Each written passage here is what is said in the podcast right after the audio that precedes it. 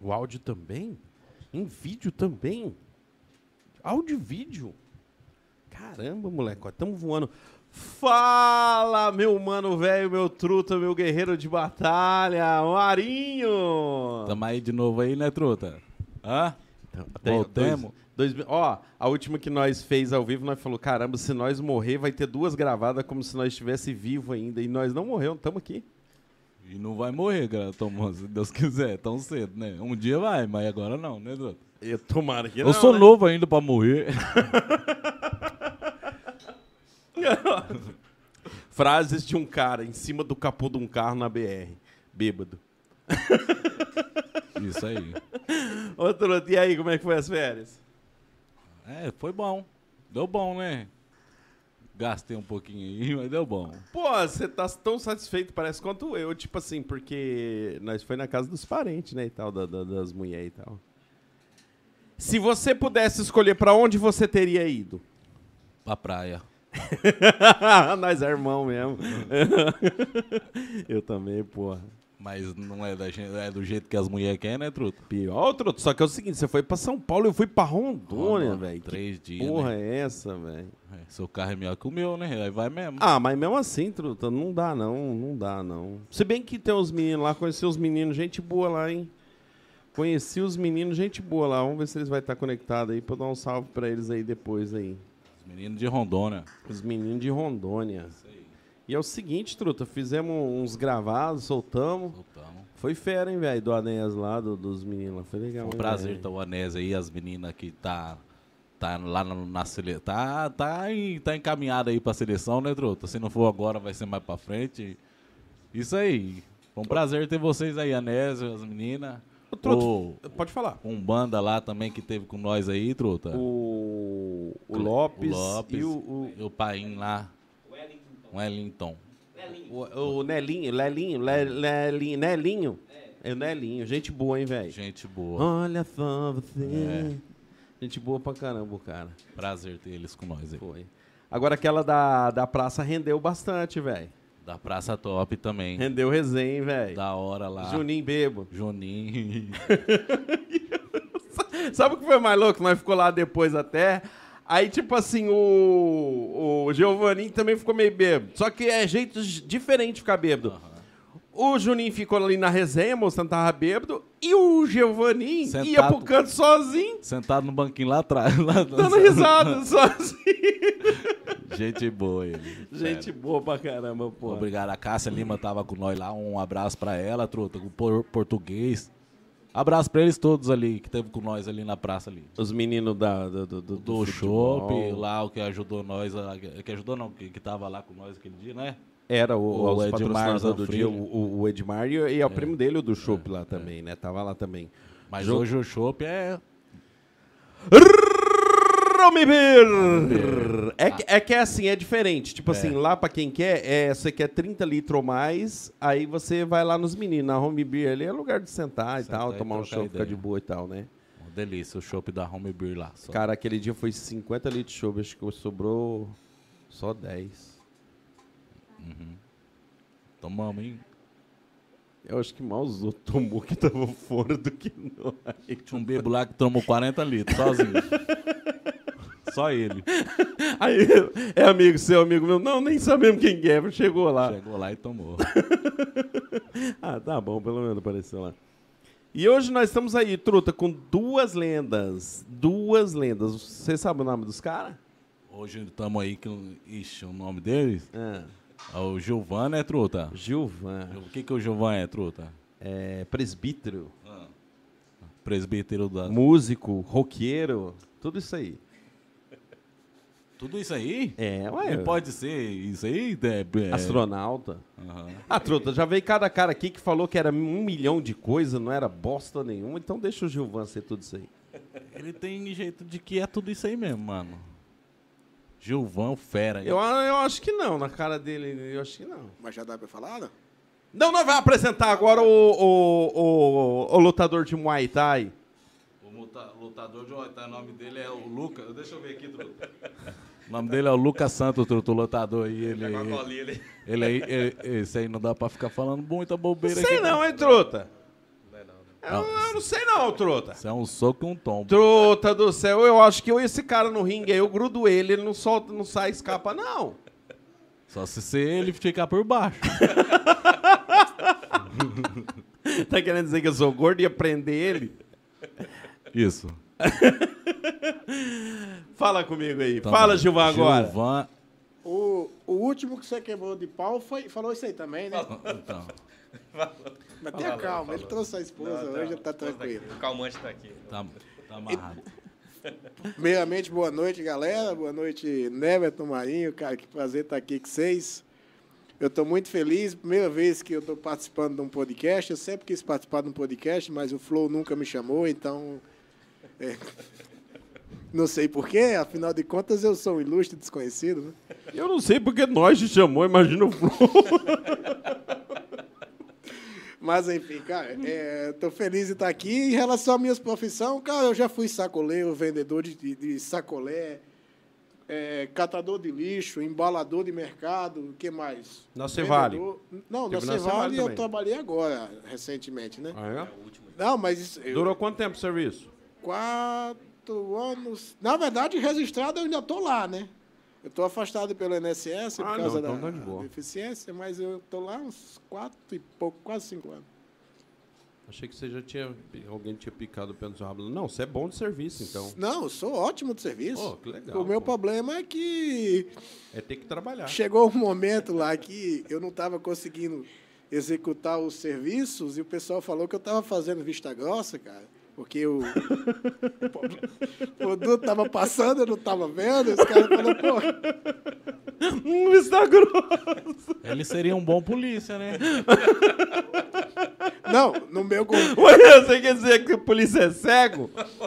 No, eu, queria, Você vai ter que explicar isso aí pro Capitão Jimenez. Eu queria ser deputado, cara. Que quando Ah. passasse qualquer. Não, deputado não, ministro do STF, né? Que eles têm um negócio de pedir vista em qualquer processo, né? Aí eu ia falar, cara, eu quero vista. Eu quero ver o processo para depois passar. Ô, gente, é, só falando pra quem não, tá- não tá- vai entrar agora aí, ele é quase cego. Quantos por cento você enxerga? Eu tenho cerca de 20% de visão só em um olho. No olho direito, no olho esquerdo eu não tenho visão. E no olho direito eu tenho cerca de 20%. Acho que diminuiu um pouco menos agora no último exame que eu fiz na terça-feira. O médico falou que tinha diminuído bastante. Mas eu não sei quanto que chegou. né? Diminuído, não, é diminuído a cegueira ou aumentar a cegueira? Aumentada a cegueira, Ah, tá. diminuída a visão. né? Aumentada a cegueira. O meu caso é irreversível. É Tem um olho seu que é, que é vidro, né? Não. Ah, não, tá, já sabia. Não, não é vídeo. É normal. Na verdade, é uma doideira. Eu tenho os dois olhos, se você olhar aqui, vocês vão ver que eles são perfeitos. Porque o meu problema é no nervo óptico. Tem um nervinho que conecta aqui. Inclusive, o médico deu uma, uma explicação muito legal. Ele falou, Givan, tá vendo esse computador aqui? Tá vendo esse cabo que eu conecto? Eu falei, tô vendo. Ele falou, esse cabo aqui é a sua veia e esse plug que liga no computador é o seu nervo óptico. O problema está ali. Daí o seu olho não desenvolve a visão. Ele você- é como se você tivesse uma tela de computador perfeita, mas o cabo não conecta. Mas o porquê?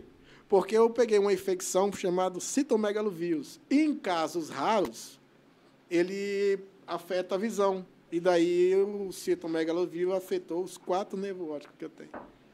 E me deixou Mas pegou. Pegou do quê?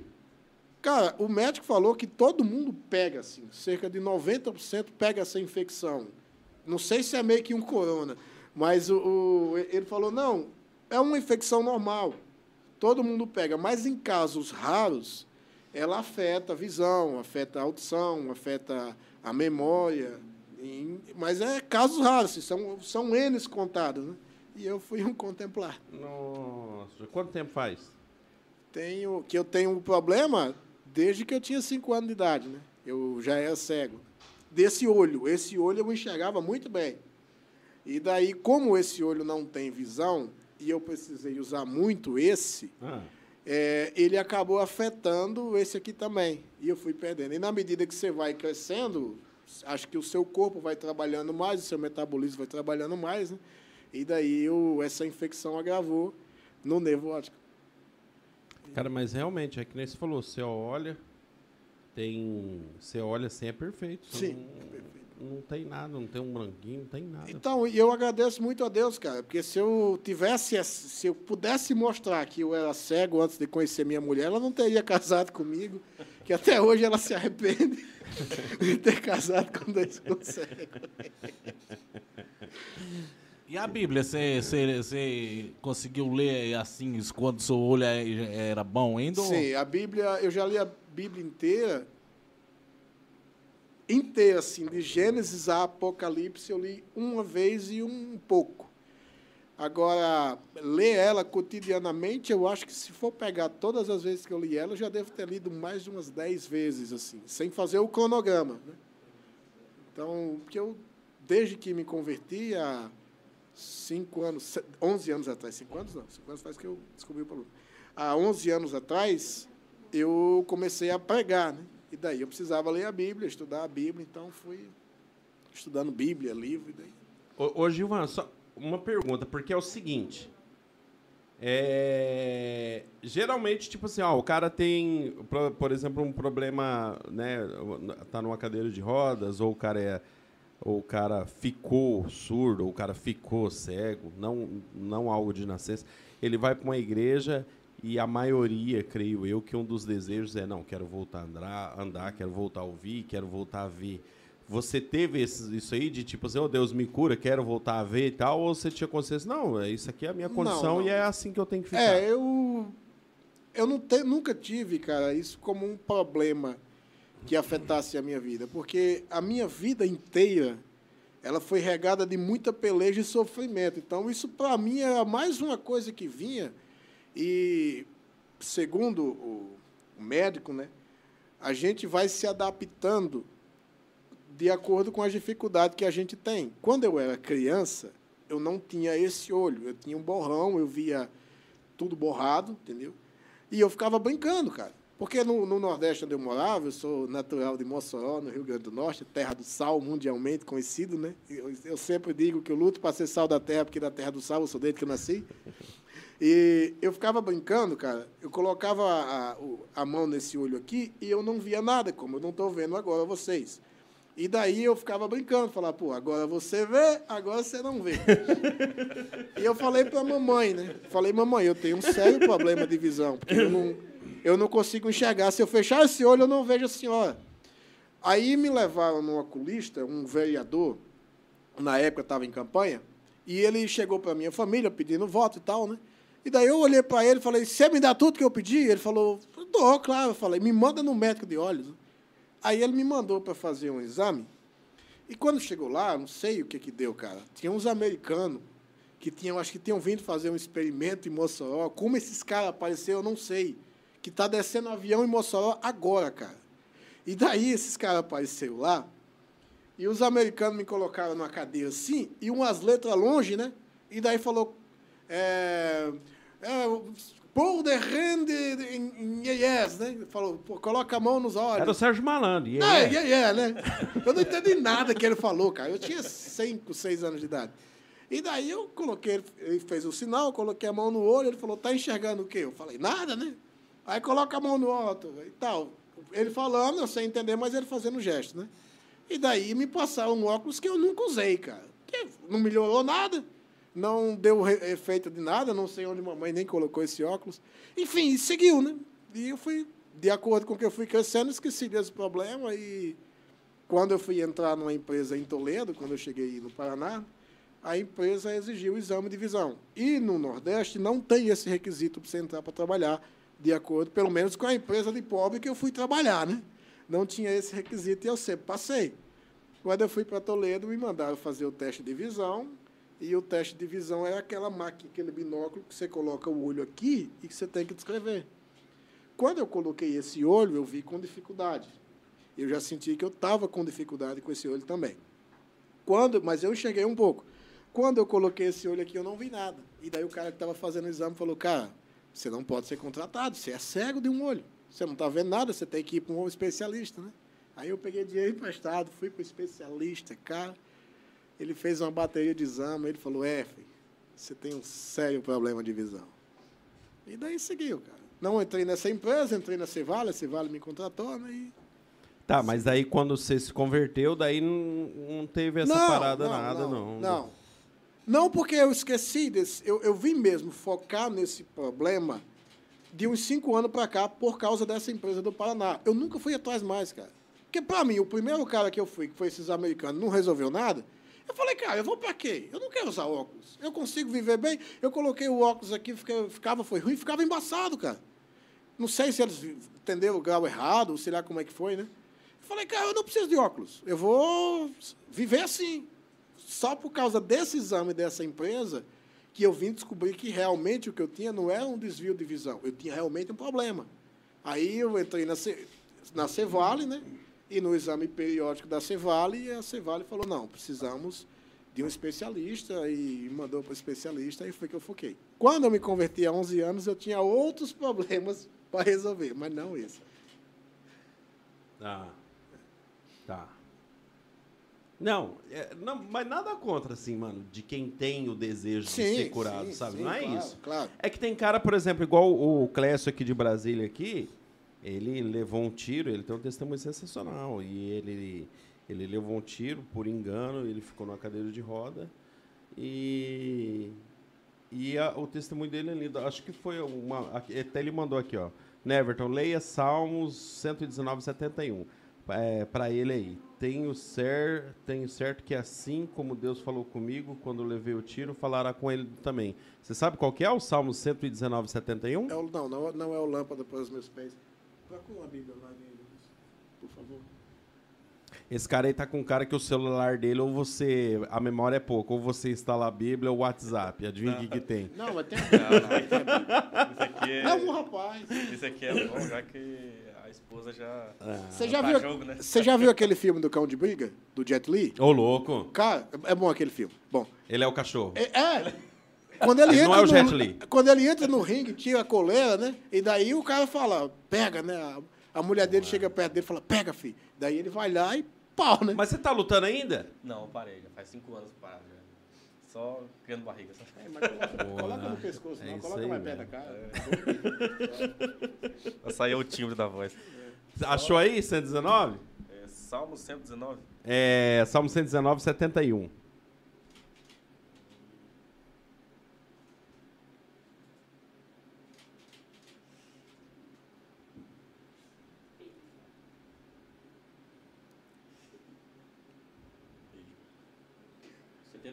É. Leia, filho, por favor.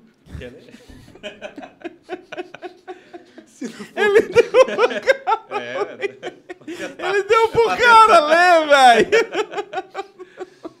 Aqui, foi-me bom ter sido afligido, para que aprendesse os teus, estatu- os teus estatutos. Melhor é para mim a lei da tua boca do que inúmeras riquezas em ouro e prata, ou prata. Olha que maravilha. Glórias a Deus, cara. Como é que é? Leia de novo, que desculpa, eu tava respondendo só um cara aqui. É. Foi-me bom ter sido afligido, para que aprendesses os teus estatutos. Melhor é para mim a lei da tua boca do que inúmeras riquezas em ouro ou prata. Glórias. É isso aí. É igual uma vez eu, um, um menino tá na cadeira de roda e, e, e a palavra foi mais ou menos essa, entendeu? Tipo assim, você não tá aleijado das pernas, você tá aleijado do coração. Do Você coração. precisa ser transformado. É bem isso aí. Só, só uma coisinha aqui antes da gente continuar. Rafael, um abraço pra você, viu, Rafa? Abraço pra você, pro Bolívia, pro X-Salada. Os caras lá de Rondônia, lá, meus parceiros, hein? Altas. Um abraço pessoal do, do hospital aí, Rafael. O rapaz de Brasília que ele mandou? De Brasília, o Clécio. Ô, irmão Clécio, Deus abençoe, querido. Vou estar orando pelo senhor a partir de hoje. É um prazer conhecê-lo. Segue lá, Gilvan Gomes no Instagram. Tenho, eu tenho Eu medo. vou te mandar o, o- A gente não, a gente conversa praticamente todo dia. Eu vou te mandar o WhatsApp dele, vai Por ser favor, sensacional, vocês favor. terem uma ideia. Manda vai ser lá. sensacional. O, mas não, mas é tudo isso é interessante mesmo. Eu acho que que se for para a conversão do cara, se for para a conversão do sujeito, é melhor que aconteça algumas coisas que parecem tragédias aqui, mas que levarão ele a, a Então, bons cara, caminhos. A, a minha conversão Eu falando foi... sobre isso e bebendo cerveja, mas É, continua. Não. Então, só para deixar claro, os irmãos da Assembleia de Deus, que eu sou de lá, nós estamos tomando coca. Aqui, ó, pô, aqui o coca. Ele coloca esse negócio, eu falei pra ele aqui, ô camarada, sai crente ou desviado aqui. Com Barriga de champa. Mas, enfim, cara, quando eu aceitei Jesus, a, a, assim, a minha vida sempre foi muito difícil. O Nordeste eu vivi numa pobreza desgraçada, cara. Por que, que eu digo que hoje que é pobreza? Quando eu morava lá, eu achava que era normal. Quando você tem acesso às coisas, você percebe que realmente você não tinha lá. Então, cara, eu vivi na pobreza. E quando eu fiquei adolescente, eu entrei numa banda de rock, né, eu saí da igreja. Meus pais sempre foram evangélicos, né? A família do meu pai é toda evangélica, a família da minha mãe católica. Então eu cresci nesse meio. Tipo, eu vi o meu pai fazer uma oração com o sinal da cruz. Mas enfim, e mas eles me criaram na Assembleia de Deus, na igreja evangélica. E daí quando eu tinha 14 anos, eu adolescente na escola pintando sete, cara, sem nenhum tipo de compromisso com nada, mas tirava nota boa e bagunçava na escola. Eu saí da, da, da igreja e fui trabalhar numa casa que fazia acordimento de chá e me apaixonei por uma mina lá. E daí eu compus uma música para ela, porque eu sempre gostei de música. Vocês viram lá no Instagram que eu componho música, aquela música que tem lá do, do Derrame, eu compus, né? E, cara, eu sempre gostei de música, então eu compus uma música para ela. Ela era roqueira, eu também estava começando a ser roqueiro, tipo, no auge do... Tava na época Link Park, Slipknot e tal, e nós Naquela resenha, me apaixonei por ela, fiz uma música, levei essa música para os caras, os colegas de infância que estavam começando a banda, e daí apresentei para eles e falei, mano, grava aí, né? Aí eles falaram, não, mas você não cantava na igreja? Porque quando eu era moleque, eu cantava na igreja. Ele falou, sim, então faz um teste, né? Você não quer cantar na banda? Aí eu fui lá, fiz um teste, passei fiquei. E por causa disso eu entrei na, na, na banda, né? E na medida que eu seguia a vida, cara, eu fiquei muito metido a, a boy band, bad boy, essas coisas.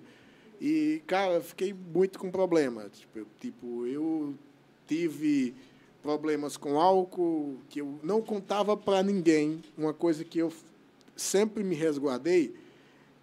Eu pensava principalmente na minha família. Por exemplo, na minha mãe, que sofreu muito. Mamãe, se a senhora. Onde é que está a câmera? Está lá? Mamãe, eu sei que a senhora está assistindo. Aqui, eu te amo. Estou morrendo de saudade. Tá, tá ali? Só para deixar registrado, tem um versículo na Bíblia que diz que quando você é pedra de tropeço para um sexo, você vai direto para o inferno.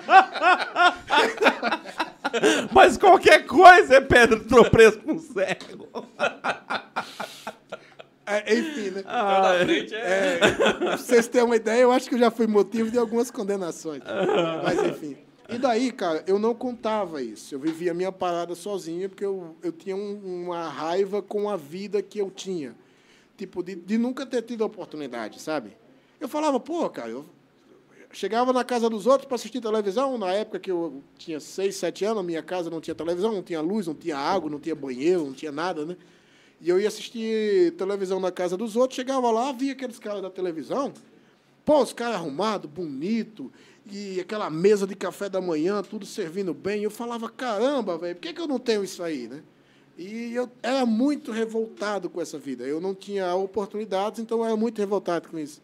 E conheci o álcool, entendeu? E para deixar claro, não foi os caras da banda que me apresentavam essas coisas, foi eu que fui atrás. Eu era meio que influenciado. Você não estava naquele momento de espírito rebelde, de adolescente, Exatamente, junto com. Eu sou roqueiro, eu sou rebelde, tá todo mundo errado e eu tô certo. Exatamente. Eu tinha esse problema. Eu era esse cara, esse cara rebelde com a vida, revoltado com tudo. Eu, pra você ter uma ideia, cara, eu fiz coisas que eu me arrependo hoje, até com os caras da banda. O, eu me lembro que o baterista, que Deus o tenha, esses dias, infelizmente, ele faleceu, eu, eu me lembro que eu queria quebrar o cara, porque o cara tinha um problema com crack e ele. Ah, só isso? Não, ele tinha um sério problema com crack, cara. E ele tinha se recuperado, entendeu? Ah, bom. Ele foi para casa de recuperação, se recuperou e voltou depois de nove meses. E ele veio tocar com nós, mas ele estava se cuidando em tudo. E eu fui uma das influências que levei o cara de volta, porque eu, na época, já estava usando crack. E daí o, o culpa que eu sinto isso. O cara nunca mais se levantou. Inclusive, infelizmente, morreu vítima da, da violência de, de, de Mossoró. Né? Então, eu fiz coisas que eu me arrependo. Era eu, cara, não era os caras, era eu. Eu tinha um sério problema comigo mesmo. E nada me satisfazia, cara. Eu usava droga, cheirei, cheirei cocaína, fumei crack, fumei maconha. isso não me satisfazia. Eu era um cara muito revoltado com a vida, com tudo. Meus pais se separaram uma época e eu pirei, sabe? Quando eu tinha acho que 16 anos. E daí quando eu vim para a igreja, quando eu vim para Jesus, na verdade, que eu não vim para eu vim para Jesus. Eu tinha 19 anos de idade. Eu saí da igreja com 14 e cheguei voltei para a igreja com 19 anos de idade. Foi para a Assembleia da, da, Assembleia da de Deus. pai. Isso. Né? Eu voltei para a Assembleia de Deus e eu me lembro exatamente da minha conversão. Eu era muito endemoniado, cara. Muito confuseiro, brigava com o povo. Mas eu vou voltar ao que eu queria dizer. A minha família até então não sabia disso, porque eu não deixava transparecer em casa. Quando eu saía, eu falava para minha mãe: Ah, eu vou dormir na casa do Alex, que é o guitarrista da banda, né? Ô, Brau, se você estiver assistindo, mano, você é meu irmão. E eu dizia: Eu vou dormir na casa dele. E eu não ia, cara. Eu ia para farra, né? Eu ia, eu ia pirar no mundo. Brau, Alex Brau. Ele era Meu, fã meu do irmão Thiago. até deu uma. O Brau. É, in- inclusive, Continua, continua. inclu- inclusive, mano, eu, eu Deixa eu devo... mandar um abraço, Brau. Por favor, Alex Brau. Alex Brau e o, e- e o Dedé, que era o baixista. Quando eu te vi, eu vou te fumar. O... Cara, inclusive, eu, eu amo esse cara. Ele e a família dele toda. Esse cara é um irmão, cara. Esse cara era o cara que sentava comigo e falava, Gilvan, vamos conversar, mano. Cara, você tá indo no caminho errado. Que ele, ele era tipo aquele tiozão, aquele irmãozão mais velho, que não fazia nada. Eu pirava, cara, e ele ficava ali pra ser tipo o motorista da, da Brahma, que o pessoal falava, da escola, não sei, né? Que levava pra casa, né? Ele era esse cara que ia cuidar de mim. Era ele e o Marcos Pedro, meus dois melhores amigos. E daí, cara, o, o, o Brau chegava e falava, mano, cara, muda de vida, velho. Olha o que você- está se tornando, olha o que você está fazendo. Eu falava nada, velho, eu não tenho problema não. Até o momento, cara, que eu não conseguia ter paz na minha vida, eu não conseguia ter alegria, ter realização em nada que eu fazia. A minha mente era muito imunda, eu tinha um sério problema com pornografia e, enfim, cara, a minha vida era ruim. Eu tinha um problema. Quando eu completei 19 anos, eu me lembro exatamente, eu completei 19 anos no domingo, no dia 13 de novembro de 2011. Os caras foram lá em casa, minha mãe fez um bolinho, né? Os caras foram lá em casa e quando saiu eu falei, cara, pô, vocês são muito sacana, por que vocês não me deram? O meu sonho era ter um CD do Link Park, original, que na época era caro, não tinha dinheiro. E eu falei, cara, por que vocês não se juntaram aí, fizeram uma vaquinha e me deram um CD do Link Park? Aí o Brau olhou para mim e falou, Gilvan, eu fui na loja para comprar, mas quando eu cheguei lá, cara, eu, falei, eu olhei pro CD, peguei no CD e falei que eu não vou comprar. O Gilvan vai se converter, ele precisa de Jesus. Eu nunca me esqueci disso, cara. Eu fui na terça-feira, no, no- dois dias depois, no dia 15 de novembro, eu fui à igreja e me converti. E, cara, a minha conversão foi algo tão marcante, porque muita gente pergunta, Gilvan, por que, que você continua na igreja? Porque eu passei uns perrengues, cara, muito pesado, né? E falou, cara, como que você continua? Cara, eu aceitei a Jesus. E Jesus me aceitou. Quando eu cheguei na igreja, Jesus me abraçou de uma forma tão sobrenatural que eu senti pela primeira vez o que nada no mundo me deu. Eu senti paz, cara. E eu vou falar para você, pensa num negócio bom, mano. Você que está em casa, que está assistindo, você que não tem paz, cara, eu não estou te falando para você ir para a igreja agora. Eu estou te falando para você olhar para Jesus e falar, Jesus, eu preciso da paz. Jesus é o príncipe da paz. Cara, é a melhor coisa que existe. Eu saí da igreja com vida, cara. Eu olhei assim e falei, caramba, velho, eu tenho futuro. Tenho, ah, sabe, Deus é, Deus é bom, Jesus me ama. E saí da igreja, e saí da igreja para casa, né, no caso, né? E daí eu mudei, cara. Desse dia para cá, há 11 anos, eu nunca mais tive vontade de usar nada de, de- de entorpecente. Nunca mais tive vontade de beber. Cara, não tive mais problema com pornografia. Não tive mais problema com mulheres. Casei, graças a Deus, tenho a minha esposa. É, inclusive, está assistindo, amor. Ela é, ela é cega também. Não, não, não, não é. Pataco você deve ser. Não é. Eu olhei pra ela e falei, me diga uma coisa, tu não me enganou, não? Porque quando eu conheci você, eu não sabia que eu era cego. Será que você é tão bonita quanto eu imagino? Aqui, ó, é, Gilvan Gomes, eu acho que é ela que tá com, com É. o YouTube lá. O Gilvan não me contou que era cego. É, minha esposa. Eu descobri quatro meses depois É que estavam namorando. É verdade É isso aí? verdade. Depois que já Verdade. tinha assumido já. o É, Depois já tinha assumido o problema. né? Porra, velho. Ela descobriu. Você é caro demais, hein? Ô, ô, ô, Gilvan, já nós volta, que nós, logo nós entramos nos assuntos aí de, de, de política dentro da igreja. Um assunto bom pra se falar. Cara. Política dentro da igreja. Já nós volta. Porque senão você não deixa o, o- o lutador falar, pô, você fala fala aí, demais, ô, Fala aí, Gilvan. ô, gosto- Mano, sou do nordestino. falar. Fala aí, aí ele fica mudo. Ele tem cara de ser tímido, pô. Eu sou tímido cara. É. Você veio da onde? Fui de Toledo também. Ah, aqui do Paraná mesmo. Você Aham. foi, pô? Eu só vivi só no Paraná, só. É? Toledo, Foz do Iguaçu, Foz do Sul, Toledo. Tá, mas o que, que deu no você falar assim? Vou lutar. Olha, é que saiu um projeto. é, Vira o microfone só pra você. Pô, vira aí. saiu um projeto- Zé, dá uma ajuda aqui. Saiu um projeto lá, lá em Toledo, né? É, no Centro da Juventude. Era, era para jovens, no caso, né? De 14 a 29 anos. E daí eu trabalhava lá em Toledo, né? E daí, tipo, apareceu esse, esse projeto ali, né? Não era porque você apanhava na escola nem Não, nada. Não, Não que era porque você queria bater em Não, alguém? também não. Pô, então não serve pra nada essa É, bosta. Não, não viveu, cara. não brigou na Vamos escola. aprender a não brigar, viveu. pra não brigar, Não truta. viveu. Aí, Ô, Truta, se você aprende a lutar um É. Muay Thai, o que, que você quer fazer? Quebrar o seu genro que você ainda não sabe. olha, Bater na mulher. É porque ela luta, hoje ela te Aí. bate, truta. é perigoso.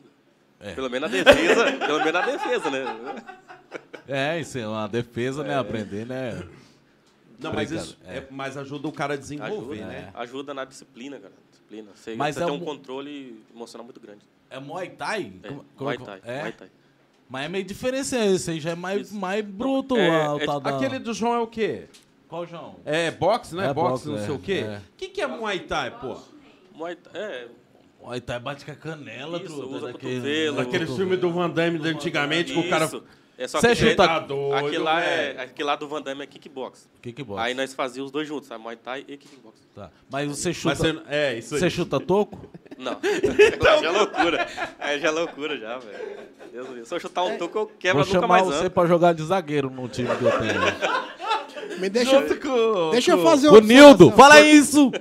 Ferro, Nildo! Ó. O Tomou, que, que aconteceu? perderam. Perderam? Gostoso, Mas não é perderam. o melhor do melhor do mundo? Desumilde? Saiu um áudio aí, né, tu? tu não podia deixar de falar. Agora eu vou falar. Eu não tenho nada contra ninguém do time do, do Adelcim. Do, quer dizer, do Nildo. Os outros tudo fera. Adelson, Giovanni, mais o Nildo. Faltou humildade. Faltou humildade, foi falar aí mais do que, do que devia, né, Futebol truta? é assim, E eu truta, tô sabendo é que ele mandou joga. parar de falar, de tirar sarro dele, ninguém vai parar não, não é? Por quê? Ele gosta... Você, Parar de tirar sarro dele aonde aqui? É, quando- Ah, agora que ele tá é, fudido. quando eu errei pênalti, você lembra lá, Nildo? Você ficou tirando sarro de mim lá e eu nervoso? Marca, Aí, marca o tempo O aí, Gilvão- José, pra nós saber onde que é o corte aqui. Pode continuar. O Gilvão orou pra nós, pra mim ter a, a volta, e deu certo. Então tá bom, então. O Nildo vai candidatar a vereador. Quantos votos? 30.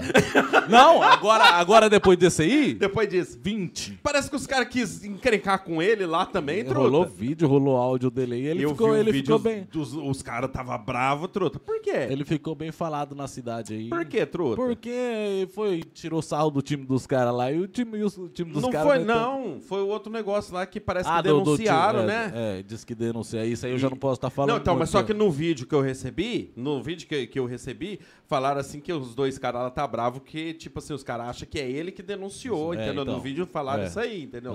E daí isso aí eu já não Daí sei. os caras tá bravo lá. É. Mas que ele tomou, ele tomou. Chupa Nildo! Opa! Foi bom, é, foi bom. Ele mandou parar de se zoar ele? Não, eu tô sabendo aí uns áudios aí. Chupa Nildo! Chupa! Desculpa interromper você. Chega, tá bom, trota. Não, é uma observação. Quando eu vinha no caminho, a esposa dele falou, Givan, você não leu o cartaz não, né? Eu falei, não. É que aqui tá escrito Maltai. Quem foi que fez? Ah, ô José aqui, ó, que ele tá falando de você aqui, José. Tá escrito Maltai. Ô, Lucas, ele falou que você luta mal, cara. É, é, Mal, mal, tá. Tá, afim de voltar de novo à profissão? Tá aí. Ô, Lucas, mas eu você já... nem vi, eu só compartilho, eu não vejo nada Cê- de erro, não. Não, ganhou. eu que não vi, cara. Você acredita? Você ganhou alguma Olhei coisa já, cartaz Lucas? e não vi o problema. Troféu. Ganhou troféu? Minha última luta foi pra, pra entrar pro profissional. Aí foi onde a minha esposa veio morar em Palotina e eu acabei Travou seguindo, sim. né? Aí você é igual futebol. Quando É. o cara começa a jogar em casa, Começa acabou o futebol. O Marinho sempre falava que você, tipo assim, ah, levei o Marinho, vai fazer teste lá no São Caetano. Aí ele casou com a Cássia e É. acabou. Mas teve isso aí mesmo. Não. Mentira. Mas jogava lá em São Paulo. Jogava. Mas você é um piabão de bola, truta. Eu Dá já pra fui- ter desenvolvido algo. As drogas acabou comigo. Mas você acha assim, se você fosse um profissional, dá pra você jogar, tipo assim, num, num Mirassol, o Bragantino. num Bragan- Não, o Bragantino Ah, hoje é bom. top. pô. É. Ganhou do Corinthians, né? O Santo André, algum time assim, acho que você é. É. Não, mas eu não. Eu, eu já teve, teve muitos melhores que eu aí que não. Igual o Fernando doido. Truta, você viu o tanto que o Luiz catou lá no jogo lá, truta. Nun- nunca foi profissional. Acho que foi o Marcelinho que falou pra mim que ele pegou uma bola na gaveta. Você tá doido? Eu falei, Uh! Caramba, um abraço, Fernando. Abraço. Ali assim, truta. Fera. Ali eu, ó, aí pra você ver, quando eu conheci os caras, eu tinha uma visão do Fernando, que é os caras que nós tá falando hoje. Hoje eu tenho uma visão diferente dos caras e tenho uma visão diferente do Fernando. Fernando, um abraço, sensacional. Ele fez de tudo pra nós ir transmitir lá, tava atrás dos caras patrocinar e tudo, truta. Aham. Sensacional, um abraço, Fernando. Abraço. Cara, desculpa de falar de Não, cara que é- vocês é nem só, conhecem. Só uma observação. Você guardou a carteira? Eles são corintianos, cara? É nada. Tudo corintiano. É, essa. Meu, Pô, os caras tinham uma, os caras têm uma resenha com o corintiano que é maluqueiro, né? Maluco. Cara, eu era corintiano e era maluqueiro. Então, realmente, o histórico. Cara, ainda melhor ser corintiano do que São Paulino, pô. Não, verdade, verdade. mas A deixa, fama, deixa, eu entendeu? deixa eu fazer um adendo aqui, uma observação. Cara, eu fico irritado com não, a você coisa... não precisa traduzir que a AD não é uma observação. Não, Nós tá, também não somos é, burros. é, Mas é, eu fico irritado, cara, com os paranaenses com uma coisa. Meu irmão, por que, que vocês que moram no Paraná torcem pros times de São Paulo, cara? Por que, Pô, que você mora lá em- no, no, no- no cu do Brasil? Você morava lá e torcia pro Corinthians? Porque eu, eu pro torcia pro. Potiguar, mas o Potiguar não ganhava nada, não jogava nada. Eu torcia pro Potiguar, que era da cidade. né? Nunca vi um jogo deles ah, ao vivo, né? Fala, fala seu time aí. Fala. Atlético Paranaense. Tá vendo? Não, você não é Corinthians? Não. Você falou que era Corinthians? era. Quando eu aceitei Jesus, eu deixei tudo Não, que não é prestava. nada. Falei Jesus Corinthians e o Senhor, não dá que não combina, né? Boa noite, encerramos por aqui. Ô, José, você vai pôr... Ah, tá, depois você lembra de pôr o negocinho lá que nós esqueceu. Tá, é só uma observação. Você acredita que eu também nunca vi o Mundial do Palmeiras? Se nós que enxergamos nunca vi.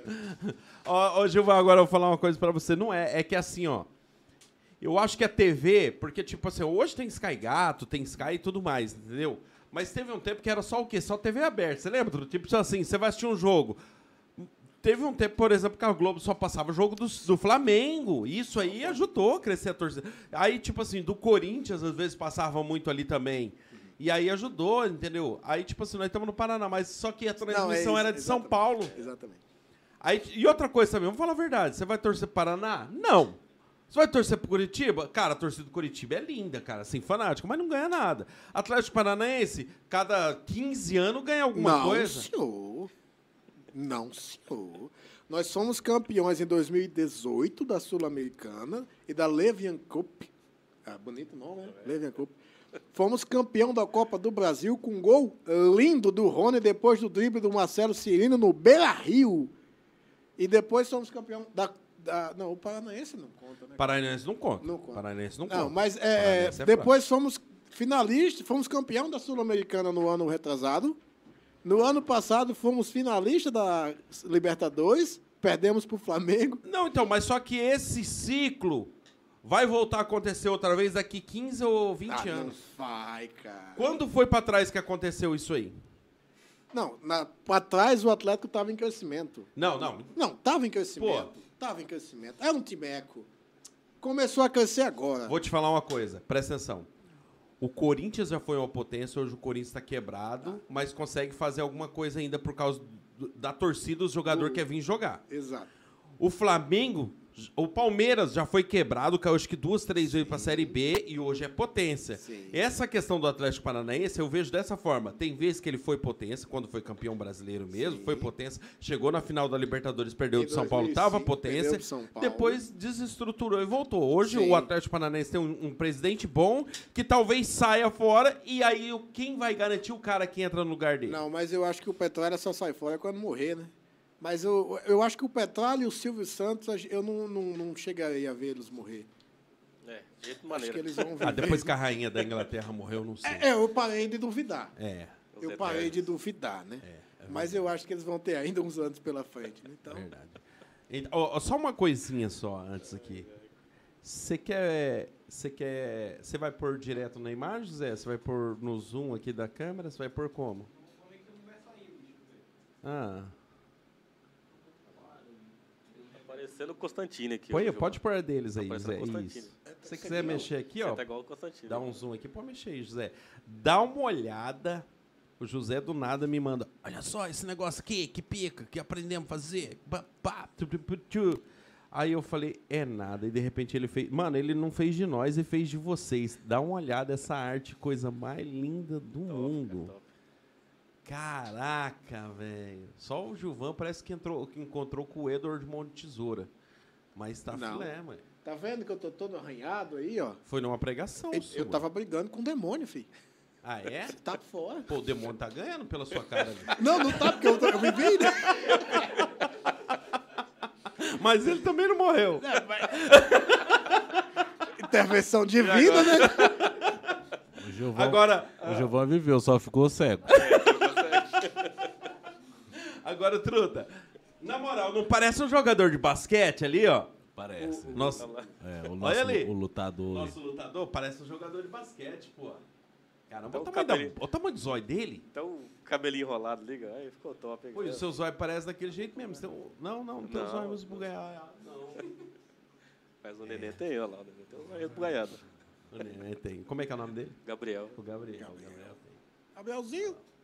Ô, ô, José, parabéns, cara. Parabéns pela arte aí. Mano, o José aqui é nosso artista aqui. Não, ele é o o, cara. José Parabéns. é 90% dessa bosta que acontece tudo aqui. O José é responsável, mano. É o cara. E outra Pena que vocês não consultaram ele antes de convidar nós, né? Não, é porque ele faz tanta coisa que não dá pra jogar tudo isso em cima dele, não, né? Ah, aí o que né? vier aí, ele tá trabalhando. Qualquer Ah, merda que vier aqui, ele tá é, junto você aí, tem então. razão. Só- você que escolheu esses apresentadores, José? Já tinha, já. Já tinha? E não pode mandar embora? Pô, tanta gente boa querendo trabalhar, cara. Ô, Truta, e é assim, ó. Eu vou falar uma coisa aqui que ainda tá meio em off. Acho que nem, nós, nem com o Marinho, nós conversamos muito ainda, o Marinho fica sabendo agora. Mas nós tá bolando um- um- uns programas aí fora de podcast aí, nós fazendo... Não, você entendeu, né? Nós tá bolando uns programas diferentes aí, uns negócios diferentes aí, Truta. Vai ser um negócio aí que nós vamos chamar o povo da rua pra vir participar com a gente, Truta. Mais ou menos algo tipo, igual passa ou repassa, nós vai comprar uma parada daquela que bate lá, tem que responder. E aí é o seguinte, só que vai ter um de, de, de adolescente, que vai ser de torta na cara, essas coisas, e vai ter um dos fera. Errou, tem que beber o gole. Eita. Vou errar tudo. É, é. Errou, tem que fumar um. Vai ter malandro aí que vai já errar de errei. Eu não Errou, venho. tem, escuta errou, tem que fumar um. Já errei. Faz igual aquela competição do tapa na cara lá. É. Errou, tu, já só. Ah, já.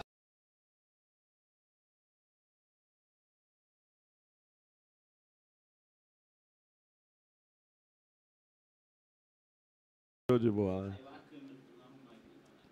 Hã? A câmera de lá caiu daí. Ah, tá. Então tem a imagem deles aí, pode pôr a imagem deles se tiver aí, José. Deus. Ficou bonito, cara. Parabéns. Isso aqui. Esse rapaz de terno aqui é bonito, cara. Eu gosto dele pra caramba. Ele é o Constantino, depois Menino que fez a bom. parte do tirando o demônio do espelho. lá. Cortaram ele ali na Você, testa. você brincou aí, Gilvan, é, do, tirando o demônio, mas ah, já você, você tira o demônio de, de alguém lá, ou não sei? Só Não. uma, só uma coisinha só. Ô, Ana, gente, nós estamos sem imagem por enquanto, o José está regulando ali, aconteceu um probleminha aqui. Mas acho que o áudio. O áudio. Amor, você que tá assistindo aí, fala se o áudio tá funcionando aí. Ela tá em casa vendo, põe ela. O áudio tá. O áudio tá funcionando. Aí, gente. Vai ficando só com o áudio aí, até o José dar uma organizada aqui. Compartilha, pô. Também compartilha. Fala aí, Lu Truta. Vamos compartilhar aí, o- o- ajudar nós aí, seguir nós no Instagram, né, Truta? Compartilhar os vídeos aí Seguir no, no no- YouTube. no YouTube. Seguir nós lá, dar uma força pra nós é lá que nós... Que nós tá precisando aí de uma força aí, esse ano aí 2023 aí, nós vamos vir com tudo aí, cheio de Novidade aí, truta? Cara, vamos lutar pra, pra trazer alguma coisa diferente aí. Aham. Trazer alguma coisa diferente aí. É. tem uns projetos legais aí. A gente tava lutando truta ali, tava até trocando uma ideia já, pra ver se a gente fazia um programa tipo aquele do. Aquele do, do- dos meninos de 190 lá. Trazer Da aqui pra Iporã. É, o primeiro polícia que eu entrei em contato ali, ele tá conversando com o pessoal, ver se se libera. E aí nós teríamos um trem igual deles lá. Ele mandou um abraço pra você lá no, no programa dele lá, né, Mandou. Pra Tava nós. aquele gordinho de lá, nós né? Da hora. É aquele, aquele gordinho de Porã, não é? É de Porã, é o. que tinha material de construção lá. Da hora. O- coisa. Funcionou, José? Tudo filézinho? Aí, gente, tá de volta. O que, que era, Gilvan? Sei que tem uma mente boa que nós tava falando. Nós tava falando, eu queria saber se ele já tirou algum demônio lá na igreja, lá de alguém lá, ou derruba a pessoa, não sei. Então, de- deixa eu explicar. Eu sou da Assembleia de Deus e ela é uma igreja pentecostal. Ela é a pioneira das igrejas pentecostal. Mas a gente tem pouco esse acontecimento de tirar demônio. Aquelas coisas que você vê do pessoal entrevistando, onde é que você vem, para onde é que você vai, o que é que você quer fazer, geralmente são as igrejas neopentecostais. É um movimento de um povo que ou sai da Assembleia de Deus ou é, igrejas como a Mundial do Poder de Deus, a- enfim, eles trabalham nessa linha. Então não é comum, mas já aconteceu ao longo desses 11 anos. Mas não na igreja, assim, no, no meu caso eu não precisei tirar na igreja, mas em visitas que eu estava fazendo, é, o demônio manifesta e daí você tem que clamar o nome de Jesus. né? É que é diferente, né, Gilvan? Tipo assim, lá na, na, na Universal e na Mundial. Na Mundial não sei, na Universal sei, eu com certeza acontece. É, vira aqui um show, né? É Eles usam como um show aquilo ali. Eu tô expulsando, vai falando diabo, vai falando não sei o quê. E eu acho que não é bem dessa Não, eu, forma. eu cara. particularmente não gosto, porque eu acho que o tempo de culto a Jesus Cristo, o culto ele é para Jesus. A pessoa vai lá para ouvir a palavra de Deus. E, cara, desculpa aos irmãos neopentecostais, não me edifica a expulsão de demônio, me edifica a Bíblia. Demônio é expulso no dia a dia. Quando você vive, tem uma vida com Jesus, você vai vencendo dia após dia as armadilhas de Satanás, as armadilhas do diabo. Então, eu acho que o tempo de culto é muito pouco para isso. Cara, eu já vi, já tive igrejas assim que eu não estava pregando, eu fui conhecer que ficou 20 minutos o cara entrevistando um endemoniado lá, sabe? E, andava para lá, andava para cá. Eu não gosto. Só que é aqui que eu vejo a diferença. Eu, tô falando sobre, assim, sobre expulsar. Agora, na, na Universal, já não é expulsar, já é até que ele bate papo. É, o podcast demoníaco. Vamos conversar aqui. Hoje estamos aqui com o Capeta. Capeta, é o seguinte. E aí o Capeta começa a atacar o outro que o, que Edir Macedo gosta, que é o da, da, da Universal. Olha, aquele lá é meu companheiro. Companheiro, aquele lá é meu. Ele que faz as coisas mesmo. Como esse não é o Lula, tá? É o diabo. Tá, tá, assim. Não, aí, aí chega lá, aí fala, ó só, tem coisa errada nisso aí.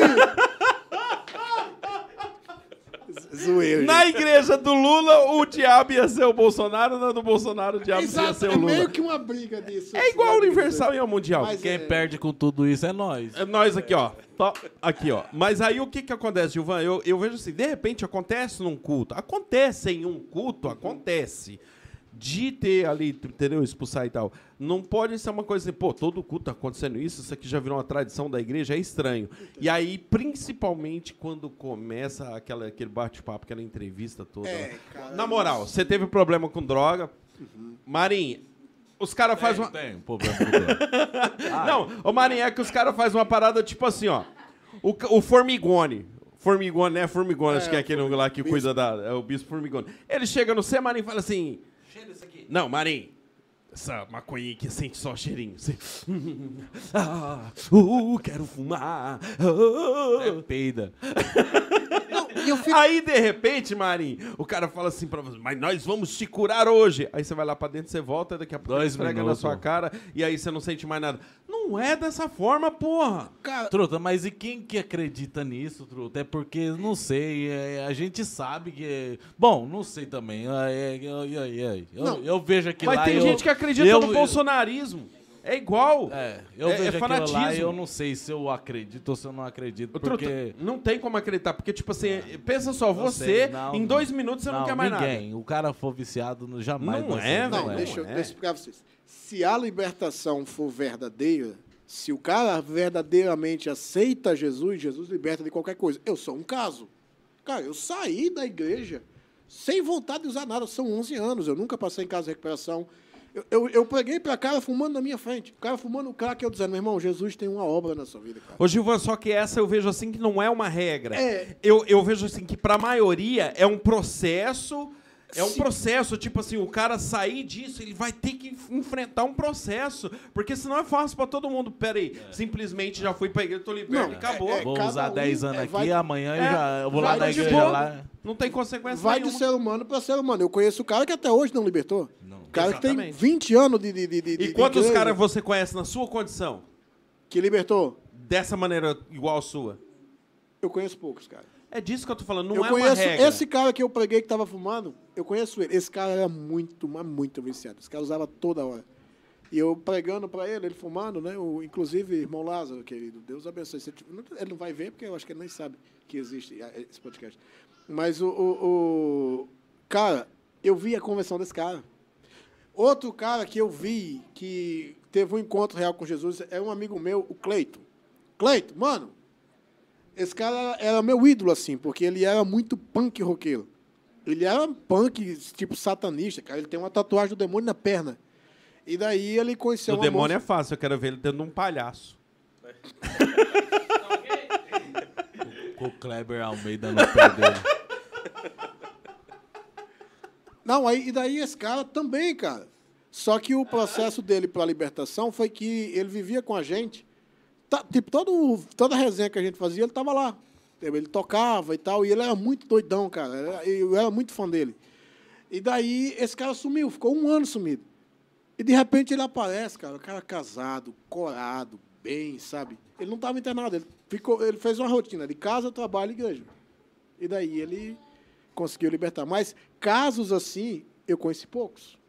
De- Então, é, é isso que eu tô falando. Não é uma regra, mas lá naquele ambiente, a forma que eles fazem é uma regra. E atentando ainda o cara, né? O cara já tá meio. Aí fica mostrando o bagulho pro cara. Eu, eu evito muito falar da igreja, porque, assim, igreja é uma coisa muito.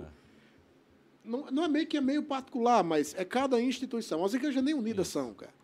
É, é cada uma no seu quadrado, assim. Então, a católica é mais unida que a evangélica. é mais unida que a evangélica. Inclusive, a Dilma uma vez chamou o Marco Feliciano e falou: Feliciano, quando eu quero falar com toda a igreja católica no Brasil, eu vou conversar com o arcebispo. Mas para conversar com todos os evangélicos, com quem, quem é o bispo de vocês, o, o pastor de vocês, O assim, Malafaia, ele acha que é ele. Não, não é. Não, mas ele acha que é ele. Ele Ele, se uma- coloca. Não, ele tem uma influência, mas não é. É nem da Assembleia de coloca. Deus, a nossa Assembleia de Deus. Não, não, ele eu é. também não concordo que é ele, Não, mas é, ele se coloca, exatamente. sabe? Eu sou o porta-voz aqui. É, né, é, é, ele é muito, sempre foi muito. T- Não tenho absolutamente nada contra ele. É, Eu acho que você tá meio pipocando. né? Não, não, não, não, sério, sério, já... sério. Não, eu não, contra o pastor Silas Malafaia não tenho. a- porque também no começo da convenção eu escutava as pregações dele na televisão, é só o que eu tinha. Então, Mas o que- eu também já ouvi. Só que o que eu ouvi antes do Malafaia e o que eu ouço agora não tem nada a ver. é, aí, eu, eu confesso a você que eu parei de assistir ele, não por não gostar, mas porque eu fui ouvindo outras coisas. E daí eu, eu tenho um tempo que eu não assisto as pregações dele. Inclusive o ele. que agora é seu amigo, que eu vou te mandar o zap, ele não gosta que fala mal do Malafaia. Não, eu não posso falar mal dele, porque pra mim é ele, entendeu? Não, não, não tenho nada com a vida dele. Eu não o conheço pessoalmente. Não sei como funciona Não, mas só dele. uma coisinha, Gilvan. Uma coisa é ter algo com a vida dele, outra coisa é ele colocar como um influenciador ou um porta-voz evangélico que ele não é, mas ele se coloca dessa maneira. Aí já não é sobre a vida pessoal dele, aí é sobre a forma que ele se coloca. Por exemplo, assim, você vê, agora ele estava apoiando o Bolsonaro. Sim. Ele já apoiou a Dilma. Sim. Ele já apoiou o Lula, ele já apoiou o Temer, Sim. e agora ele vai voltar a apoiar o Lula. Sim. E ele sempre é contra aquele que não está no poder. Sim. Mas eu, aí, aí eu, vejo te que essas situações, não é ele como pessoa ali, você entendeu? Mas é ele como aquilo que ele quer se colocar. Mas aí eu te, eu te explico isso daí. Cara, são todos. Ainda que ele não concorde, ainda que você não concorde, uma coisa você tem que botar na cabeça, cara. Eu não gosto da ideia. Inclusive, para mim, é até uma vergonha o Lula ter concorrido à eleição. Muito menos ter ganhado. Mas, infelizmente, é o presidente, cara. Não tem o que fazer. Então, Mas acontece assim, ó. O que não pode é eu meter o pau e falar assim, é safado, é vagabundo e não sei o que, o cara ganhou, eu vou lá lamber o pé dele. Falei pé, hein? Mas, enfim, mas, mas Mas voltando tá, a essa, essa questão vai. da liderança, né, de que cada igreja é, é- é- é meio comum. Repito, o pastor Silas Malafaia tem um- uma influência no meio evangélico devido às redes sociais. Mas, assim, convencionalmente falando, pelo menos no meu ministério, a Assembleia de Deus, ele não pertence. Ele é de uma outra Assembleia de Deus, a Vitória em Cristo, que ele é o presidente do Brasil. Que agora o sogro dele deixou pra ele. não É, foi? o sogro dele isso aí. faleceu e, É. ele, ele assumiu. Por exemplo, eu, eu, o cara, um pastor que eu gosto demais é o Ed René. Pastor Ed René. Aí me solta uma lá sobre atualizar a Bíblia, me solta sobre algumas coisas, pastor Ed René Kivitz. Assim, eu vi algumas Então, coisas mano, dele é sensacional. Só que, mano, não dá pra concordar com tudo que o cara fala. E eu acho que o Malafaia é mais ou Não, menos é, por aí não também, todos sabe? são assim. Cara, você nunca vai concordar Fábio, com o Caio tudo. Fábio e esses caras Então, que são um pouco mais... Você falou de um cara bom, é, é, é, como que eu posso dizer assim, mentalmente. O Caio Fábio, em questão de oratória, de raciocínio e coisa, ele é um gênio. Mas a pregação dele, cara, é terrível. O que o Caio Fábio ensina, biblicamente falando, é radicalmente perigoso. Que já vem da escola do Kleber Lucas. Sim, O Kleber Lucas tá junto com o Caio Fábio, junto com o Ed René também. Sim, é- junto é- é- Com, com alguns outros aí. São pessoas que tiveram algum problema com a igreja, assim, com o O meio Caio Fábio teve, acho que, ele- que Teve, ele adulterou quando era pastor. Eu não sei, eu não- e não, ele eu sim. sei que ele teve um problema. Ele foi tomado como um dos representantes da igreja Sim, evangélica, acho que nos sim, anos 80, nos anos 90. ele- 90, mais ou menos. Exatamente. Ele foi tomado como um representante, e aí houve essa falha na vida dele. E ele meio que perdeu Sim, isso. é- E aí parece que daí, através disso, ele desbandeou para essa teologia que ele tem hoje. Começa-se um movimento chamado desigrejado. São pessoas que chegaram àquela teologia de que a igreja somos nós e que não precisa ir a templo. Né? E aí começa a falar diversas coisas a- sobre o templo, que, enfim, é o credo deles. Biblicamente falando, o que o Caio Fábio ensina é perigoso, cara. É um, esse é um pastor que eu não recomendo ninguém seguir assim para a vida, para trazer a nível de evangelho. Porque ele ainda não fez, e eu espero que ele não faça. Mas só está faltando ele dizer que Jesus não é Salvador. Entendi. Mas tá tranquilo. É, é o seguinte.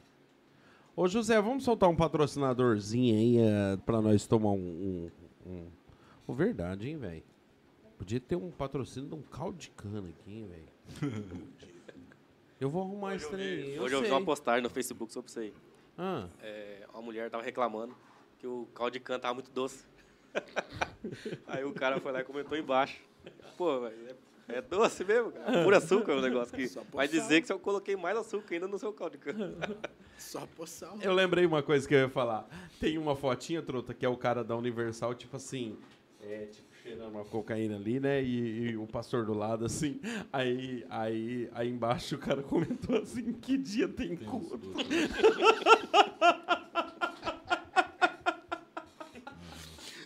Cara, uma, Que dia tem tem uma questão que eu sempre me pergunto. Como que ele consegue, velho? Comprar o bururu? É, ué. O pastor tá comprando cocaína onde, velho? não é, não bate muito essa É isso aí mesmo. É isso aí. Ô, Truto, fala uma propaganda pra nós. Bom, Mercado Júnior, José? Mercado Júnior. Júnior deve ter vendido bem esse final de ano aí, né, Rapaz, eu truta? vou falar pra você, preço de carne, ninguém bateu nele lá, não. Eu tô falando de carne porque é, é um dos que eu mais acompanho quando eu olho a arte.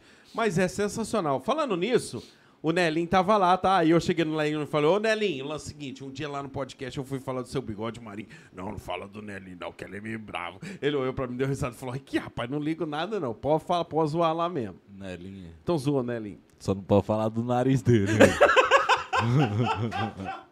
Truta, duvido ele ter falado isso, tá? Você Falou, acha- falou, truta. Falou, te juro. Mas o Nelinho é um cara firme. Eu trabalhei muitos anos com ele lá no, na, no Larissa, lá. Um cara, gente boa lá. Ele tem um faro pra carne boa? Tem um faro pra carne boa, agora tá Por lá. causa do nariz. É, ele já cheira a carne, já, já cheira de longe. Sabe, se ela tiver meio estragada, o cheiro já, Ladrão de oxigênio. Um abraço, Lin? Abraço, Nelinho, gente boa, o cara fera mesmo. Fera mesmo é o Burger. Não, mas É, nós é tá que falando? tá a arte dele, É. pode ir, truta.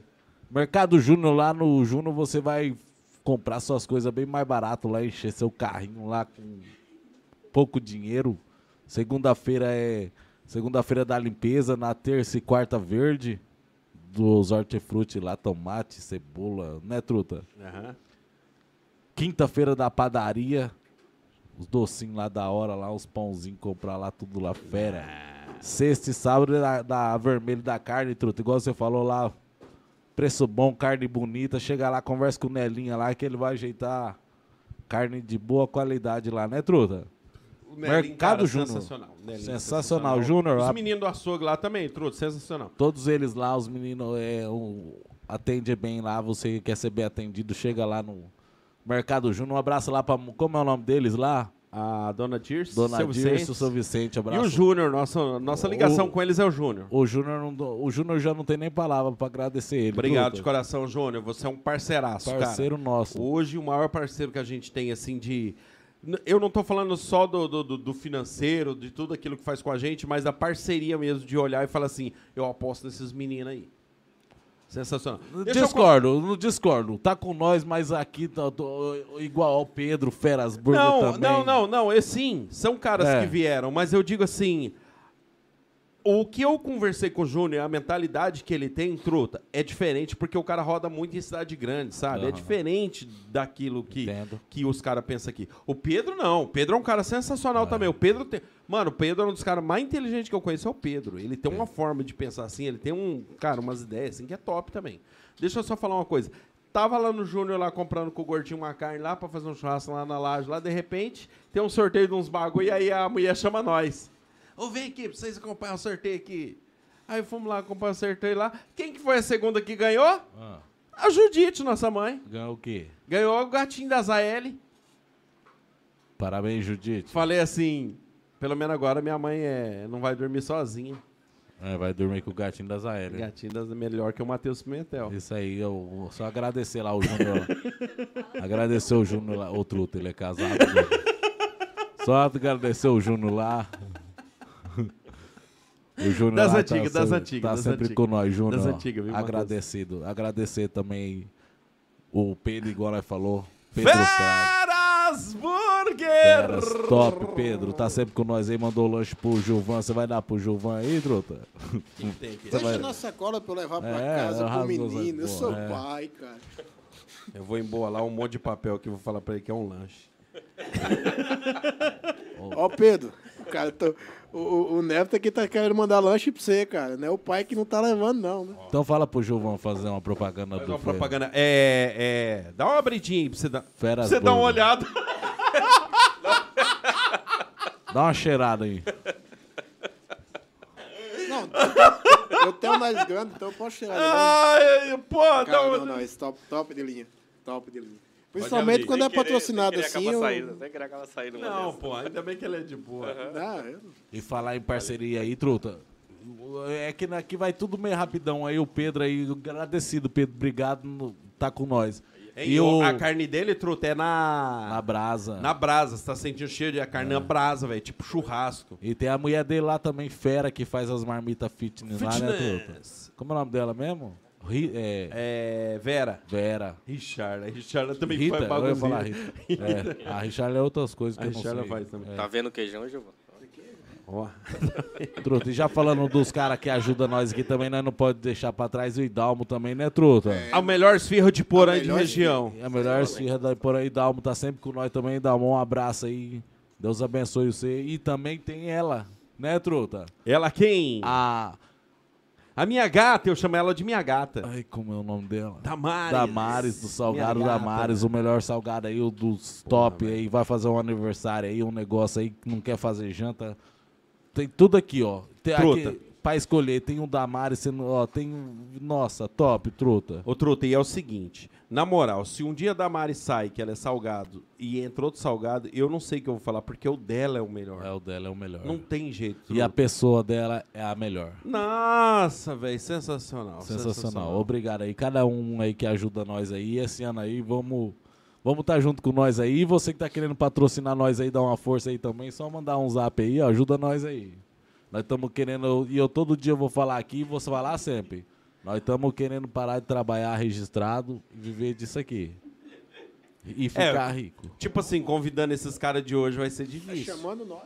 Quem sabe o Giovano faz uma oração. Não, mas é o seguinte, vocês não sabem quem vai estar semana que vem aqui com a gente. Samir Abdala, da- do proprietário da rádio, Abdala FM. vai estar com a gente aqui. E ele tá com um evento fudido aí, truta, de trazer um Então. monte de cantor numa paulada só. E nós já vai fazer um merchan com ele, fazer uma moralzinha. Quem, sabe, nós, né? nós engata uma dessa aí. Né? Eu nem sei quem é esse cantor que vai vir, mas tá no, no bolo lá e bebendo já tá Eu não sei nem quem que é o Samir.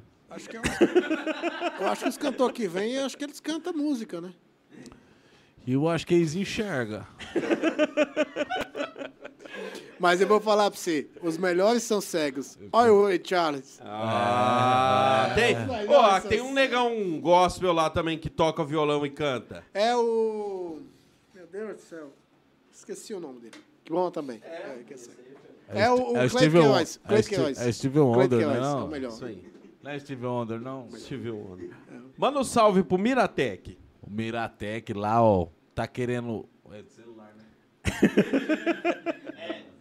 tá querendo um. Com, ah, seu celular quebrou aí, caiu no chão aí, trincou a tela, trincou o vidro, alguma coisa tá ruim de áudio igual o meu tá aí, ó. Leva lá no Miratec lá, na- no redondo da praça ali, né, truta? Ô, fera, o Rodrigo, a mulher dele e a Clara lá. Abraço Miratec. Tá, me veio uma dúvida. Uma vez um amigo meu deu uma dor de barriga nele. Ele foi correndo, baixou as calças, o celular caiu dentro da patente primeiro e cagou em cima. Será que ele arruma? Que ele arrumou, eu não sei, mas que ele pegou, ele pegou. Agora se tem mais conserto, eu não sei. Então tá massa. Abraço, Rodrigo, Miratec. Ah, Valentina, vai, dá uma moral pros caras hoje. Valentina Modas, olha lá, Valentina. Samuel. Samuel, fera, Samuel lá. Cara, esse Samuel é bonito, hein, velho? Bonito. Caramba, velho. Olha homem bonito. Não, Gente boa também lá. como é que eu falo? Homem bonito? É um bofe.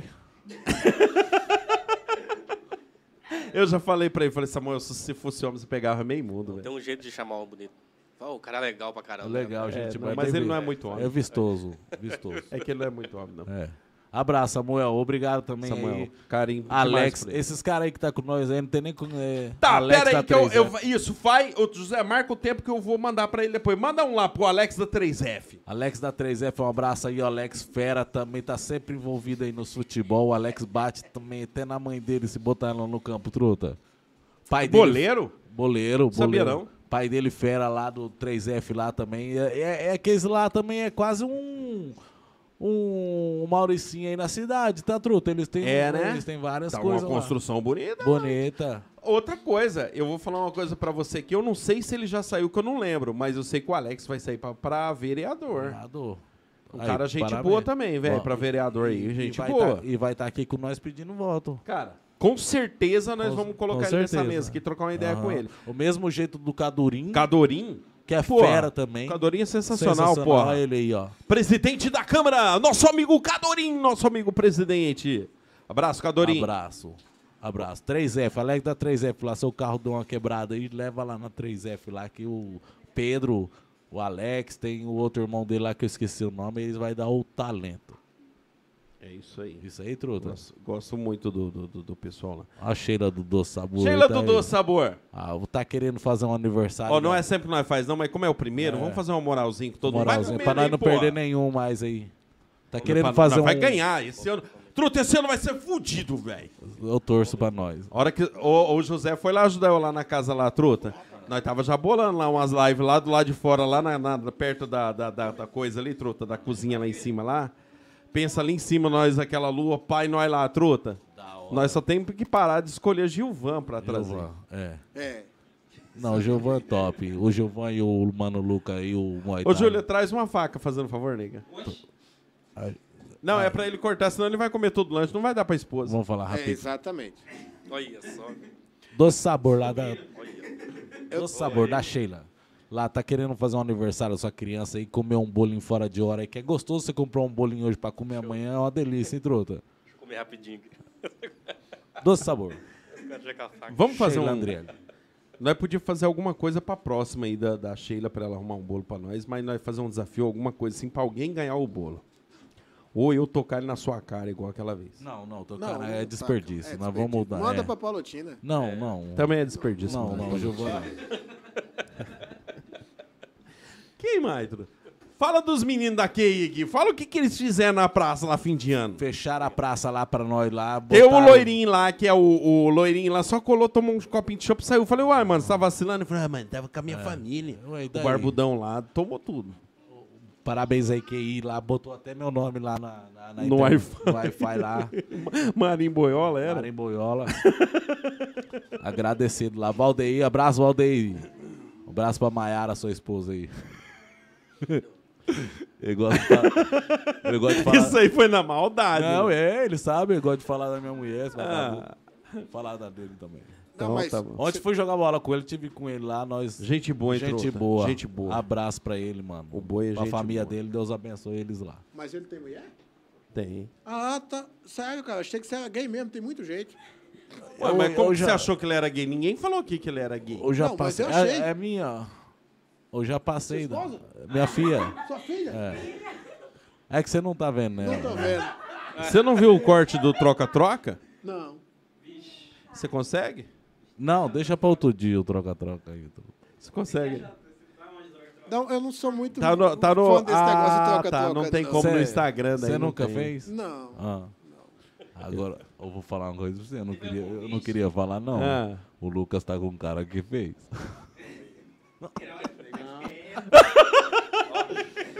Ele baixou, Sobrou pra mim. Eu tô arrumando aqui, sobrou pra mim ainda. Não, mas é de posição lá quando tá com o cara no Muay Thai, truta. A mulher dele tá aí, pô. Não, Respeita não, o cara. não, aí não. Zoeira, Vai, tá, não é. tem, não. Mas Zoeira. o, o, bom de tudo, Lucas, é ele falando isso aí, você comendo, né, cara? Eu comer, né? Uma paz e tranquilidade, viu? Ó, Melhor coisa. tá vendo? Você O Lucas vê, o é Muay Thai fera. é uma coisa incrível, cara. Isso aí... Cara, eu já fiz, eu já fiz muita loucura na minha vida, mas eu não tô nisso. que era a frase, era outra.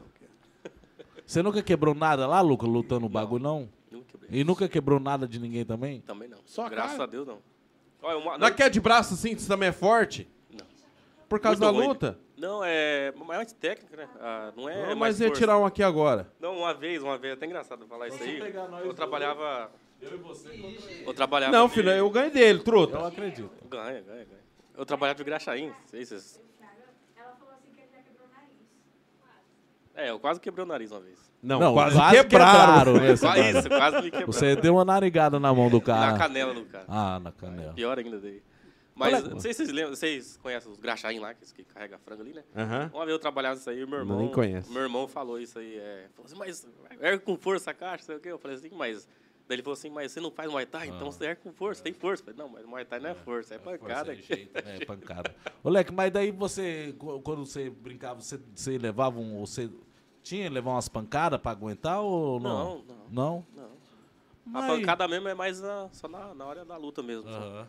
Mas ali, tipo, é os. Como é que eles falam? É. Spar que eles falam. Que você faz o treino e tem a hora do Spar, que é um. Tipo um treino de luta ali, sabe? Você não vai bater muito forte, mas também nem muito fraco. E eu já não gostava de Spar por causa disso aí, que eu tinha medo de machucar os colegas. né? eu já não gostava muito, não. É, é só uma brincadeira, mas participa com a gente. Aham. Faz uma cara de mal e fala assim, ai, Marinho. Ai, Ali, ó, não, cadê? não, Ai, não. Não, não, não, porra, não, não, não, seja mais gay. vai. Tá com a gordinha lá. Pastor Adilson. Não, mano, Passou a é- ovelha aqui, Olha, pastor tá vendo? Não, Tá vendo? não, é brincadeira, vai. eu- Não, você para de rir e fala assim, ai, Marinho, lá naquela câmera Não ali, ó. não dá. Não, Depois deixa, começa a é, rir, daí já deixa pra embala o lá. É, riso é vai minha aí, ele não mudou as vezes. Mano, teve um cara que veio aqui, ele falou uma coisa, fizeram um corte dele e jogaram na cidade. Não tinha nada a ver com o contexto. É isso que nós queríamos fazer com você. Jogar só o celular. Ai, Marinho. Olha só. Puta de um fartão. Um abraço pro Bruno. Bruno, melhor ótica lá da- da- das bibocas de Rondônia, do cu de Rondônia. Melhor ótica lá do Bruno. Bruno, um abraço, meu queridão. O abraço também pro Felipe, cabeleireiro lá também, né? A, a, a barbearia dele parece a Cracolândia, de tanto cabelo e sujeira que tem. Parabéns, Felipe. Falar em coisa que vocês pedem que não dá pra fazer, Cara, vocês têm umas lógicas meio do. Ele. Tem um rapper gospel aqui, o cara fala, hein? Canta a música do Guina lá. Quem que era que tava? Tiagão. É o Tiagão, né? O gordo, o gordo. Sim, Na cara, verdade, rapper gospel. Canta a música do Guina lá, fala que você deu tiro na polícia. na verdade, deixa eu te contar, Gilvan, o Tiagão não é rapper gospel. Quem criou essa arte foi o José falando que ele era. E ele não é rapper? Não, Não, não. mas ele é gospel. É. Não, que ele é gospel, eu sei. E ele Ele era gosta. igual, ele era triplex também, mudou, Deus abençoou a vida dele, ele mudou muito. Em Gordão, satisfação ter ele teve ele e o samurai com nós aí, né, truta? Vem cá, Satisfação. gordinha. Tá com a gordinha lá. O samurai queria derrubar todos os podres nossos quando nós era de mais moleque aí, mas ainda bem que nós seguremos. Nem então, moleque. É, mais ou menos. Mais ou menos, mais ou menos. É isso aí. Ô, Gilvan, parada é a seguinte, meu irmão. É, hoje, o que, que você é lá dentro da igreja lá? Qual que é a igreja que você tá indo lá? Assembleia de Deus. Continuo na Assembleia de Deus. Aliás, eu... A Assembleia de Deus de Palotina, aquela que Sim. deu treta? sim, aquela que deu treta. É. Pô, você é do Reginaldo. Reginaldo Despachante? É dessa igreja aí também. Reginaldo Despachante. Despachante pontual, Palotina.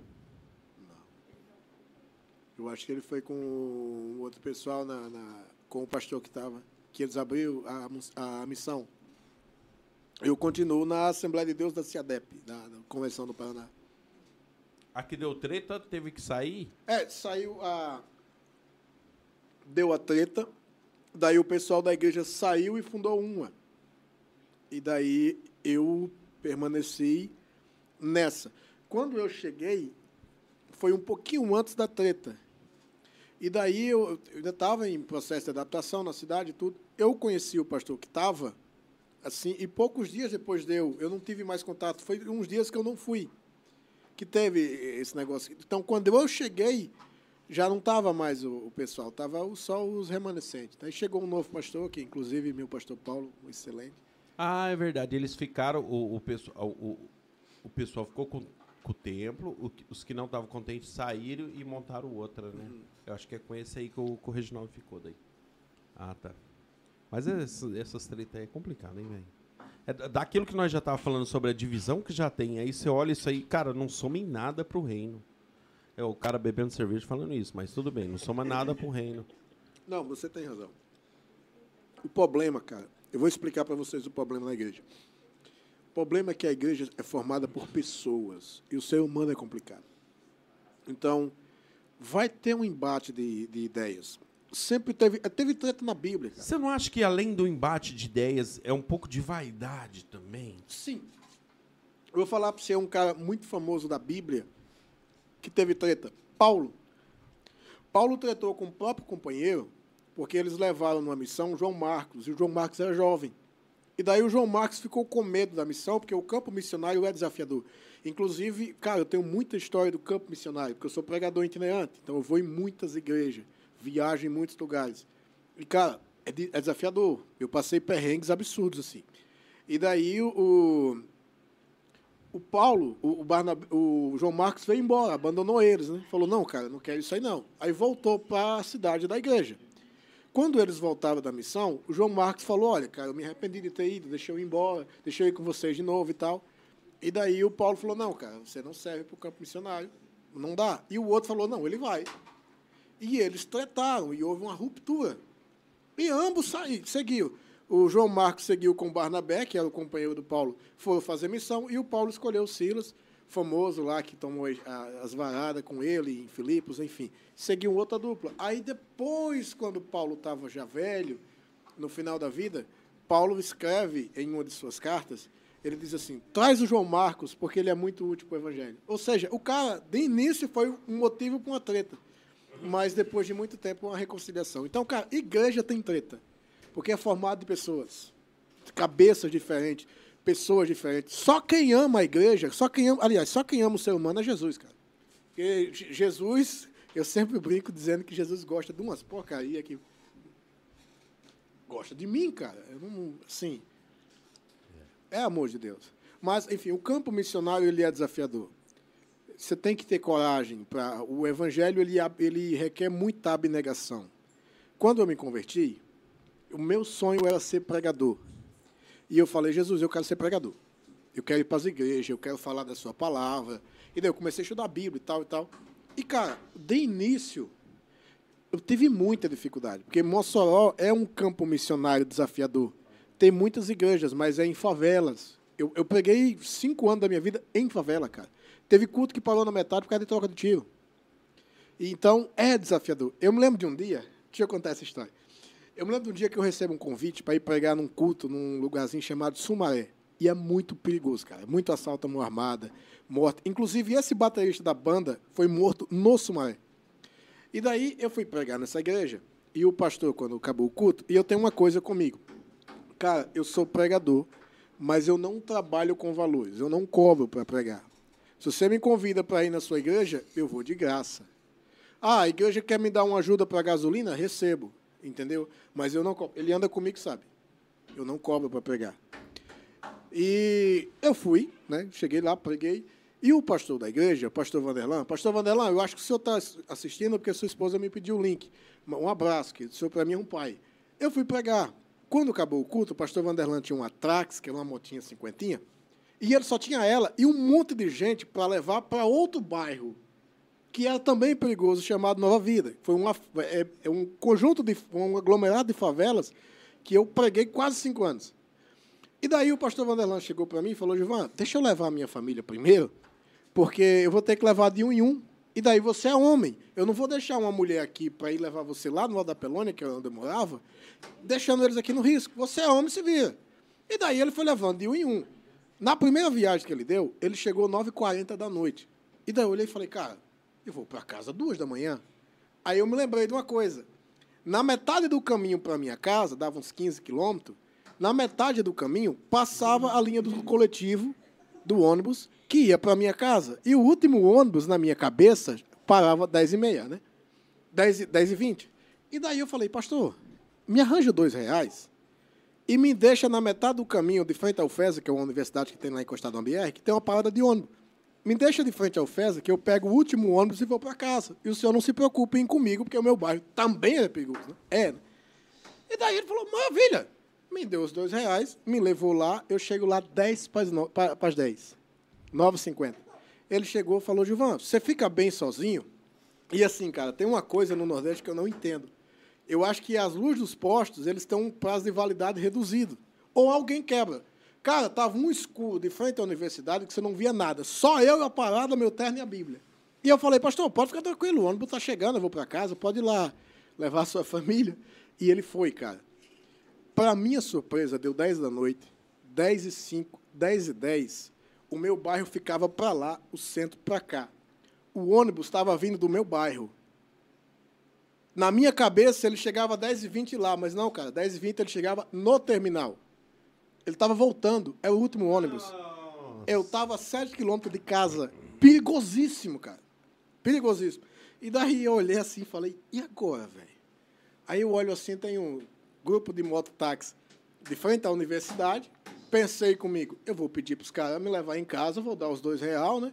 E daí vou explicar que eu perdi o ônibus, vim da igreja. Vou pedir ajuda, né? Não tem como fazer esse trajeto a pé. Aí eu me levantei, cara, e fui, e fui andando para lá, e veio um pensamento na minha cabeça. Meu irmão, se esses caras for filho de Deus, se tiver um filho de Deus, vai fazer isso por mim. Mas se tiver um filho do diabo, um cara que vai olhar assim vai dizer, meu irmão, Deus, o seu Deus é muito pobre, que não, não tá, te dá condição de você pagar 10 conto no mototáxi. E eu sei que o valor para me levar em casa não era menos do que isso, era 10, 15, 20 reais, né? E daí eu falei, cara, eu não vou fazer isso. Eu vou para casa a pé.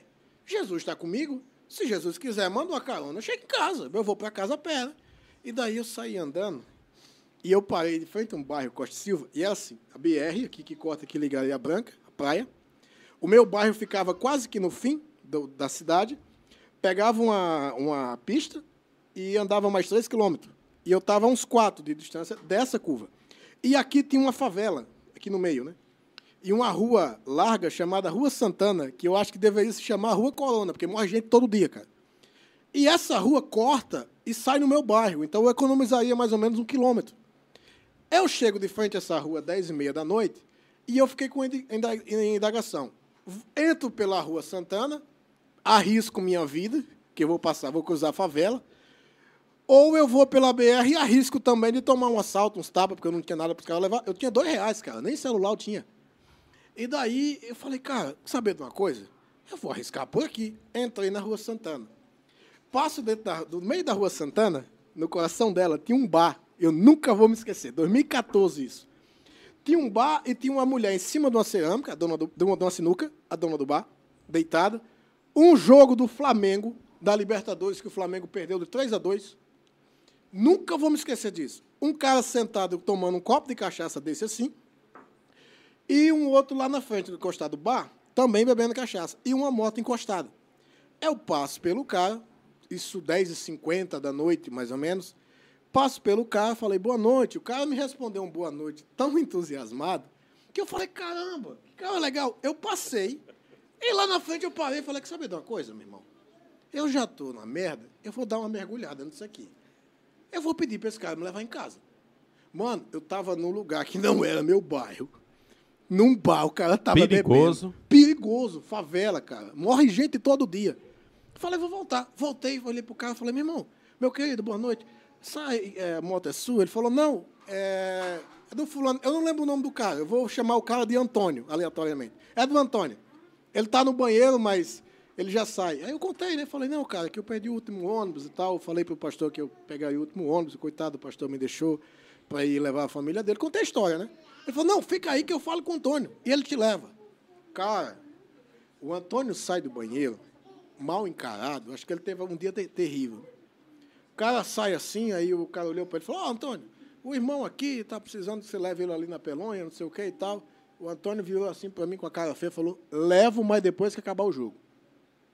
11 horas da noite. O juiz apitou para o começo do segundo tempo. E daí eu me sentei. Ele falou, senta aí. Eu levo depois que acabar o jogo. E daí eu puxei uma cadeira, puxei assim pro meio da rua, me sentei. E daí eu falei, ô cara, que maravilha, graças a Deus, né? o cara vai me levar em casa, não sei o quê. O Antônio se incomodou, virou para mim e falou, irmão, eu falei para você que eu vou te levar em casa? Fica aí. Quer um refrigerante? Eu ia dizer, quero. Falei, não, não, não, não precisa. Então senta aí. E eu fiquei, ele ficou assistindo o jogo. Acho que estava 2 a 2 E o Flamengo tomou um gol, cara. Esse Antônio ficou fulo, meu irmão. Mas pensa num cara que ficou brabo, brabo, xingando todo mundo. E daí, a dona do bar começou a conversar comigo, perguntar da Bíblia e tal, como é que foi. Eu comecei a pregar para ela. E o cara que estava no lado de fora, na calçada, tomando cachaça também. E o Antônio lá dentro do bar assistindo mais o outro carinha que estava lá. O jogo acaba quase meia-noite. O Flamengo perdeu e foi eliminado da Libertadores. 2014, isso. Eu não, não acompanhava futebol nessa época, porque eu não tinha mais tempo. Mas eu me lembro exatamente desse jogo por causa desse, desse dia. O Antônio levanta brabo, cara. Brabo. O cara olhou para mim e falou, vamos? Falei, bora. Subi na moto do cara e pensei comigo, ele não vai encarar a BR, a, a, a favela. Ele vai voltar e vai pela BR. Vai ser menos mal. Subi na moto do cara e o cara entrou por dentro da favela, mano. Bem devagarzinho. E aí eu entendo Pedro. Lembra aquela passagem que Pedro andou por cima das águas com Jesus e no meio do caminho ele afundou? Que os caras criticam ele, pô, Pedro duvidou, cara, como é que pode você estar andando? Eu entendi ele, cara. Dá um choque de realidade. Eu olhei assim, cara, quando eu entrei no coração da favela, que era um atalho que estava com lama no caminho principal, o cara entrou dentro da favela, no coraçãozinho, assim, no caminhozinho bateu um choque de realidade. Eu falei, caramba, velho, eu tô à meia-noite numa favela com um cara que eu não conheço, que não me deu nem boa noite direito. E o cara não falava nada. Aí, nesse momento, meu irmão, eu me peguei com Jesus. Comecei a falar de Bíblia para ele, de Evangelho, e ele nem aí. E daí ele me levou até o meu bairro, depois levou até lá e tal.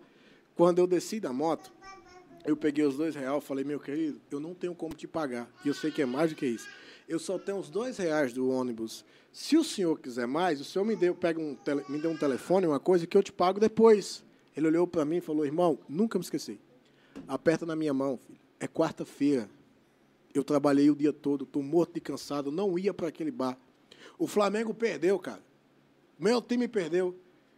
Eu não ia para lá, mas o seu Deus mandou ir lá para trazer você aqui para casa. Apertou minha mão e, ó, Nunca mais vi esse cara. Então, o campo missionário, ele é desafiador. Ele tem essas... Essa é só uma história, cara. Mano, eu entrei numa... Eu subi numa favela do Rio de Janeiro sozinho. Sozinho. Eu fui para Brasília sozinho. Eu cheguei no Paraná e quando eu cheguei, Jesus falou para mim: vai para o Paraná, que você vai ser pregador da minha palavra. E eu vou levar você em muitos lugares.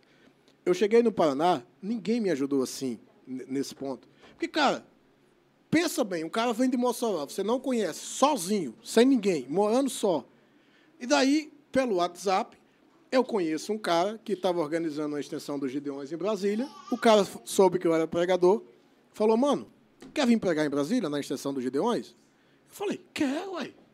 Ele falou, então vem, eu vou te fazer o cartaz, te dou a oportunidade de você vir pregar no encerramento.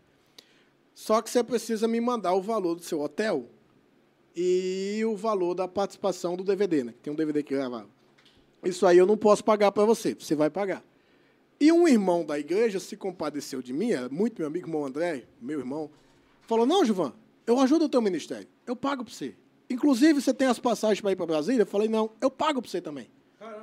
Cara, o cara pagou mil reais, assim, no bolo. E daí eu peguei um ônibus para Brasília, cara. Na sexta-feira para pregar no sábado. Chega lá no sábado. Saiu 9 horas da manhã de Toledo. Mano, com nada no bolso. Só o valor, o valorzinho já tinha mandado para ele. Só o valor da passagem de volta. Os 305 reais a passagem de volta que ele me deu. E ele falou, Gilvan, não compra a passagem, porque se você pegar uma outra agenda lá, você pode ficar mais um pouco. Falei, tá bom, né? E eu fui, cara. Só eu e Jesus Cristo. Veio um pastor dos estados do, do, do, do Santa Catarina. Veio no mesmo ônibus que eu, a gente se encontrou lá, começou a conversar, e esse cara pagou comida para mim, que eu não, eu não tinha para comprar comida. Quando eu postei o cartaz dos Gideões, com a foto lá, Gilvan Gomes nos Gideões, no Facebook, bateu 5 mil amigos em 15 dias. Cara, eu era um ninguém. Mas você postou a marca, pô, 15, 5 mil amigos. E um cara me manda mensagem de Brasília. Ó, mano, prazer conhecer, pastor Ismael é, Alves Oliveira, coisa assim. Cara, que prazer conhecer e tal, não sei o quê. Eu quero te trazer em Brasília. Eu falei, eu vou estar aí sábado. Pô, que legal, você prega domingo na minha igreja? Eu falei, prego. Quanto você cobra? Nada. Beleza. Tô chegando em Brasília, o cara, o, o pastor que estava comigo falou, mano, é, como que a gente vai da rodoviária pro hotel? Eu falei, não sei. Pô, eu não conhecia Brasília, cara. Ele falou, cara, mas e aí, meu irmão? Nós, nós- temos que pegar um táxi, nós temos que chegar lá, só mandar o endereço. Eu, eu agora lisei também, né? Aí eu falei, não, fica tranquilo. Liguei para esse cara, falei, mano, falei para você que eu não te cobrava nada. Mas eu vou te pedir para você me buscar na rodoviária e me levar para esse hotel aqui. E daí mandei a foto pro cara, o cara falou, pô, cara, Ceilândia, eu conheço, te busco lá na hora, vai ser um prazer. Nós chegamos na rodoviária. Antes de nós chegar, eu passei 24 horas no ônibus para você ver como o campo missionário é desafiador. Eu passei 24 horas no ônibus, cheguei 9 horas da manhã lá. Antes disso, cara, 5, 6 horas da manhã, o ônibus parou em Valparaíso, no Goiás, para um café. Valparaíso, os meninos é de Valparaíso. Ô, cara, pô. um abraço para vocês. O ônibus para lá e eu estava apertado para fazer o number two. E daí eu desci do ônibus e falei, vou procurar o banheiro do restaurante. Pra cagar. Sim! Fala inglês, né, cara? Pra ficar bonito, number two. Eu não sabia para onde ficava o banheiro, o banheiro não ficava dentro do restaurante. Eu encontro um segurança lá, falei pro cara, queridão, onde é que é o banheiro? O cara falou, meu irmão, você vai fazer o quê? Eu falei, cara, eu vou dar uma aliviada, tomar um banho. Ele falou, vou te dar um conselho. Ele falou, pode dizer. O banheiro fica lá para trás. Mas, cara, só vai se você não tiver alternativa. Porque toda vez que vai, vai alguém lá, o pessoal vem de fora, que é meio perigoso, e a gente sempre encontra. Ele falou com essas palavras: sempre encontra alguém assaltado e morto lá dentro. Caraca. Cara, é umas sete da manhã. Mano, a vontade passou de tal forma que eu cheguei no hotel e não consegui ir no banheiro. Eu subi no ônibus, cara, com um susto tão grande. Cheguei na rodoviária, o cara buscou nós de metrô, levou nós para o metrô e tal, e eu fui pregar nos Gideões. E daí é aquela foto que eu mandei no cartaz, que, que, que, eu preguei lá. Daí o pastor da igreja falou para mim, eu quero que você volte aqui. E 15 dias depois, a mulher de lá me ligou. Eu tinha voltado para casa e tal. A mulher me ligou e falou: A gente quer que você volte em Brasília. Manda teus documentos para comprar tua passagem. E daí eu falei: Beleza, né? A mulher compra passagem de avião. E falou pra mim que eu tinha que ir pra Foz do Iguaçu. E eu não contei nada, que eu não tinha dinheiro, nada. Eu tava quebrado, cara, desempregado, sabe? Pela fé. E daí eu peguei 100 reais, de uns dias que eu tinha trabalhado, comprei a passagem para Foz no dia, enchi a mala de, de- de roupa. A, a irmã lá ajeitou oito dias de agenda para me pregar em algumas igrejas. E eu fui para Foz. Chego em Foz do Iguaçu, 11h30 da noite. O ônibus me levou 45 reais, eu fiquei com 65 reais, eu tinha 100. Quando eu chego na rodoviária, 11h30 da noite, da rodoviária de Foz para o aeroporto é longe. É ou não é? Falei, não tem ônibus, vou procurar um táxi. Encontrei um cara, falei, mano, quanto que é para me levar no aeroporto? Ele falou, 100. Falei, cara, não tenho. Vou pro 90. Eu falei, não, cara, não tenho, só tenho 60. Ele falou, não te levo nunca. Falei, querido, eu tenho 65 reais, eu estou indo para a igreja. Ele falou, não, fica aí, espera o sol nascer, você pega o circular, você paga 4 reais. Eu falei, querido, o meu voo sai 5 e meia da manhã. E eu preciso estar lá. Abra minha mala, você vai encontrar roupa e Bíblia. Se você achar um real, é seu. O cara olhou para mim, se compadeceu, falou, vamos, vou te levar lá. Levou no aeroporto. Eu tinha pegado avião para vir do Nordeste para cá, e eu sei, não sei se vocês já andaram de avião, mas é um caos às vezes, cara. Eu estou no aeroporto ali, e eles mandam você fazer o check-in duas horas antes. Eu sou para-raio de problema. Tudo que dá errado acontece na minha vida. Daí, falei, beleza, né? Vou ficar aqui. O saguão do aeroporto embaixo estava vazio. E eu fiquei ali, passei a noite, deu quatro horas da manhã. Eu falei, cara, era para mim ir três e meia. Eu vou umas quatro e meia. Porque daí vai estar vazio lá em cima também, faço o saguão, beleza, né? 4 e 15 eu subi e falei, vou subir um pouco mais cedo. Quando eu subi, embaixo estava vazio, em cima estava lotado, velho. A fila pro check-in, você tem uma ideia como eu sou para-raio de problema. Tinha um time de anão argentino que ia pegar o mesmo voo. Tava na minha frente, cara. 22 anãozinhos. E, cara, você vê anão falar, é engraçado. Imagina os caras falando espanhol, velho. Eu sou para-raio de problema. Cara, os caras falando espanhol. Na minha frente aqui, eu falando, meu Deus, eu vou perder o voo. Eu chego para fazer o check-in. Quando eu fiz o check-in e tal, tem despacho de bagagem. A mulher falou para mim que a passagem tinha bagagem inclusa. Eu falei, beleza, né? Cheguei lá, cara, a mulher pegou minha malinha, né? Colocou em cima e falou, 80 reais da bagagem. Eu falei, como é que é, minha filha? 80 reais a sua bagagem, a sua passagem não tem passagem inclusa. O, o pre- maravilhoso presidente Michel Temer colocou essa lei. Foi, foi né? mesmo. E daí eu falei, e agora, velho? Na época eu não tinha cartão, não tinha nada, cara, eu era sozinho. E daí eu falei, e agora, velho? Peguei o telefone, 4h40 da manhã. Liguei para a irmã, para a secretária lá, né? 4h40 da manhã, cara. A mulher acordou. E daí eu falei, irmã, Pai do Senhor Jesus, perdoa te ligar tão cedo, mas eu tô com um probleminha com bagagem aqui. E nisso, tava uma fila gigante atrás de mim, homenageando a minha mãe. Filho da Xuxa! Sai do meio, cara de alho. Os cara... Mano, os caras estavam me xingando mesmo. Pô, eu vou para pegar. E eu tava ali 5, 10 minutos. E daí eu falei, eu tô com um probleminha com a minha bagagem aqui. Não tem bagagem inclusa. Ela falou, ô, pastor, me perdoe. Eu não vi que tem essa lei agora. Faz o seguinte, pague aí, quando você chegar aqui, a gente reembolsa. Eu olhei para ela e falei, irmã, você me perdoa? Eu não tenho dinheiro. Cartão? Falei, não tenho cartão. Não tem ninguém aí com você que possa pagar? Eu falei, com essas palavras. Tem Jesus Cristo, mas eu acho que ele não tem dinheiro físico aqui, não, irmã. Ela olhou para mim e falou, e agora? Eu nunca me esqueci Jesus dessa faz o cheque. E agora, eu, eu queria dizer, a moça não vai aceitar uma oração em troca, né? Aí eu falei, ah, agora eu vou deixar minha bagagem aqui, né? Eu vou sem. Daí, não, pergunta se eles passam cartão por foto e tal, e conseguiram pagar, passar a bagagem 5 da manhã. Cara, 4h40 para 5. Eu saio tão atordoado que o meu voo subia 5 e meia e avião não atrasa nem com a gota, cara. Avião é pontual.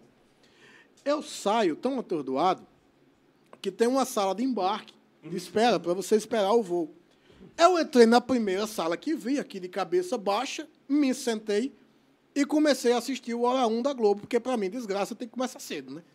Comecei a assistir o Hora 1 ali.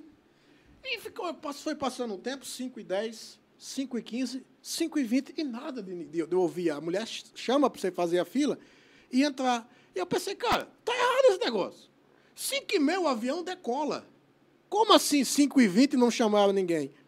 Aí eu fui olhar no cartão de embarque e estava escrito assim, Latam. Eu levanto a cabeça e parecia o jogo do Brasil com a Alemanha. Gol de tudo quanto era jeito. Gol, gol, gol, gol, gol. Eu estava na sala de embarque errada, filho. Eu saio da porta da sala de embarque e está o alto-falante, que lá dentro você não ouve. Quando eu sair fora da, da sala de embarque, está o alto-falante. Atenção, Gilvan Gomes Duarte Júnior, compareça o portão H, compareça o portão H para o voo. Eu saí correndo, o cara que estava no portão me conhecia, velho. Ô, Gilvan, é você? Eu falei, só, corre, velho. Eu entrei no avião, afivelado, e o avião decolou. Caramba. Então, cara, o campo missionário é desafiador. É desafio. É para quem tem coragem. É, ele envolve muita fé, cara. Sim. Muita fé. E eu acho que hoje é muito mais difícil você ter fé do que, tipo, não vou nem falar assim, ah, muito tempo. Não, do que há 15, 10, 15 anos atrás. Gilvan. Sim. Eu acho que a fé, cada vez mais, ela vai se perdendo, sabe? De você. Cara, é muito difícil, porque as pessoas elas são acostumadas a depender da- das mãos delas. Exatamente. Não, Era tá tudo eu sobre o meu falar. controle. Tá Era sobre o meu eu controle. Eu falar. cons... Cara, eu mesmo sou assim, cara. Eu vou falar pra você. Eu tinha muita fé e eu perdi muita. Por quê? Porque tudo tem que estar sobre o meu controle, sobre as minhas mãos, que eu tenho que conseguir fazer e realizar. Fugiu disso aqui, cara, eu falo, fudeu. Mas eu vou te falar uma coisa. Você tem controle sobre a morte? Não, mas não, Não. tenho controle, mas já É, espero sim, que vá sim, acontecer, entendeu? que vai. É aí que tá, cara. Cristo Jesus tem. É uma, a, a morte é uma punição por causa do pecado, porque o salário do pecado é a morte, para nos ensinar, cara. A morte, em tudo, ela é terrível, mas para nós que temos Jesus Cristo, é a esperança da vida eterna. Para nos ensinar que realmente precisamos de Deus. Todo mundo precisa de Deus. Mas é complicado. É cara. complicado. É complicado. É complicado. É complicado porque esse negócio assim, de nós precisamos de Deus é algo muito profundo Sim. num tempo muito raso. Sim. Mas você sabe por que, que as pessoas estão perdendo a fé hoje? Eu vou te dizer por quê. Moisés foi escolhido por Deus para ser o libertador de Israel. E Moisés vai para o Egito, acontece as dez pragas e tudo tal. E eles saem do Egito e vão para o deserto. E no deserto, Deus abençoa eles com maná, com água da rocha, água amarga se torna doce, vitória sobre os inimigos, carne. No deserto veio carne para dois milhões de pessoas. Moisés viu as mãos. Chega um momento que Moisés vai conversar com Deus e ele falou: Deus, até hoje eu vi as mãos. Mas eu quero ver quem é além dessas mãos. Eu não quero saber o que o Senhor tem para oferecer. Eu quero saber quem é o Senhor. Eu quero te conhecer, eu quero ver tua face. Esse é o problema. As pessoas têm focado nas mãos. E esse mundo totalmente antropocêntrico, onde o homem está no centro de tudo, ele tenta eliminar Deus, porque automaticamente o homem acredita que ele consegue tudo e que ele não. Então, se ele consegue tudo e se Deus é apenas alguém que faz as coisas para ele, de sorte que ele consegue fazer, Deus é descartável. E esse é o problema, cara. O é por isso que evangelho. eu falo que a fé mo- a fé não que ela morreu, mas que ela está muito mais difícil Sim. hoje, porque por trás do milagre sempre é visto um homem. Sim, Por trás de, de um acontecimento que, que era para enxergar Deus, é visto uma pessoa. É isso, cara. Esse é exatamente esse raciocínio. O homem tem aparecido. O homem tem, tem se tornado autossuficiente. E o que as pessoas têm que entender é que o que a Bíblia Sagrada inteira, de Gênesis a Apocalipse, ela tenta, ou ela faz, o seu propósito é revelar Jesus Cristo. Cara, nós temos um problema sério. Todo homem tem, cara. Não é que você vai ser condenado, você está condenado. Você nasce no pecado. Isso é uma herança maldita que nós temos. E não existe outro meio de salvação. Só Jesus Cristo. É esse o problema. O evangelho de hoje em dia que é pregado é um evangelho das coisas e não de quem é. Aquele desejo de conhecer verdadeiramente Jesus, de ter um encontro verdadeiramente com Jesus, É do que ele pode oferecer. é do que ele pode oferecer. Exatamente isso. A- aí é, a gente ia falar um pouquinho sobre isso, que daí é quando o povo não gosta mesmo sai fora. Mas eu vejo assim, quando a Bíblia fala, ah, no final ó, a fé de muitos se esfriará. Cara, Isso. o que aconteceu com a política agora, eu vi muito Sim. nisso. Eu vi, cara, essa é uma etapa de que a fé vai se esfriar mesmo Sim. por conta por conta da forma que muitos cristãos ou religiosos Isso. enfrentaram Isso. a pandemia, viram e se Isso. colocaram, tipo assim, não, eu tenho que me posicionar. Cara, só que não foi um posicionamento, Eu concordo. foi uma idolatria, sabe? Foi uma idolatria. Não foi assim, eu preciso me posicionar para aquilo que é correto. Não, eu preciso idolatrar esse cara porque parece que ele sabe aquilo que é correto. Sim. Não, mas ele continua sendo um homem falho pra caramba e que agora o tempo, eu- tanto que eu falo que o Bolsonaro até fevereiro, os caras vão prender ele. Vai. Vai ser rápido até fevereiro. Vai. E eu queria ver muito a cara dessas pessoas que falaram assim: não, não teve corrupção, ele é pátria, Deus e família. Ele não... e, entende, quando você fala uma coisa dessa, Gilvão, o pessoal já fala assim: é petista. Não, o Lula continua sendo ladrão. Nós temos essa opinião, o Lula continua sendo ladrão, mas o Bolsonaro não é esse cara que o pessoal comprou. Não é. Aliás, eu vou ser sincero com você, político é quase que tudo igual, com algumas exceções. Cara, são políticos. O cara não venha me dizer que um cara que está há 30 anos na vida pública é um santo. Não é, filho. Não é. Olha, ó, se você diga com quem você anda, que eu digo quem tu és. Quem eram os caras que o Lula era é amigo até hoje, né? Corruptos. Quem é os caras que o Bolsonaro levou para o Os governo? mesmos. Entendeu? Os mesmos. Então é, é- é essa coisa. E você tem razão. Eu vejo Eu- assim que eu- o Bolsonaro não é. Eu falo para uns amigos meus assim, ó. A ideologia do Bolsonaro para deputado funciona porque deputado ele, ele engloba um, um certo tipo de pessoa. É aquele tipo de pessoa que ele tem que agradar que vai votar nele. Agora, para presidente já não é, porque ele tem que englobar um- muito mais gente. Então eu sempre vi assim, ó, é um deputado sentado na cadeira de um presidente, onde ele teve pessoas por trás dele e falou assim: olha, você não pode fazer aquilo que o deputado faria, mas ele continua sendo deputado aqui. Ele tentou mascarar o que ele realmente é, mas no fundo era a mesma coisa. É, cara, é, é, um, é um assunto bastante complexo de, de- da questão de política. Eu fiz um acordo comigo mesmo esse ano passado, final desse ano passado, depois da eleição, que eu não ia mais falar de política, porque, cara, essa política foi terrível. Eu nunca vi. Já Você teve no razão. grupo da igreja alguma coisa que você postou assim, tipo assim, Bolsonaro não sei o que, os Não, caras não eu gostou? Ou evito- alguém que chamou você pra pregar, e aí quando viu que você não era um total bolsonarista, cancelou, não? Não. Eu vou Porque o explicar- Clésio aqui teve. Não, eu tive problemas com pessoas que, com irmãos que eram bolsonaristas raiz, que embateram comigo. Principalmente nas redes sociais. Na igreja, não. Porque, pelo menos a minha igreja, ela sempre se manteve meio que genuína no evangelho. Tipo, eu não estou falando da liderança, da- das lideranças pelo Brasil. Estou falando da minha igreja local, os meus irmãos. O nosso pastor fez até uma reunião e falou, irmãos, é política, é política, igreja é igreja. Ele não usou o púlpito? Não. Nossa! Isso é extraordinário Não, hoje cara, em dia, viu? é- isso é, É, é isso que eu estou te dizendo, porque... a- Ele é exceção.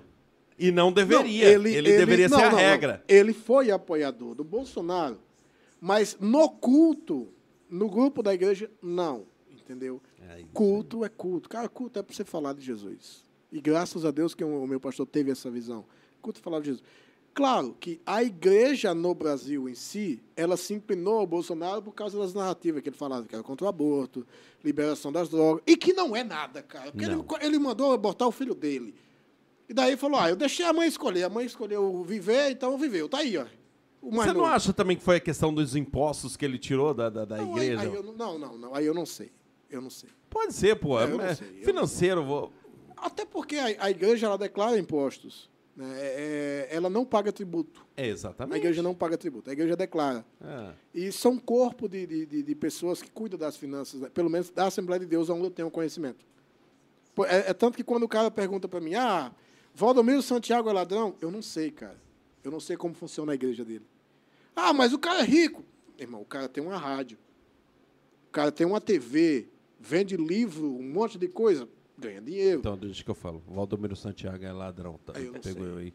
Valdomiro Santiago é ladrão. Vou falar pra você. Por mais que ele tem, esse dinheiro não saiu dele. Eu não sei, cara. Valdomiro Santiago é ladrão. Eu não sei. Nós só não pode eu- falar mal do Xandão, senão ele corta nós tudo aqui. Mas Valdomiro Santiago não pode. Eu não sei, eu não sei. Então, é, é, quando trata-se de igreja, é como eu falei, elas não são nem unidas, cara. São cada um, no, no- cada liderança no seu quadrado. Fechou. Ô, Gilvan, eu vou soltar um áudiozinho. Um áudiozinho, não. Eu mandei. eh, Ele falou que ia gravar um áudiozinho. Ele gravou um áudio de 1 minuto e 42, pelo amor de Deus. Vamos ver se sai aqui, truta. A paz de Cristo, meu irmão Gilvan. Aqui é o Clésio. Pela misericórdia de Deus, sou evangelista da casa do Senhor. Estou acompanhando aqui o Hipocast. Meu amigo Neves, do Marinho. Seu testemunho é muito forte, muito De Brasília, viu? E é uma honra poder ouvi-lo, viu? Que Deus te abençoe. Que Deus te use poderosamente nessa nação brasileira. Deixe um texto de Eclesiastes 9:8 para sua meditação. Em todo o tempo, seja alva as tuas vestes e Aleluia. não falte o óleo sobre a tua cabeça. Glória. Amém? Deus. Forte abraço. Espero depois poder conversar com o Senhor pelo WhatsApp. Tá bom? Névito, muito obrigado também por esse espaço aqui. Deixa eu pôr no mais rápido. Tá bom? Que Deus te abençoe, abençoe sua família. Marinho, a mesma coisa. Deus te abençoe, abençoe sua família. E deixa para vocês dois Eclesiastes, capítulo 3. Isso. Todo Amém? tempo. Espero o tempo de Deus. Não se precipite. Não se Isso. precipite. Espere o tempo de Deus. Não sei o que vocês almejam. Não sei o que vocês buscam. Mas há um tempo determinado. Eu sei. Olha, Show de bola. Valeu, Não, Clé. Deus abençoe. de Irmão Kleber. Ele é fera. Clécio, Clécio, Clécio, Clécio, Clécio. Deus abençoe, querido. Show Um Em breve nós se conhecemos em Brasília. Eu tenho uma, eu tenho uma prima que mora em Brasília. Tem? Tenho. Eu conheci Pô. na segunda viagem que eu fui. Eu postei o cartaz, daí ela foi lá. Não, e você sabe o que é interessante? Eu fui para Brasília também, um amigo meu levou um tiro aqui, ficou na cadeia de roda, e lá tem um hospital que é o Sara, que é, é- ele é especialista né, na, na- nisso, né? E aí foi na onde eu fui com ele, não tinha lugar para ficar, não tinha dinheiro nem nada, fiquei num albergue espírita, e aí, por fim das contas, acabei conhecendo o Clécio lá, que a gente ficou contato WhatsApp e a gente virou amigo, Que cara. legal. Através dele conheceu outros caras. É as coisas de Deus. Pra você ver, né? As As coisas de de Deus que mandou até um albergue espírita. Deus é espírita. Brasília, pra mim, é especial, cara. Brasília, eu, eu comi uma coisa que eu nunca imaginei comer na minha vida. Acabou o culto. Na segunda noite que eu ministrei, o pastor da igreja, o pastor da igreja olhou pra mim e falou: "Quero que você vá jantar comigo". Falei: "Beleza, né?". Saí, mas ele, ele olhou pra mim e falou: "O que é que você quer comer?". E cara, eu nunca, eu nunca comecei comida chique. Cara, eu comi mortadela e, e- e cuscuz a vida inteira. Ah, Cuscuz de manteiga, café com farinha. Eu olhei pra ele e falei, cara, se eu quiser, né? Ele falou, não, filho, você tá em Brasília, aqui tem tudo. O que, que você quer comer? Eu falei, o que, que o senhor gosta? Ele falou, eu gosto de peixe cru. Eu falei, peixe cru é sushi? Ele falou, é. "Ah, então eu quero comer isso aí, né? Tá, vamos lá. Eu falei, vamos comer um sushi. Cara, enquanto ele ia conversando comigo no caminho, procurando um restaurante, eu fui pensando, velho, sushi é peixe cru. Eu comi peixe a minha vida inteira, cozido e frito. Tilápia, é, lambari, que nós chamamos de piaba lá em cima, que eu pegava no rio. Falei, cara, peixe não é bom no frito nem cru, cara. Eu comi muito, eu não gosto. Assim, imagina cru, velho. Falei, comecei a orar, falei, Deus, abençoe que não tenha nenhum restaurante aberto em Brasília. Que é ele... Porque eu pensei comigo, pô, o cara tem uma condição melhor que a minha. Eu achei que ele ia me levar para comer um churrasco da Mongólia, cara. Sei lá, talvez até um besouro da Índia, da, China, né? Um rato, um cachorro. Pe- ca- peixe cru. E daí nós achamos, nós achamos um restaurante e não servia lá na mesa, né? Só para viagem. E daí ele falou: não, nós estamos em Brasília. Brasília não dorme, nós vai achar um restaurante. Nós achamos um restaurante em Brasília. Passando o jogo do Bendito Flamengo. Eu não gosto de Flamengo, cara, porque meu primo é flamenguista, meu tio é flamenguista, meu filho é flamenguista, meu irmão. Cara, eu peguei ranço. Uma Eu vez. sou uma- flamenguista. 2019. Seu motorista é flamenguista. Motorista flamenguista. 2019, tá o Flamengo jogando contra o Atlético Paranaense dentro do Maracanã. o Atlético Paranaense com time reserva. O Flamengo faz o primeiro gol. Abel Braga era o técnico. Eu estava assistindo. Flamengo faz o primeiro gol. O Atlético virou. Alguém lembra desse jogo? Dentro do Maracanã, o Atlético virou em cima do Flamengo. Segundo tempo, eu peguei o celular, cara. Falei, é meu momento. Peguei o celular, gravei o vídeo assim, no grupo da família, que é o pessoal flamenguista, e falei: Paraná tem time! E mandei. O Flamengo empatou e virou. O jogo terminou 3 a 2 pro Flamengo. Foi Antes do Jorge Jesus assumir. E os caras me, cha... me chatearam, velho. Eu chego, tá passando um jogo do Flamengo, o cara me traz uma barca de sushi e me traz aqueles pau pra comer, cara. Mano, eu tenho um problema em comer com garfo. Minha esposa sabe. Eu como com colher. O Lucas sabe. Eu, como só- com colher. Eu também, só como de colher. Cara, eu não gosto É de comer de garfo. Eu também. Só- é, é pouca comida e ia caindo, entendeu? Aí, aquilo pra quem é cego é um veneno. E daí, o cara me traz aqueles pau. E o pastor na Com o maior. garfo no zóio. né? Termina de cegar 100%. O pastor na maior habilidade. Não, se pegar no esquerdo não me faz falta. O, o- daqui uns dias nem o direito.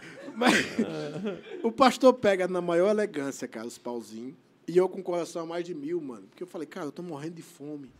Peixe cru, isso não deve ser bom, não. Ele pega aqui na maior elegância os pauzinhos, começa a comer. Eu pego aqueles pau, coloco na mão e eles é caindo, cara. E eu tentando segurar e caindo, e o pastor comendo, né? E daí ele olhou para mim e falou, Givan, pega assim. Aí botou na minha mão um jeitinho. Falou, pega e fecha. Eu peguei e caiu. Aí eu olhei pro japonês assim e eu quis dizer, ô, Tanaka, é, é tudo Tanaka, né? Ô, Tanaka, me traz uma colher, velho. E daí ele chegou e falou, ei, tem uns adaptadorzinhos para iniciante. Você aceita? Eu falei, claro, vai ajudar a comer? Ele falou, vai, ele traz. O pastor está comendo minha comida, tudo aí. E daí o- ele trouxe, colocou na, na- nas duas cabecinhas. E eu fui colocar, cara, peguei e o negócio caiu de novo. E daí ele falou, não, Givan, tem um jeito especial. Eu ia brincar e dizer para ele que eu não tenho habilidade com Paulo. Mas aí... o... E daí... Adogo. Eu peguei no compridinho como ele mandou, cara, molhei no show e, e comi uma das melhores comidas da minha vida. Nunca mais eu comi sushi, porque é 70 reais a barca. Mas até hoje eu quero voltar aí em Brasília. Ô, irmão Clécio, me leva, Fica o convite. me paga o sushi. Não, pô, mas aqui no, no, no Pesqueira tem, pô, aqui, pô, tem. O Marinho vai te chamar uma hora pra vir Não, comer. palotina tem. Palotina tem, mas é 80 conto, cara. É, aquele dia me deu câimbra aqui, ó. É. Cara, se vocês quiserem que eu pare... você Não, não, que é, não, não é. Esse dia eu tava aqui também, me deu uma câimbra aqui, velho. Sim, sim. É que, cara, se, se eu for parar pra contar as histórias doideiras. Mano, eu subi. eu falei pra vocês, eu subi no Morro do Duque de Caxias sozinho, cara. No Rio de Janeiro, de noite. Pra pregar numa igreja. Eu, nesse evento dos Gideões. Mas você conhe- tem parente no Rio? Não, eu não conheço ninguém no Rio. Eu conheci um pastor nesse Gideões de Brasília que pegou meu telefone e falou: final do ano eu vou fazer um evento, eu quero que você vá lá. Eu falei: tá bom. Não ia. Esse cara me liga, falou: dia 2 de dezembro, vou fazer um dia com Deus aqui em Duque de Caxias. Eu só ouvia por nome, né? Eu quero que você venha pregar. Eu falei, não, cara, eu não vou, eu não tenho passagem e tal. Meu tio falou, não, eu te pago das passagens. Meu tio em, em- em São Paulo, ele é um grande apoiador do meu ministério, né? Ele falou, não, filho, eu te pago das passagens. É uma honra para nós da família ter um pregador. Eu falei, tá bom. O cara pagou minhas passagens numa empresa. Eu não sei se eu posso falar o nome dela aqui, mas, cara, na empresa da passagem, dizia que o ônibus saía duas horas da manhã de Cascavel e chegava 10 da manhã em São Paulo. E daí. falei, beleza. Caramba, Baratão. oito horas. É, falei, cara, du- du- duas da, da, da, da Deve tarde. ser o Catur. É, não, não foi o Catu, foi a Pluma. Duas da tarde. Porra, de Puma, nunca vi isso aí também. Cara, duas da tarde, chegava 10 da manhã no Rio. Preste atenção. Ah, no Rio, não era nem São Não, Paulo? no Rio. Preste Você tá atenção. doido? Não, não. Eu não. comprei a passagem, liguei pro pastor, falei, tô indo, duas da tarde, peguei o ônibus em Cascavel, chegou quase três, e daí falei, tô indo. E daí ele falou, que hora que você chega, filho, para eu te buscar na rodoviária? Falei, ah, o ônibus marca 10 horas da manhã, mas como atrasa, me busca meio-dia, que meio-dia eu vou estar lá. Ele falou, olha, eu não tenho um carro, vou pegar um carro emprestado e te esperar. Quando você chegar, você me liga que eu te busco. Falei, tá bom. Era para chegar 10 horas da manhã. 10 horas da manhã nós estávamos entrando em São Paulo, filho. Nós chegou no Rio 7 horas da tarde. Mas não existe chegar 10 horas da manhã Eu lá. não, sabia, eu não sabia nem por onde ficava o Rio, filho. Não, mas eu digo assim, os caras oferecer isso, mas da onde? Exatamente, cara. Da onde? Tem- entendeu? Não tinha água, no, no- no coisa. Cara, eu fui com 25 reais no bolso e o dinheiro da passagem voltar. Eu chego na rodoviária do Rio, sete horas da tarde, que estava tarde ainda, né? Ligo pro pastor. E o pastor antes ficava no WhatsApp, irmão, cadê você? Você não chegou ainda? Eu falei, pastor, acho que mais uma hora, né? Mais duas horas e tal. Daí, foi beleza, né? Sete horas eu cheguei, cara. Liguei para ele, ele falou, irmão, eu peguei um carro emprestado, eu devolvi. O, o dono precisou, eu devolvi. Eu não tenho como te buscar. Faz o seguinte, pega um Uber, você vai pagar uns 25 reais. Eu tinha 26, falei, ah, dá certinho, né? Vou Pô, pagar um Uber. Uber 25 reais. É longe pra caramba. Não, então, né? Aí daí eu falei, cara, beleza, né? Vou pegar um Uber. E quando eu desci no Rio, horário de pico no Rio de Janeiro, para quem nunca foi, eu não sei se foi comigo, porque eles que é a primeira impressão que fica. Cara, parecia que os, os carioca estavam vendo Satanás, velho. Os caras olhavam para mim com a raiva. Eu via o ódio no olhar, cara. Passava por mim, esbarrava. Eu dentro da rodoviária, com a bolsa nas costas. E os caras passavam, não davam um oi, cara. Muita gente. Eu vou baixar o aplicativo do Uber, coloco o endereço rodoviário do Duque de Caxias, aparece a mensagem: o Uber não cobre essa área. Não. Eu falei, mas o que está acontecendo? Liguei pro pastor, falei, pastor, não tem Uber não. Ele falou, tem. Eu viajo, pego o Uber toda vez aí. Eu falei, não tem. Tem. Eu saio um pouco e vejo uma agência de táxi. E vejo um taxista. E o cara olhou para mim e falou, vai para onde, irmão? Viu eu com a bolsa, né? Eu falei, vou para o Duque de Caxias. No morro? Falei, deve ser, né? Eu te levo lá. Falei, quanto? 150 pau. Falei, não, querido, eu não tenho, não. Muito obrigado. Ele falou, não, eu vou para 140. Eu falei, não, querido, não, 130, 120. O, o menor preço que ele fez foi 90. Eu falei, querido, eu tenho 26 reais. Se você me levar, eu te dou. Ele olhou para mim e falou, vixe! Ô, peixe, tu não vai não, hein? Por 25 reais ninguém te Truta, lá leva, no filho. Rio, o cara desse jeito aí. Não te leva, filho. Você não sabe nem onde é que você está. 25 conto? Não. Eu só vou por 90 e nem um preço a mais. Eu falei, não, cara, eu estou tentando pegar o Uber. Ele falou, você não pega também. A gente fez uma baixa assinada aqui esses dias e o Uber não pode mais chegar até aqui. Nossa. Eu estava no Rio de Janeiro, 7 horas da noite. O cara sem poder vir me buscar e não tinha Uber para ir. Eu liguei pro pastor. Falei, pastor, estou com problema. Eu não consigo ir. Ele falou, Vaso, sai daí e anda mais ou menos uns 500 metros, 600 metros. Vai ter um- um- uma rua que é onde o pessoal pega ônibus. Vai ter coletivo. Pega a aviação Periquitos, Periquitos, que eles falam assim, né? Dá um chiado. Ou um ônibus que passe na Washington Luiz, que é a avenida que liga Rio de Janeiro a São Paulo, e você desce em frente ao Carrefour. Falei, tá bom. Ele falou, você vai pegar três e pouquinho, filho. Mas é o único jeito de você vir em coletivo. Eu falei, tá bom. Mano, eu morei em favela. Eu só tinha na minha carteira meus documentos, celularzinho e o, o valor da passagem, né? Para voltar e os 26 real. Peguei os seis contos, botei no bolso, peguei a carteira e o celular, coloquei na cueca, tirei o celular do, do modo tocar e coloquei para vibrar, né? A minha mulher aqui em Toledo, doida, você já chegou, você chegou, você chegou e tal, como é que tá? E eu saio de lá, chega o cara, horário de pico, mano, mas tanta gente um roçando no outro, e ônibus parado, de tudo quanto era jeito, cara. E eu saí perguntando, passa de frente, eu só me lembrei da Washington Luiz e Carrefour. Passa em frente ao Carrefour e Washington Luiz? Cara, não, tal, tal, perguntando. Daí um cara tava do meu lado e falou, hein, você vai pro Carrefour? Eu falei, vou, aquele lá passa. Aí eu fui, perguntei pro motorista, ele falou, não, passa. Paguei três e pouco. Entrei no fundo do ônibus, sentei naquela carteira do meio. Aproveitei que o ônibus estava parado, tirei o celular da cueca, mandei uma mensagem para a mulher. A mulher estava mandando mensagem e o celular na cueca estava vibrando lá na ponte da amizade, sabe? E eu não podia pegar, cara, porque eu estava com medo dos caras me assaltar. Peguei e mandei uma mensagem, falei, filha, tá tudo bem. Tá tudo bem mesmo? Falei, tá, eu estou no carro com o pastor indo para lá. Falei, perdoa pela mentira, Jesus. Mas se eu falo para a mulher que eu estou num coletivo, ela me matava, filho. E daí coloquei o celular na cueca de novo e o ônibus saiu. E, cara, eu entendi por que, que o Rio de Janeiro tem assalto. Um engarrafamento, uma avenida que tinha assim, uns 15 carros fileirados, um pareado com o outro, um atrás do outro, não anda, cara. E um monte de ambulante, a molecada batendo no vidro, vendendo pipoca, vendendo bala, sabe? E eu pensei, cara, a polícia não pega nunca um cara que assaltar isso aqui. E o cara vai entrar aqui dentro, fazer um arrastão, subir na moto e dar pinote. Porque não tem como andar, os carros não andam, né? Aí beleza, né? Graças a Deus nesse dia não teve nada. E daí tinha um cara sentado do meu lado e eu pedi para ele o seguinte: meu, meu querido, eu tenho um probleminha na visão, de noite, na época, né?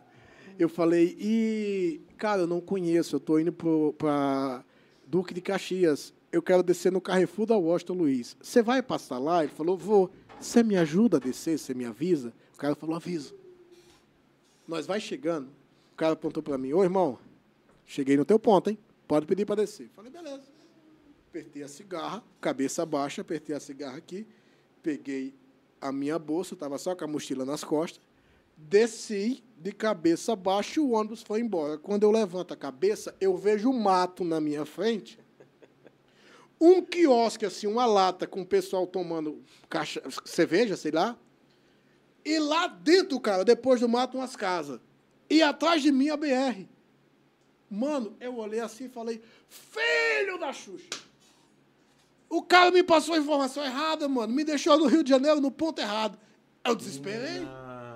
Falei, caramba, como é que eu vou encontrar esse negócio agora se eu não conheço? Aí eu saí, fui até o quiosque, falei, vou pedir informação, né? Falei, queridão, onde é que fica o Carrefour da Washington Luiz? O cara falou, só você virar de costa. Tava do outro lado da BR, cara. Oi, o mercado, um mercado gigante. E o morro tava lá. E aquela BR gigante, carro, cara, não tem como você passar. E já tinha ficado escuro, eram umas oito e meia da noite. E daí eu falei, cara, e agora, né? Olho lá na frente uma passarela escuro. E eu vi que tinha um pessoal lá, né? Eu olhei assim e falei, mas nem ferrando eu vou por ali.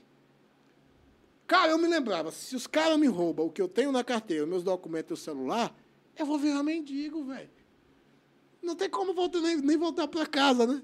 E daí eu falei, eu vou fazer o seguinte, eu vou ligar pro pastor, dizer que eu cheguei, pedir para ele vir me buscar, porque se os caras roubar nós dois, mas ele conhece o rio, e depois dá um jeito de levar para casa, né? Liguei pro pastor. Pastor, cheguei. Ele falou, chegou, Vaz? Cheguei. Eu tô aqui no Carrefour, cadê você? Falei, eu tô em frente. Ele começou, não, não tá que eu não tô te vendo. Eu falei, tô. Você entrou no mercado? Eu falei, não. Se o senhor olhar para depois da BR, eu acho que você vai me ver. Ele falou: Não, você está longe. Passa. Eu falei: Como, filho? Ele falou: Não, cruza a BR. Eu falei: Mas como, pastor? Tem muito carro. Ele falou: Não, filho, passarela. Passa na passarela para o outro lado. Eu falei: É para passar na passarela? Ele falou: É. O senhor tem certeza? Ele falou: É, filho, passa a passarela, vem para cá. Eu desliguei o celular, coloquei na cueca ia me lembrando que eu só tinha carteira na cueca, o celular, que era a minha garantia do retorno. Uma favela escura e tinha um pessoal lá, cara. Eu subi, cabeça baixa, eu, morei, eu vivi em favela. Passei cabeça baixa sem olhar para ninguém, os caras conversando assim, aquela, aquela moeda de truta, né? E eu passando, passei por eles, uma favela, uma coisa gigantesca, cara, passarela gigantesca. Lá na frente, outra moia. Tinha umas três assim, sabe? Tipo gangue, velho. E eu passei cabeça baixa e lembrando do versículo, ainda que eu andasse pelo vale da sombra da morte, não temeria mal algum, porque tu estás comigo. Falei, Jesus, fique comigo mesmo, que agora eu estou precisando. Passei, cara, quando eu passei por eles, eu dei um pau de carreira, que eles não me pegavam nem com a gota. Cheguei, encontrei o pastor, subi no morro. Mas, cara, vida missionária é desafiadora. Mas, Gilva, é, é, é. É uma vida missionária, só que também é tipo assim, a, deixa a, a Deus dará, né? Sim e não. É, porque tipo assim, tô indo, tô indo. Não, não, não. Deixa eu te explicar. Tô Cara, indo, mas Deus, segura aí que eu tô indo. Não, eu faço um cronograma. Tipo, eu faço um cronograma, não vou na Luca. Tem uma igreja, eu combino com o cara. Esse tô indo de Brasília, dos Gideões, foi a condição que me passaram. O cara falou, meu irmão, eu tenho 50 pregadores para o evento de cinco dias. Eu não tenho como buscar todo mundo. Então, você chega na rodoviária, pega um táxi, está aqui o hotel. Problema é que dos 50 pregadores, o pobre era eu. Era eu, cara, que não tinha o dinheiro do táxi, né? Não, mas, mas eu ainda vou concordar com você, porque quando eu fui com, com o Marcelinho lá da, da, da cadeira, ele falou assim, cara, tem um hotel para nós lá, tem tudo. Chegamos lá, não tinha ninguém no aeroporto, não tinha ninguém, nada. Só que daí nós teve que se virar. E aí foi, é mais ou menos igual você, entendeu? Eu sou assim. Aí fiquei um tempo no albergue e falei, não, vou andar de ônibus em Brasília. Eu morei um ano e pouco na Espanha. Eu falei, vou andar, um, vou andar em Brasília, pô. Se eu perder para Brasília, que eu vou ganhar de quem? E aí eu foi assim, entendeu? Mas é, É que eu sou. eu- hoje eu sou assim, cara, meio sistemático, entendeu? Meio assim. Ô, cara, Tem que estar tudo meio programado. senão o Brasil inteiro perde pra Brasília todo dia. Você acha que isso é especial? É. É, é isso aí, mano. E eu tentei entrar, mano. Eu tentei entrar lá naquele. No Congresso? No Congresso, não, naquele prédio que tem lá perto do Congresso, cara. Eu falei, vou dar uma de bobo, vou, vou entrar na fila, vou entrar. Rapaz, os caras não deixaram entrar, não. E eu louco pra entrar lá. Pô, por que, que você não falou que era bolsonarista, que você tinha passado? É. é. E eu votei naquele filho do ego. Eu votei na M18 também. Ô, Truta, é o seguinte, acho que tem. O José mandou aqui. Ó, vocês não ligam quando eu entro no celular, não, que nós tá conversando e o José lá, se comunicando em coiseira. O José mandou aqui, Truta, que tem Stel e serralheria. Serraria. Serraria, Serraria Serra- Cardoso, nosso amigo Lucian lá, do Hugo, do Rafa. Rafa. Joguei bola com ele ontem também, o Rafa fera no futebol, hein, cara? Moleque firmeza. Serraria Cardoso, lá, lá do Oretê, lá tá, tá construindo sua casa aí. Vai fazer um, um, um, um, um edículo lá no fundo da sua casa lá, um- uma cobertura da hora. Só chegar lá no Lucian lá, tem as madeiras top lá, os caibrão da hora. Fera, só chegar lá no Luciano, lá no Oretê, lá, mas eles entregam onde que você quiser ir no Poraí. Acho que até em Francisco Alves eles devem ter, entregar aí, né, Truta? São Paulo. São Paulo.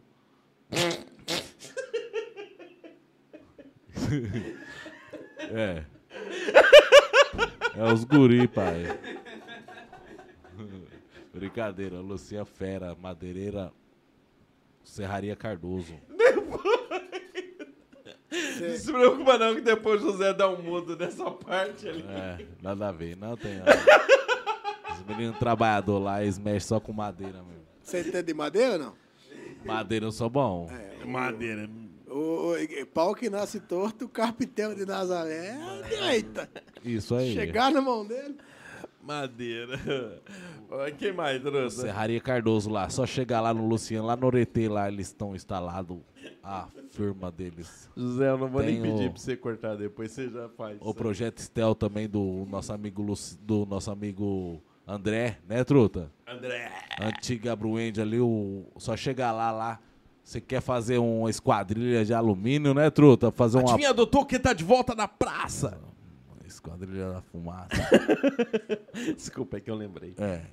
Quer fazer um, um- Fala aí, truta, um quê? É, ah, ele mexe com vidro, ele mexe com grade, Calhas. mexe com inox, com calhas. Calhas, com tudo que portão, você precisar, tudo, conserta o solda. chuveiro, faz tudo, solda. Solda, Faz bagulho de madeira, copo solda de madeira. tererê. Carburador de foguete também, né? Faz também. Ele é fera, ele faz tudo lá no, no- lá no Projeto Estel lá. Ele é O- top. O Lirão, soldador dele lá, Lirão. Você conhece os caras lá? Conheço, É? Lirão, conheço tudo eles lá. Tem uns caras lá que tem meio cara de psicopata. O André Fera é outro também que devia falar que tá com nós direto aí, porque tá com nós direto também, né, Truto? O Projeto Estel. Direto. Ô, Truta, aproveitando então, já que você tá na voz, dá uma olhada o comentário aí, ó. O Cleito Nascimento mandou aqui, ó. Mossoró, Meu mó irmão. de olho no Hipocast. Meu irmão. Seu irmão, mas ele tá de olho de olho, né? Ele não é É, cego. ele enxerga. Ah, então Só ele tá- eu ele- sou o o cego. Ah, tá. Então ele Não, tá tem de mais olho um mesmo. ainda? Teu pai não é não? Meu pai é porque ficou por causa da diabetes. Ficou velho. Ah, tá. O Jonatas Muniz tá com nós, mandou um abraço Meu aí. irmão, irmão da igreja também. O Não, Renato- é irmão, irmão, é irmão em Cristo. É da de Palotina. O Renato Silva com nós aí. O Gil Silva. O, o Gilson é o pastor o Gilson. pastor Gilson. O Rafael um Pavani. pastor também? Pastor Gilson de, da Renovada de Perobal, nosso amigão. Um abraço Ô, cara, um abraço, prazer Pede conhecer pra o ele, ô pastor, leva eu pra pregar. Pelo Leva menos você pregar não vai ter hora dessa. treta. Treta nenhuma, porque ali é pertinho. Não, aqui no Paraná é uma bênção, cara. Os caras dão até comida pra nós. Pregar. Você tá parecendo quando nós tinha a banda gospel, tipo assim, nós íamos nos lugares, ah, que isso, nada não, só ajudando a gasolina, dá algo pra nós comer. Não, Aí o refrigerante era quente e o salgado gelado. Tinha refrigerante? Era o contrário. né? Ah, eu- O Rafael Pavani, um abraço aí, Rafael. Bruno Chagas, truta. Tem o Santos e Efigênio, tá com nós aí. Luciano Silva. Tem uma pergunta aqui pro lutador. A, a a Diana, que é a mulher do, do Gilvan. O Cleito. Tem uma pergunta aqui. O Manuel Júnior tá com nós aí também. é, o Manuel Júnior é da minha igreja. Tá. deixa Salve. Manuel. Gigante esse cara, hein? Pergunta pra ele, dentro de uma visão MMA um faixa preta em Muay Thai contra um faixa preta de Jiu-Jitsu. Quem leva melhor? Pois defender queda de Jiu-Jitsu é complicado. É. Jiu-Jitsu levou pro chão, velho. O lutador de, de Muay Thai ele só não pode cair no chão. Cair e não deixar o cara agarrar também. O do Muay Thai é, bom- é ruim no chão? É. É, se não Ele é bom na pancada. É bom na pancada. Quando um cara te agarra, você se derrete. Não, você cai. Não, não, não. O Ah, bom. negócio é tentar ficar firme em pé, pra não, não deixar cair no chão. Deitou, já era. Deitou já era, lamentável. Eu falei pra você, seu grudar. Moleque, mas na hora que você levou, vamos supor, quando você brigava lá, você levou, se eu levar um murro na cara, acho que eu fico ceguinho, eu não enxergo mais nada. Aí que eu vou apanhar mesmo. Aí que eu vou apanhar mesmo, porque. Mas Depende, depende da pessoa, sabe? Tem É. gente que aguenta a pancada e não cai, cara. Não, sim, tipo assim, é. Sei lá, e dá, dá um. Dá um tum assim, é. Meu Deus do céu. Olha o ce- olha o cego levantando. Meu Deus do céu. Ô, José, segura a câmera. Por que, que vocês colocou essa parede aqui? vocês colocaram essa geladeira aqui, ele tentando ir no banheiro, tá lá na cozinha. É que nem, que nem nessa luta aí, a última, eu levei essa canelada aí na, no nariz aqui e eu fiquei firme em pé, sabe? Não cheguei a cair. Mas o sangue não vai e desceu. O sangue desceu. E a luta foi parada daí, por causa do sangue, era muito sangue. Aham. caindo, eu tentando atacar o cara. E... Aí foi parada a luta, aí limpou tudo, aí voltou normal a luta. Aí você ganhou. Daí. Você Caramba, ganha. o cara Pode dar ganhar. na cara, tudo. Pode. Chute no saco. Você pôs, mas não, cê- chute saco pode Não, não Mas pode, se não? acertar, Não tem problema. não tem problema. Mas, tipo, é ali que é, você tem a contagem de ponto ainda, sabe? Você vai acabando perdendo ponto. Aí, se os dois estiverem em pé ali até o final do tempo dos três rounds ali, aí o, o que fez os menos pontos lá, é eliminado já. Caramba. a- lá no Palotina lá tem bastante gente que luta esse negócio Lá aí. tem. Profissional nenhum. Profissional, não sei, não conheço lá. É, o pessoal lá. O seu professor foi profissional. Foi, o meu foi profissional, lá em Toledo, lá em Toledo. Aham. Esse cara aí tá parecendo o Cris, velho. Já que não tem profissional em Palotina, truto. Que o Cris foi campeão da idade dele porque não tinha o peso dele. Olha isso. Cris, todo mundo odeia o Cris. É, esse cara aí está encaixando isso Ganhou aí, de- truta. Caiu do caminhão. Caiu do caminhão. A minha primeira. a Cadê? minha- Diz que tem um vídeo de uma luta sua aí. Ah, ó, põe pertinho dessa câmera aqui, ó. O vídeo da luta? Não, Não, esse aqui vídeo é não. só. O vídeo, não, os caras falaram que você levou um. Que teve um cara que falou que assistiu uma luta sua aqui e levou um cambal. O cara tá falando aqui, ó. Quem que falou, truta, isso aí? Quem falou aqui que ele apanhou foi o. o- Foi esse um aí que tá comentando. Olha lá, tá vendo? Não dá pra ver direito, né, Pode Truto? sentar, Lucas. Se você não sentar, eu não consigo. O Luciano Silva. O Luciano Silva. Luciano Silva, é. É, ele falou que tem um vídeo um seu aí, uma hora nós quer ver esse Não, vídeo aí, ele- nós vamos Ele soltar aí. gosta de pegar meu pé e trabalhar Ô, Luciano, se tiver no YouTube, manda aí pra nós que o José vai soltar aqui na Ele TV. Você pé, conhece o né? Ligeirinho daqui de Porão? O Ligeirinho? Não conheço. Bate também, hein? Você conhece o Ligeirinho, truta? Hã? Você não conhece o Ligeirinho que trabalha no, trabalhava no trabalha Ah, no não. Pra mim, ligeirinho é o Dieguinho Abdala. Ligeirinho? Ei, mas vou falar pra vocês aqui, ó. A primeira luta minha foi, foi que nem ele falou do Cris ali, sabe? É, é, eu, eu ia ganhar por WO. sabe? Eu, eu ia acabar ganhando por WO, mas aí na minha categoria do K1, sabe? Aham. Aí- Por causa de não tinha ninguém do Isso, seu Não peso. tinha ninguém do meu peso. Aí mexeram os pauzinhos e falaram, ó, tem um cara aqui, mas só que é de outra categoria de, de luta, se você quiser. Eu falei, então vai. Aí já não ganhei. Aí você tinha 70, Ô, o cara Cassi- 40. Você A Cassiano é regaçou. você não, né? É. É, esposa dele. Por que, que você tá mandando tirar a queda de baixo do seu marido? Olha só, rapaz. Pra quebrar o braço da gente. Não quebra, não. Vamos lá, vamos dar queda de braço. Vem cá. Vem, bro. Pode segurar na mesa? Ei, som. Ei, até saindo som. Truto, o homem vai quebrar seu braço? Não é possível não perder. Pam, pam, pam. Olha o tamanho da minha mão aqui, rapaz. Ó. Tem alguma coisa pra ser? Mais louco que o Gilvão vai falar quem ganhou. Vai falar ne- na Você mente tá vendo? dele. Ô, Gilvan, você tá vendo aí? Peraí, Tô deixa eu vendo. só erguer o volume aqui. Tô Ei, vendo. Ei, eles vão derrubar ei, aquela ei, taça ali. Som, ei. As zig is the fire. Ó. Você tá fazendo força? Vai, então vamos ver. Não tá não. Vai, vai, então. Deixa ele gastar a força dele, truta. Eu também tô tentando fazer isso aí. Vira o boné pra trás. Aí ele virou, tá aí o segredo. É. Vai, vai, Vai, quebrar, vai. Representa. Uh! Perdemos, perdemos. Qual a chave do carro aqui? Cadê a chave do carro? Chave do carro. Chave...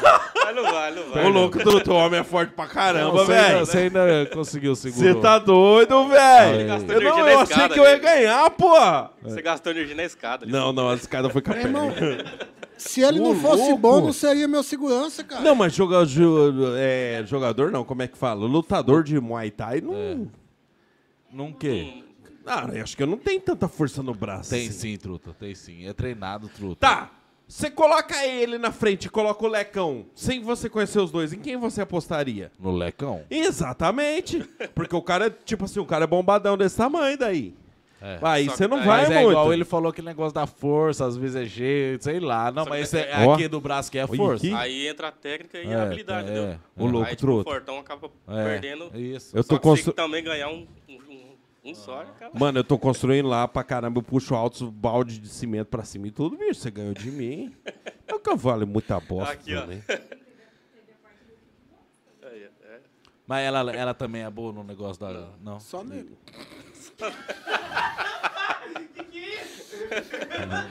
Aí a pancada é diferente. aí. Mas você tem cara Não, foi- apanha ah, da mulher. Não, deitou, ele perdeu, você não sabia. E ela é grandona, né? Apanha. Não, ele apanha da mulher. Olha lá, A, ó. a força do braço vem do peso do neném ali. Aham. Carregando Boa, a dia inteira. Exatamente. O Truta fechou os Fechou. patrocinadores, então. Fechou. Deixa eu só ver aqui que tem o.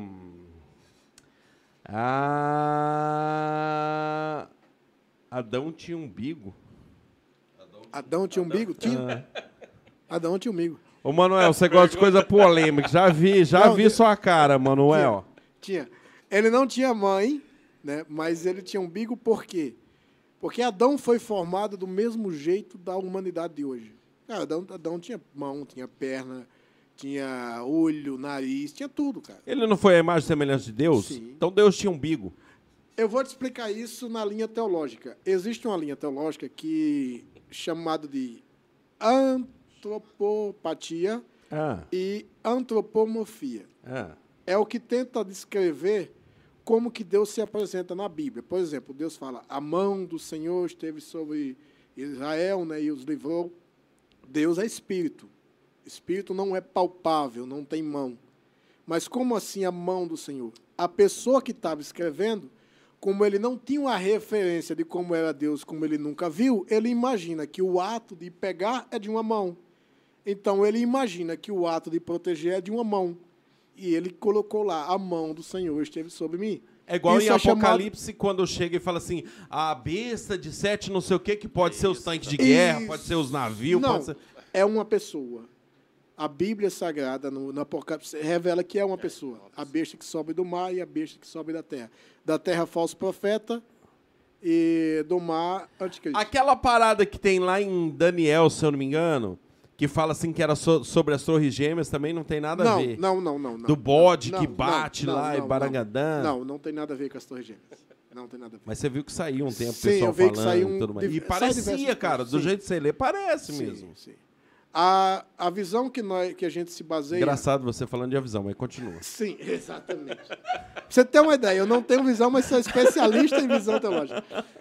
A visão de Ezequiel, a base da escatologia bíblica, que é escatos, últimas coisas, logia, estúdio, estúdio das últimas coisas. A visão da escatologia, a base, está em Daniel. Em capítulo 9, quando ele fala das 70 semanas, que 69 foram do início da construção do templo Que dizem até que Daniel Jesus. é o, é o apocalipse do Antigo Testamento, não É, isso? foi isso. Foi dele, foi a ele que Deus entregou a visão do Apocalipse. Ele vai ter uma visão do Apocalipse um pouco antes.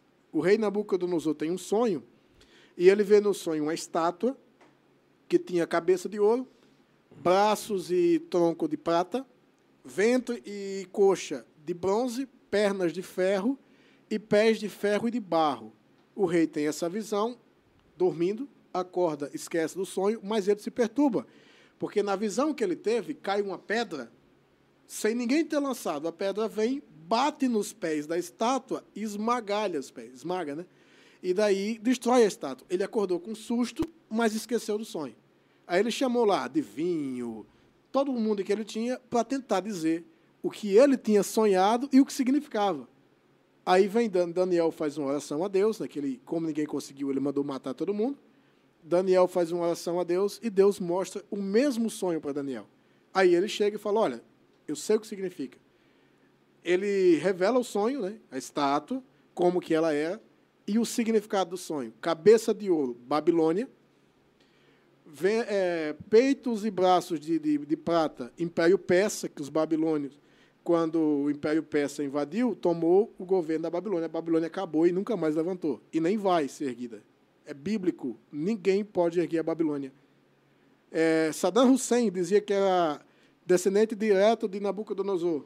E ele pensava, é um projeto dele construir a Babilônia no Iraque, porque o lugar da Babilônia é no Iraque. Tentava reconstruir a Babilônia e não conseguiu. Ninguém pode. Profecia bíblica. Ela não será reconstruída. O Império Persa era o peito e os braços de prata. O Império de Bronze era o Império Grego, com Alexandre o Grande. Ele domina por um período curto de tempo e torna a Grécia um dos pilares, até hoje, do tripé mundial, que é direito, costumes e filosofia. Filosofia grega, direito romano, costumes judaicos cristãos. É o tripé mundial. E daí acaba a Grécia, entra Roma. Roma é as duas pernas de ferro. Constantinopla e Roma. Um do lado, outro do outro. Duas capitais. né? E, por último, os pés de barro de- e, e- ferro, que é uma mistura de força romana com barro que tem a ver com a antropocentro, antropocêntrico, né? do homem, ver com o governo de homem. Ou seja, é um cara que vai usar a democracia junto com a força. E esse cara é o anticristo. Bolsonaro. Não, não é, o- não é o Bolsonaro. Trabalha para ele. Bolsonaro trabalha para ele, Lula trabalha para ele. Todos os líderes mundiais trabalham para o anticristo. Caramba. Indiretamente falando, Quase foi o Bolsonaro. mas trabalha. Não, todos. Porque existe uma agenda que. Continue aí, que eu vou no banheiro. Tá, Continue. isso vai independente do governo que está? Todos os governos trabalham. É uma agenda que não tem jeito, é profecia bíblica. Todos trabalham, de uma forma ou de outra, querendo ou não. E daí chegará um tempo, e esse tempo está bem próximo, que ele vai governar sobre a terra por sete anos. Você, sonhou, você falou do sonho você já sonhou alguma coisa assim que. Sim, Já? sim. Eu já, Deus fala muito comigo em sonho. Quando ele quer me avisar alguma coisa, ele me avisa em sonho, eu já sei que vai acontecer. Porque sonho normal eu não lembro. Eu também não Mas- conheço. Eu, eu sou igual esse, eu não ia lembrar, eu não lembro o que eu sonho. Mas revelação de Deus eu lembro. Aham. Ele fica martelando na minha cabeça. Sim. Eu já tive vários sonhos com arrebatamento, apocalipse. Eu era moleque e eu tive um sonho que eu estava num campo e assim, eu via muita plantação. De repente ficou escuro e eu ouvi uma voz dizendo: Chegou o apocalipse. Eu olhei para trás e vinha fogo, cara, consumindo tudo. Eu tinha acho que uns 12 anos de idade. Vinha consumindo tudo e quando chegava até mim, só ficava o lugar que eu estava, mas eu achava que eu estava sendo queimado. Eu gritava desesperadamente, cara. Só que passou por mim, eu vi a destruição, não me queimou e eu acordei. Foi um sonho que eu tive. Mas fora isso, cara, diversos. Eu já sonhei estando no espaço, vendo a Terra, que é redonda. Eu vi o planeta Terra azul, cara, lindo. Enfim, diversas coisas. Uma vez eu sonhei que eu tava, que eu saí na rua e eu esqueci de pôr roupa. Só que tava nu. Já é- sonhou que você tava pelado? Já sonhei, já. Pô, a pior coisa que tem, velho. Esse sonho é que tá pelado, pô. Você Caindo- começa a correr e não sai do lugar. Caindo da lua também, já sou exemplo. Você sonhou caindo da lua? Já. Mas como que você chegou na lua? Não sei, eu sou. É, lá no espaço, né? Deve ser frio lá, né, cara? Não, eu já sonhei caindo de uma ponte, mas como que eu vou Já saí ca... eu já... Cara, cair da lua é E cabuloso. você acredita que eu, eu não durmo na cama? E Eu, se eu, aí eu deitar na cama, eu acordo no chão. Eu tenho que dormir no sofá. Ah, você É, cai de eu noite? caio e não vejo. Passa a noite se batendo? Debaixo da cama. Na hora que eu acordo, eu vou levantar, meto a cabeça na cama. Toda vez que eu durmo na cama. Graças a Deus que não é o seu caso. Mas imagina, o cara vai dormir na cama, cai e de repente levanta tem outro. Será que, não, será que não é meu caso? Não, não é o seu caso. Ele não te derruba? Às vezes você não caiu sozinho, né? Às vezes eu não quis alguém ver. derrubou, né? Às vezes eu já fui pra debaixo da cama já pra não ver mesmo. É, esposa, do, esposa do Marinho, não é o caso dele. O José falou que é. Alguém te empurrou. Ô, Gilvan, na hora que eu chegar em casa eu vou meter o pau nela. Vou falar o Gilvan. Aí, até piscou. É isso aí. Brincadeira. Sua esposa que me ligou na Copel lá, falou, falando... de- É. Desliga tudo lá. Desliga. Ele já tá falando muita verdade Acaba lá. esse podcast. Hein? Os melhores jogadores de jiu-jitsu têm orelha quebrada, é verdade? Melhores... Aquela orelha embolada, aquilo lá é orelha quebrada? Não, aquele é de tanto esfregar o kimono, né? Não. Assim é o que diz, né? A maioria do povo fala. Tanta é pancada também, Não, acho que é de- soco também, de né? esfregar Não? ali. É do, a do jiu-jitsu é muita agarração ali, sabe? Aí você esfrega demais, aí pega aqui, enforca aqui. Mas será que não tem uns que tira, assim, Que sei lá, tem. pra não sangrar, alguma Tem uns coisa? que tira, sabe? Só que daí. Garração É, abençoado. aí acontece. Aí eles ficam tempo sem treinar aí. Aí eles vão perdendo tudinho as técnicas desde. É. Por isso que eles não tiram. daí. Nossa. Que dia que tem treino?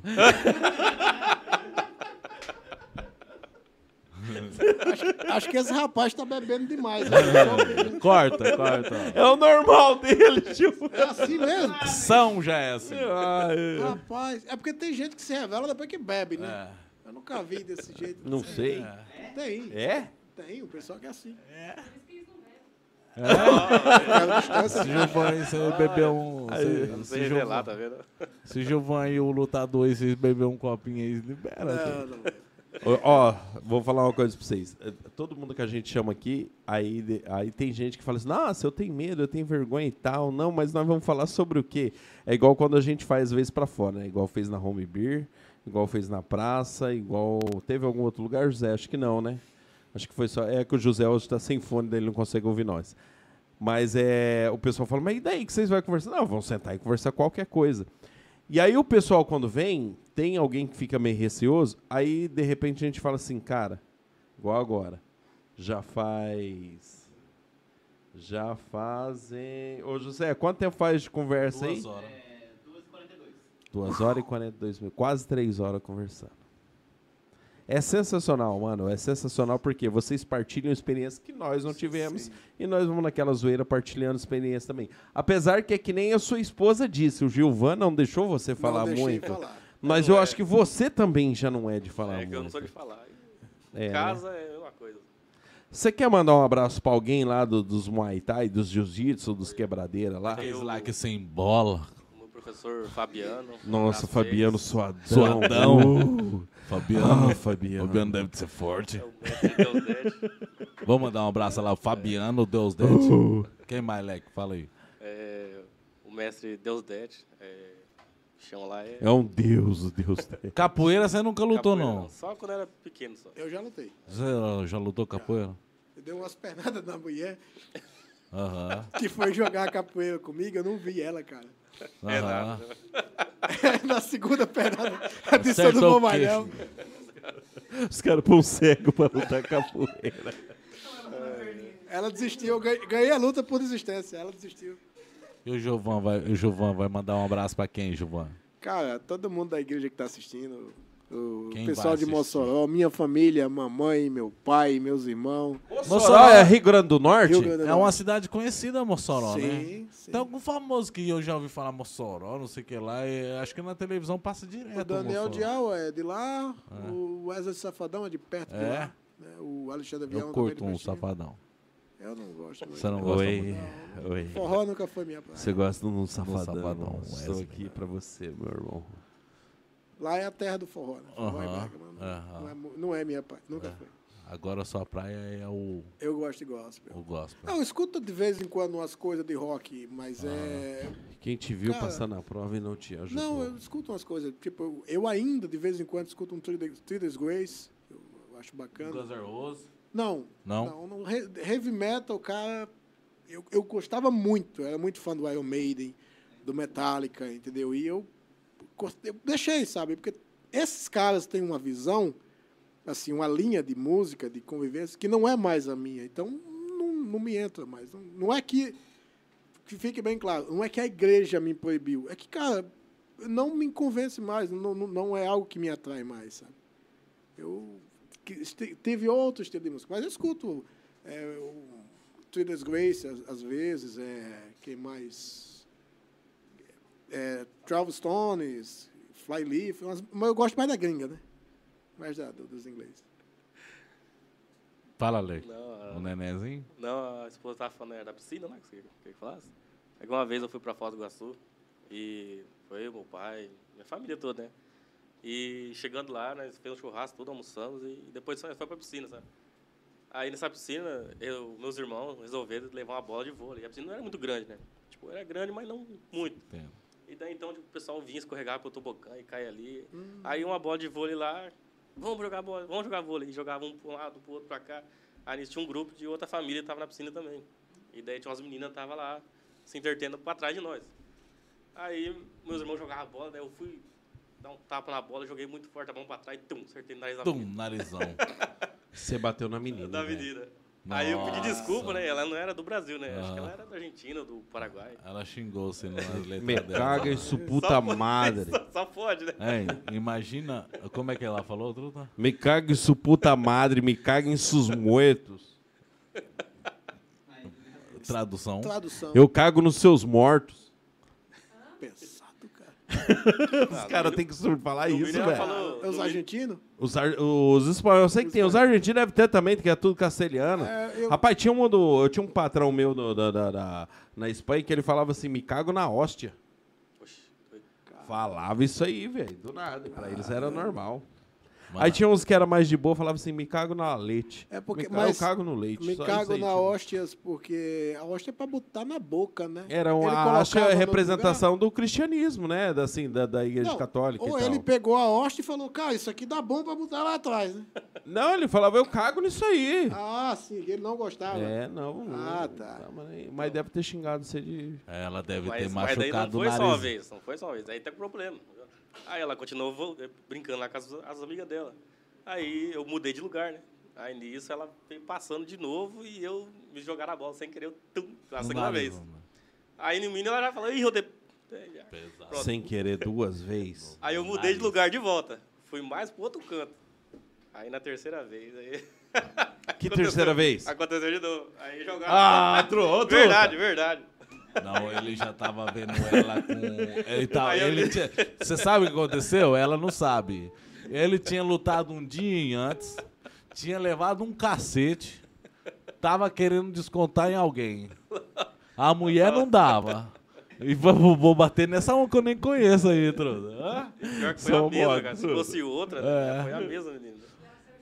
Ela saiu chorando. Eu imagino, Ai, coitado, coitado, três socos de um lutador de Muay Thai no na, Não, e a Argentina é assim, mano. A Argentina é elétrico e bravo. Pra mulher sair chorando, mesmo que é uma mulher argentina, ainda é como se fosse um, um, um, um, um, um lutador de Muay Thai. Um lutador de Muay Thai. Contra. Uma mulher argentina chorando aqui no Brasil se comparar a um lutador de Muay Thai chorando. Porque as mulheres lá são mais homens do que os homens aqui. Porque o povo lá é doído, velho. Sério mesmo. Você quer mandar um abraço pra alguém, Gilvan? Quem que você quer vai lembrar um Cara, abraço agora? Um- todo mundo da igreja, que tá, o pessoal do Facebook que tá assistindo. Galera, deixa o like na live aí. É. Se inscreve no, no canal dos caras. Eles estão querendo viver disso aí. Assim, se eu tenho 5 mil amigos no Facebook. Eu acho que se 4 mil se inscrever, o José manda eles embora e contrata os melhores. Com certeza. Escreve aí, cara. Ajuda aí o José aí. É porque você não viu nós, nós, nós narrando o futebol que nós transmitiu. Aí nós não sabia o nome dos caras. Ó, o gordo vai chutar a bola agora. O X-Salada tá com a bola. Aquele cara o guarda do. Shortinho da. Carla Pérez. E os caras gostou. E tava falando até comigo ontem que teve um dos molequinhos lá. Falou, "Ô, vocês podiam ter ido lá, os moleques de Porã. Parabéns aí a. a, a Lembrar dos moleques aí que foi campeão Foi campeão, ontem, né? foi... É do Inter- é internacional, tinha time do Paraguai, tinha time de todos os molecados de Porã, foi bonito, doido. Parabéns aí ao GE lá, que levou os moleques, o, o João, o João, o João, filho do Cadorim, tava com os moleques, o De Bacheca. repente, acho que o time do Paraguai tava mais preocupado em vender meia e CD pirata. É, quem tava no canto tava chuteira, xira, chuteira, chinelo, camiseta, churrasco. Vamos jogar não, vamos vender Vamos pra vender. tirar. Tem droga também, girar. Você tem cara de precisa pra mim, patrão. E quando o cara fala isso pra você lá no Paraguai? Azulzinho, o patrão fala, menino, eu eu ainda não preciso não, mano. Tem cara, tem cara, patrão. Tem cara, patrão. Você... Quem mais, Gilvan? Cara, o pessoal de Mossoró, tiver, se tiver alguém assistindo nós Painho. aí, minha mãe, minha mãe mora em uma cidadezinha chamada Felipe Guerra, dá 70 quilômetros de Como é o nome da sua mãe? Maria, Maria? é o mesmo nome da mãe de Jesus. Abraço, dona Maria. Dona A senhora é uma Maria. guerreira. Já, já, já mora na, na cidade do Felipe Guerra porque é uma guerreira. Você sabe quem é dessa cidade? Você lembra o jogador Apudi? Né? É de lá. Corre virado na bexiga, É o de lá. cabeludo lá, A né? Pudia era do Vasco ou do Flamengo? Ele, Ele era jogou do nos Vasco. pardes, ele foi... Depois ele jogou. Eu acho que ele, ele tá no Apodi. esporte ainda? Eu não sei, eu sei que ele tá jogando ainda. É, ô, Sim, ele louco. joga ainda. A Pudia de quando nós jogávamos Playstation 2. Ele era não, do ele tá Santos, jogando. doido, não era do Sim, ele Santos? foi- acho que foi do Santos. É? Ele tá jogando. Tá eu acho que ele jogando, tá eu no vi esporte. ele. É um time, eu vi ele sim esses dias. Ou é no esporte ou é no CSK. Você viu ele esses dias jogando, Não, não? eu não vi.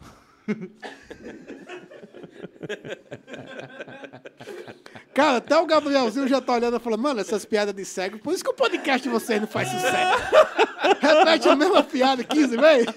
Isso Ó, nem o menino da risada, cara. Ele tá falando assim, isso aí não vai acabar, não. É. Ele não vai, não. Ele não vai, não. O menino tá dando risada porque a TV dele lá é pequena. Ele tá olhando as carnes no mercado de não passar Então, ali, né? ó. Por isso que não tá indo. Ô, Gilvan, Ah. e quem mais? Cara, minha esposa... Que não Rapaz, pode uma vez o cara veio e esqueceu de mandar um abraço pra esposa. Depois eu tive que fazer uma montagem e mandar no Instagram, velho. Caramba, velho. Esposa, Normal. É o, é o de decor. amor da minha vida. Normal, né, Edmar? Minha esposa. A minha esposa foi aí. a, a maior benção que Jesus me deu, cara. Ah, É. Cássio sabe, são amiga de infância. Ah, é? Sim. Porra.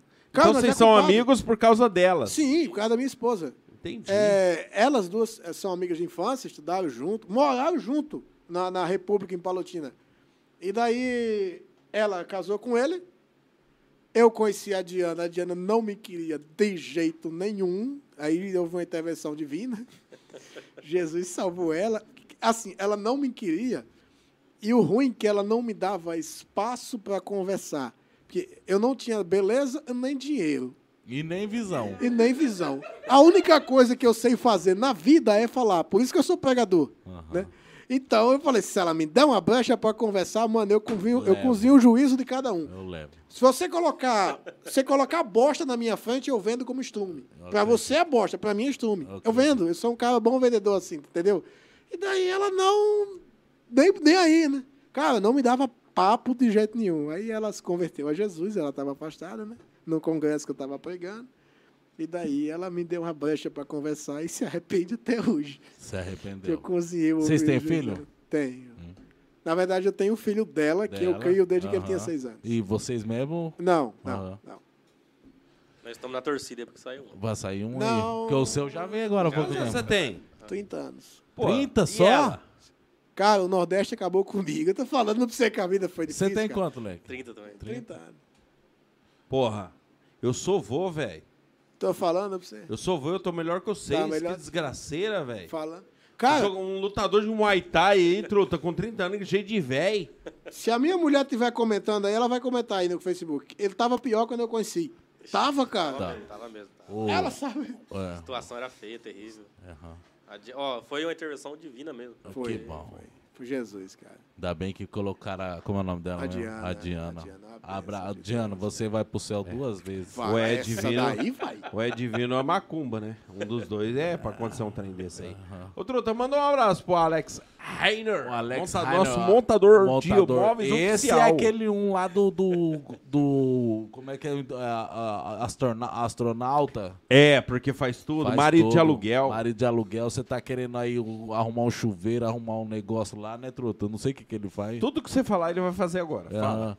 chuveiro, arruma panela de pressão, Ah, Desentope afia a vaso. faca, afia faca, desentope fossa. força, ele, ele arruma a sua lâmpada lá, tá queimada lá, só que seu marido não pode estar em casa.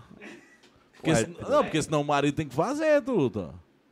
Eu mesmo não faço, eu não troco nenhuma luz dessa Quer aí. dizer que alguém vai trocar a luz na sua casa quando você não tá lá. Tô dormindo. É, o, é a Júlia que troca. Vou debaixo da cama. Vou debaixo da cama. É por É, isso que você tá eu vou caindo para da deba- cama. é, eu vou para debaixo da cama pra não ver. Truta, só mais uma coisa aqui que não podia deixar de falar. O Gilvan vai ter que falar uma coisa pra mim. Pode Ai, fala. O Gilvan vai ter que falar 333. Falo não, cara. Eu falo 3.333. Pô, você tem uma percepção, velho, que é o segundo que você nota e eu não notei. Eu tenho Igual o. Danilo lá. O, é, o Danilo Ei. era gago. Fala- falando em abraço, deixa eu mandar um abraço pra um cara. O apelido dele é Galo, o nome dele é Ailton. Galo, lá de Mossoró. Cara, Galo cego. não, Ah. não é sério. Esse cara, eu não sei se, já, se, se vocês já vão parar, mas, cara, como eu conheci esse cara, foi uma coisa doida de Deus. Não, não é que é parar se isso não for uma história de 52 não, não é minutos. 52. Eu tava desempregado e eu fui para uma vigília que uma amiga ia pregar, um casal de pastores. Pastor Amarildo e irmã Rosângela. Deus deve estar assistindo, Deus abençoe. É, eu estava muito desempregado, cara. Nesse dia foi um dia que não tinha nada em casa. Eu procurando emprego não tinha. Eu fui para essa vigília dentro do mato. Mano, a igrejinha, no lugarzinho pobre, dentro do mato. Eu chego nessa vigília e o pessoal que estava no culto, que era uma festa, depois tinha a vigília. Acabou a festa do culto, Jesus falou comigo em cima do púlpito. Vai todo mundo embora e eu vou fazer milagre na vigília. Eu ouvi a voz aqui. E a voz de Deus é uma coisa incrível, cara. Tenta, pede para você, ouvir. É coisa incrível. Eu duvidei, mano. Falei, não vai. A igreja pequenininha, tinha umas 50 pessoas. Eu falei, esse povo não vai tudo embora. Vai ficar uns 30 para vigília, né? Cara, quando o pastor disse, vamos encerrar agora a parte do culto aqui para começar a vigília, parecia estouro de boiada, mano. Todo mundo indo embora. Ficou umas 15 pessoas de lá e duas pessoas que foram comigo. Três pessoas. Daí começamos a vigília, e vigília da Assembleia de Deus é joelho, cara. Oração do joelho, duas horas tal. Aí tem a vigília, levantava, tinha o culto, depois o pregador, ouvia vigília de novo. E eu não fui convidado para pregar, eu não era para estar ali. Eu não tinha amigos ali, só o irmão que estava indo comigo.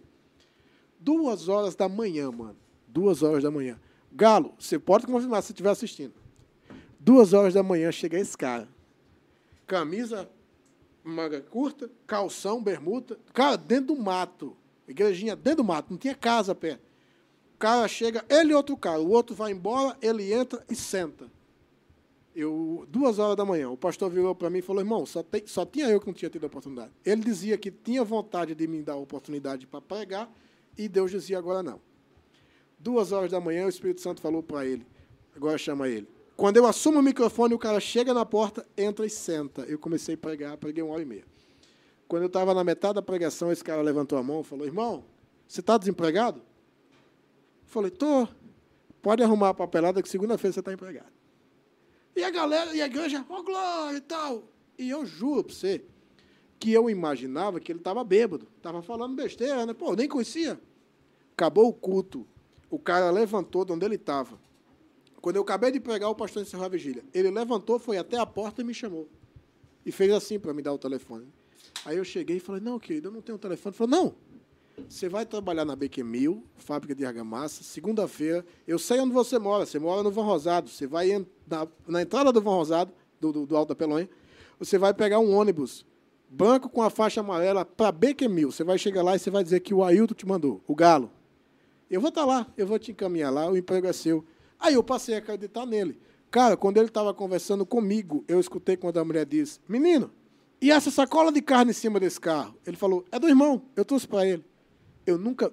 Galo, você é, é, é testemunho. A irmã Rosângela e o pastor marido também. Eu nunca vi esse cara na vida. O cara levou 3 quilos de carne para mim, duas horas da manhã na vigília. Caraca, velho. É Deus, filho. É Deus, cara. Eu, eu acredito. Eu acredito. apesar da minha fé hoje estar bem mais baixa, mas acredito. Você fala com Jesus com frequência? Não. Não. Faz isso, cara. Não vai na igreja.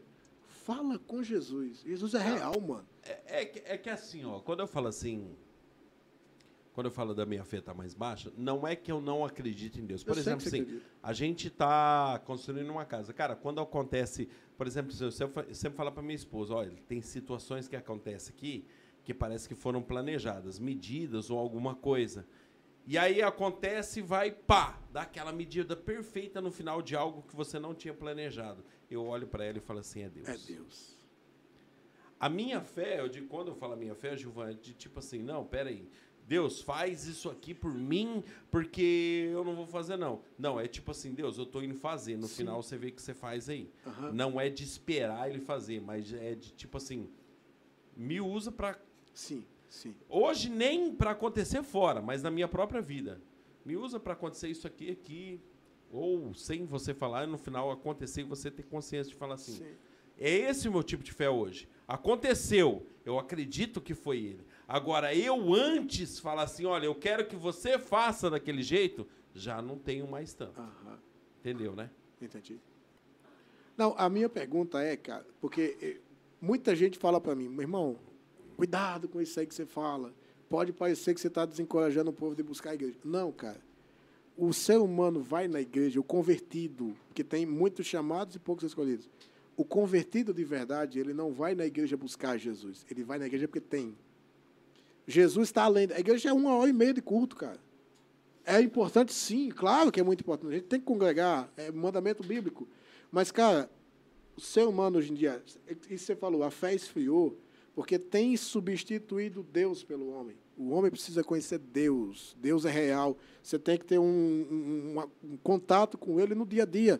E para isso não é necessário você ser pastor ou você ser. Não, cara, você tem que clamar. É Tá. para todo mundo. E o que é mais difícil? Você acreditar que foi Deus quando você fez e deu certo ou antes de você fazer? E você falar assim, olha, eu quero que dê certo. É mais difícil antes. Eu já acho que é mais difícil depois. Porque hoje o homem está muito dependente das Está mãos muito dele. dependente das mãos dele. Isso é verdade. É difícil ele tirar assim a responsabilidade dele, de- do ego dele e falar assim, eu consegui. Mas sabe, eu, o, o, o- Neverton, é isso que eu. E põe a culpa no capeta. Às vezes faz uma coisa errada, fala, isso aqui lá é é por causa do capeta, tá? É, então, entendeu? Assim como as pessoas tiram a- a- aquilo que Deus fez, elas também tiram a responsabilidade delas. Elas- É, São as Sim, mesmas pessoas, sim, sabe? Exato. É. As- É, é igual, eu vou, eu vou contar um caso. Uma vez eu falei assim para um amigo meu, olha, Deus me abençoou, Deus me deu um carro. Eu falei bem assim. E ele se dizia ateu. E ele falou assim: Ah, Deus te deu um carro, jogou um carro do céu e tal, e te deu. Eu falei: Não. A partir do momento, eu falei assim, cara, a situação é a seguinte: quando eu vou trabalhar de manhã e eu posso ter o serviço mais fodástico que for naquele dia, algo pesado, e trabalhar, e no fim do dia eu estar chorando e sangrando, eu olhar e falar assim: obrigado, Deus, por esse dia. É nisso, cara. Não é que ele vai fazer simplesmente o milagre de aparecer algo material ali, porque ele não precisa disso. Exato. E eu não preciso que aconteça dessa Exato. maneira. Mas eu preciso tratar o meu coração de das coisas que acontecem eu tirar das minhas mãos, mesmo que foram as minhas mãos. Tipo assim, eu consegui mover aqui, mas eu entendo que não foi só pelas minhas mãos. Não foi. Na verdade, não, não só. Não foi pelas minhas mãos. Foi porque ele fez dessa maneira.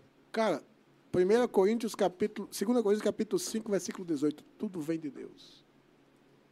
Tudo vem de Deus. E é isso que eu estou te falando. É, não é o que Deus tem para dar, mas é o que Deus é. Que- o que eu digo para você, cara, você tem tirado um momento com Deus. O que impede? Ah, eu não vou na igreja. Mas, cara, o que te impede de você acordar de manhã e você fechar os olhos e falar, Deus, obrigado porque eu acordei? Não é necessário você ser um crente para isso. Isso é para todo mundo. Não, na verdade, isso aí eu faço todo dia. Então, Obrigado, Deus, você pela minha família e tal. Eu não tenho durante o tempo lá, não tem mais nada, só esse Sim. pedaço aí. Mas, Gilvan, é isso que eu falo pra você, é muito mais difícil o cara tirar o mérito das Sim. mãos dele é do que antes dele fazer e acontecer, acontecer. Acontecer que eu digo assim, olha, o Marinho, por exemplo, assim, uma- você, você quis um emprego. É muito mais fácil você aceitar que foi Deus quando você não tinha um emprego e aconteceu, do que quando você fez os currículos e saiu batendo de porta em porta e fala, não, Deus fez acontecer. Porque geralmente o coração do homem vai falar assim, não, peraí, eu corri atrás. Eu corri atrás. Você entendeu? Quando ele, quando você não tinha nada e apareceu do nada, igual de madrugada Sim. apareceu a carne, é fácil falar assim, não foi Deus, beleza. Não que é fácil, não é isso. Não estou desmerecendo. Não, tô entendendo. Não estou desmerecendo. Mas é mais tranquilo falar assim, foi Deus. Agora, quando você sai e você tem que dar os seus passos e suar e sangrar, aí é mais difícil pro homem hoje falar, assim, tirar o mérito dele e colocar Deus em cima daquilo lá. Exatamente. Não, eu tiro Exatamente. todo o meu mérito, tiro todo o meu suor, tiro todas as minhas lágrimas e coloco Deus ali. Exatamente. É o que eu faço, tipo assim, lá na obra, fim de semana, fim de semana não, é que eu trabalho fim de semana. Mas lá na obra acontece alguma coisa, no final e tudo, eu tô cansado e eu olho e falo assim, É obrigado, Deus. obrigado. E parabéns, é a melhor coisa que você faz.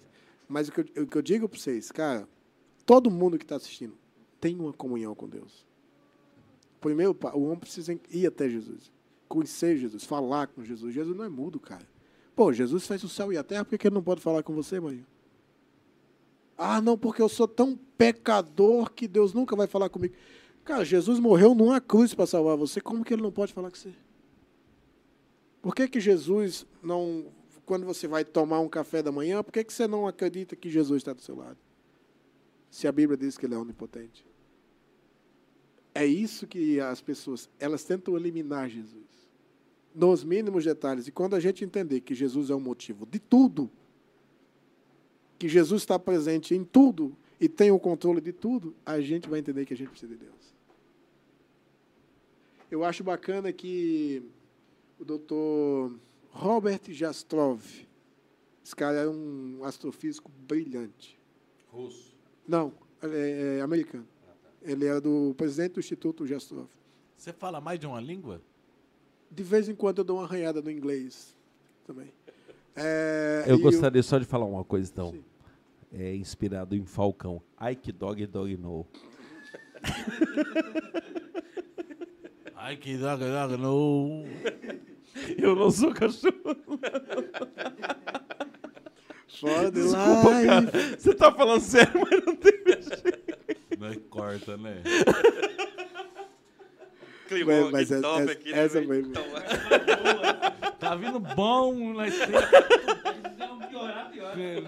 Se não for ruim, nós não. Nós ruim, doido. Nós não quer os caras bons sentados ali falando. Mas o, o Dr. Jastrov, Dr. Robert, ele escreveu um livro chamado Universo de Deus. Se vocês puderem, leiam esse livro, Universo de Deus. E tem uma entrevista dele num documentário chamado A Chamada do Cosmos. Anote aí e assista. Você é bem intelectual, eu vejo que você sempre está lendo. A Chamada do Cosmos é 50 minutos. Assista esse documentário. Ah, cara, é de religião. Não, cara, assista esse documentário. Pô, você tá mandando ler e depois assistir? Não, É o ler livro dele. assistir, não, pô? o livro dele, o Universo de Deus, leia. E o documentário que ele aparece chama-se A Chamada do Cosmos. Esse é, tem no YouTube. Assiste, cara. Só um pouquinho, não perca a seriedade. Mas deixa eu te fazer uma, uma pergunta. Se o cara ouvir a Bíblia em MP3, ele pode falar que ele leu? Claro. Outro, e falando nisso, esses dias eu tava ouvindo lá com a voz do. Cid Moreira. Você tá louco? É que ele é fé, aquele ali ensina E mesmo. Deus fez o homem a sua Eu imagem achei e bom, eu achei que fera. Que E de repente veio o lutador que- de Muay Thai e acabou com tudo. Não, Truta, mas ele passa uma visão mesmo, que você parece que... É fera, né, tá velho? É fera. Eu uma escuto- voz grossa, tipo trovão. Eu escuto os áudios dele é, na- quando eu vou dormir. É, áudio de, de. Pra mim é melhor, né? Quando eu. Por quê? Porque eu. Mas voltando, voltando ao braille? assunto, É para pra mim braille? concluir, do- mim concluir desse, doutor, desse documentário. Cid Moreira em braille? Não dá, pô. Ah, mas eu, eu escuto, né, cara? Mas é boa. Esse, esse Pontinha do, mais grosso, ele deu.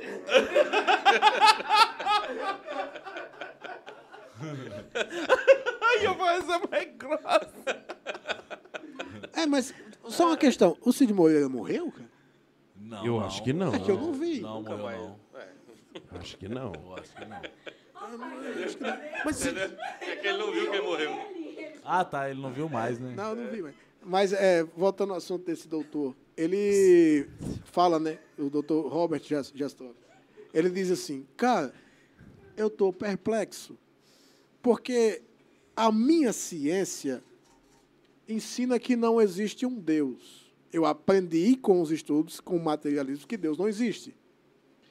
Porém, quando eu vou estudar a minha ciência, a astrologia, a astronomia, astronomia, astrologia, não, astronomia, eu vejo que esse universo não tem como ser ter sido criado sem um Deus.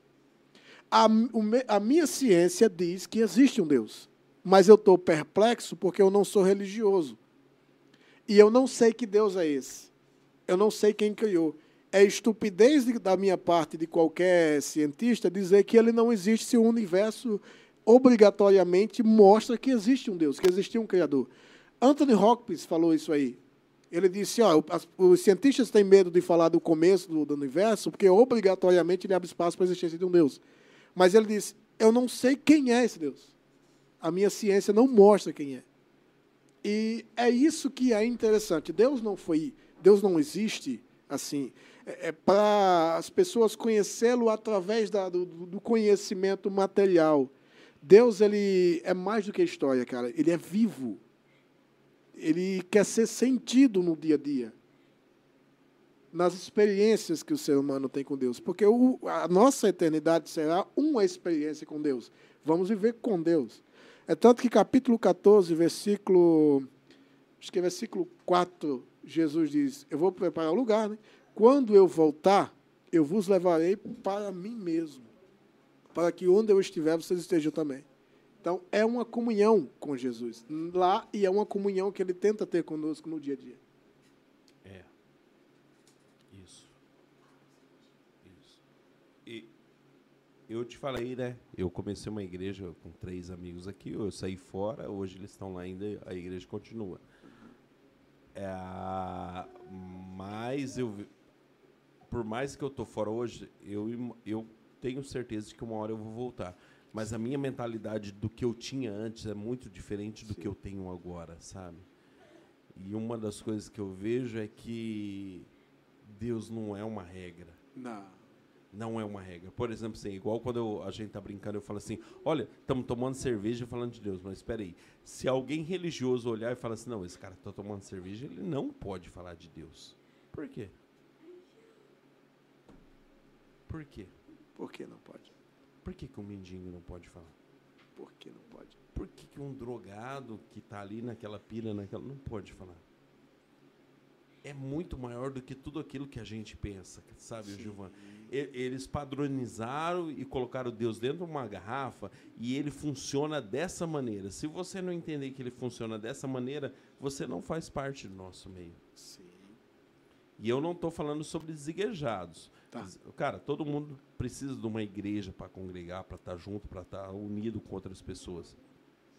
Que daí não é nenhuma conexão direta com Deus, porque de conexão direta com Deus é você e ele. Sim. Mas é uma conexão mútua, aonde você está conectado com as pessoas que estão conectadas com a mesma a coisa mesma que coisa. você está conectado. É diferente, entendeu? É diferente. E você precisa disso. E isso vai te laptar, porque nesse meio vão existir pessoas diferentes, com Sim, pensamentos diferentes, Exatamente. com propostas diferentes, com, com ideologias diferentes, ali dentro da sua igreja. Não estou nem falando de ideologia de gênero, nem nada disso, não Sim, sim. mas que você vai se moldar ali, você entendeu? Tipo assim, a sua verdade. Quem disse que a sua verdade é a verdade concreta e absoluta? Quem disse? É igual quando a gente recebeu aqui o pessoal da, da Umbanda, por exemplo, assim, tá, teve coisas que eles falaram, depois eles até ver o vídeo aqui, mas é a minha opinião. Teve coisas que eles falaram que eu ainda estou com o pé atrás e eu ainda vejo que não é daquela maneira. Só que eu vejo que, assim, ó, que eles seguem algo. Quem sou eu para dizer assim, não, peraí, eu sigo Deus verdadeiro e vocês não são nada? Eu sigo, eu sigo o, o Deus dessa maneira e para mim é, eu tô certo que vocês vão para o inferno, que igual tem muita gente que fala, não.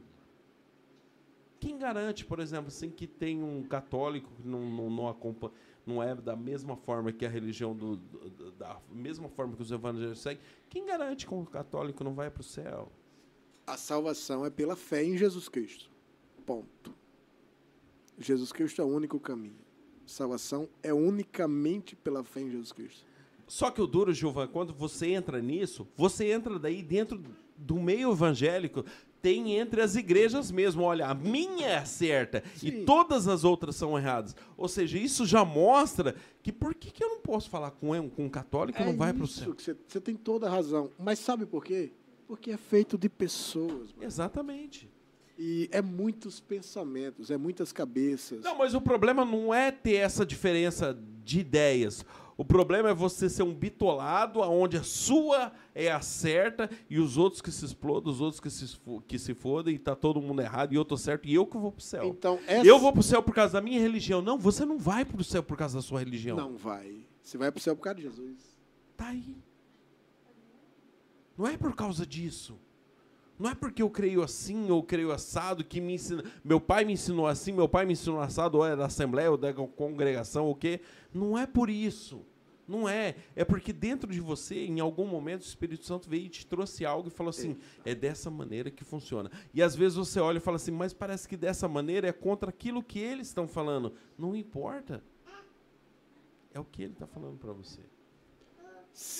Olha o cara O- bebendo cerveja falando nisso. O Espírito Santo, ele sempre vai trabalhar conforme a palavra de Deus. A Bíblia, ela é a maior profecia. Só que a Bíblia, daí é o que eu falo para você, é o, o problema não é da Bíblia, Tá. do ser humano, é que ele traz o entendimento daquilo que ele quer entender. É igual o Valdomiro Santiago manipula a Bíblia para arrancar dinheiro das pessoas da forma que ele quer. E as pessoas entendem da maneira não que, que a Bíblia diz, mas da maneira que ele está dizendo. A Bíblia, eu não estou falando que a Bíblia está errada, não é isso, Gilvan? Claro.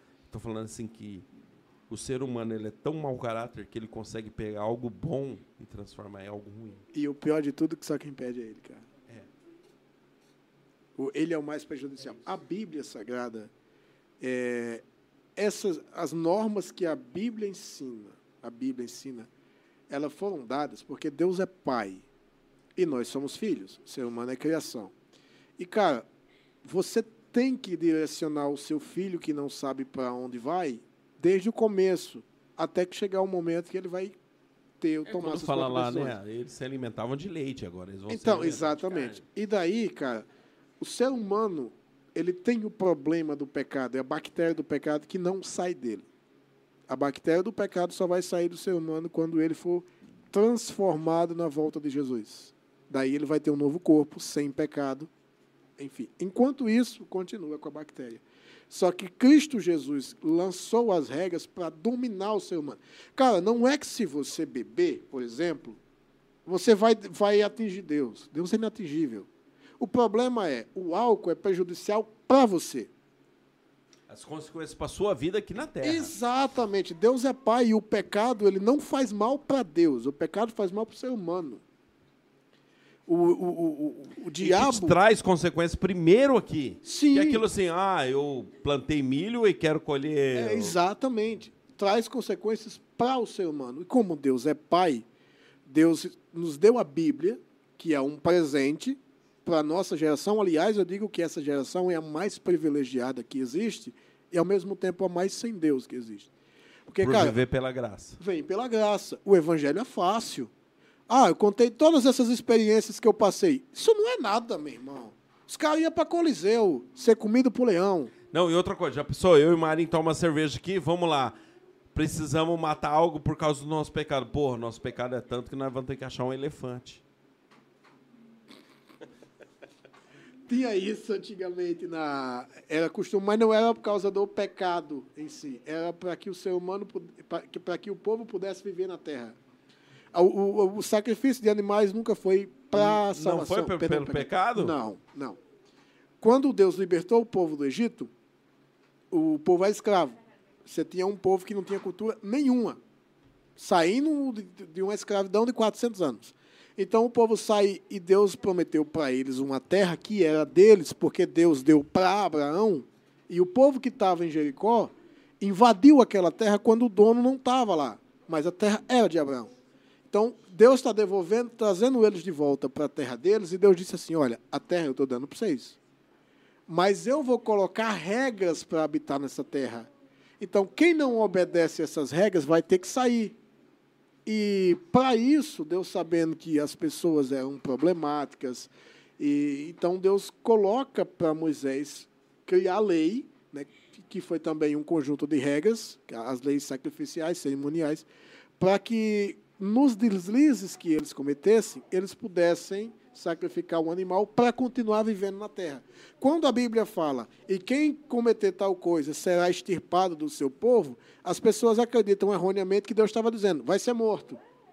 E não era. Pena de morte, quando teve pena de morte no Antigo Testamento, Deus era claro para quais pecados.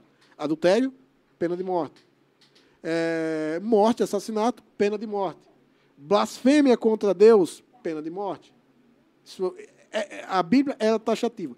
Quando era outras coisas, não era pena de morte. O extirpado do seu povo era o ser mandado embora. Você sai fora. Sai fora. Procura outro rumo. Então, não, nunca foi para salvação de pecado. É tanto que quando Cristo Jesus vem na terra, no ministério terreno, as pessoas rejeitavam ele, os líderes rejeitavam ele, porque Cristo não vem pregando um eva- esse evangelho. Cristo vem falando um evangelho de salvação de almas, de, de restauração do ser humano e de um, um, um céu que até então os caras não sabia que existia. Entendeu?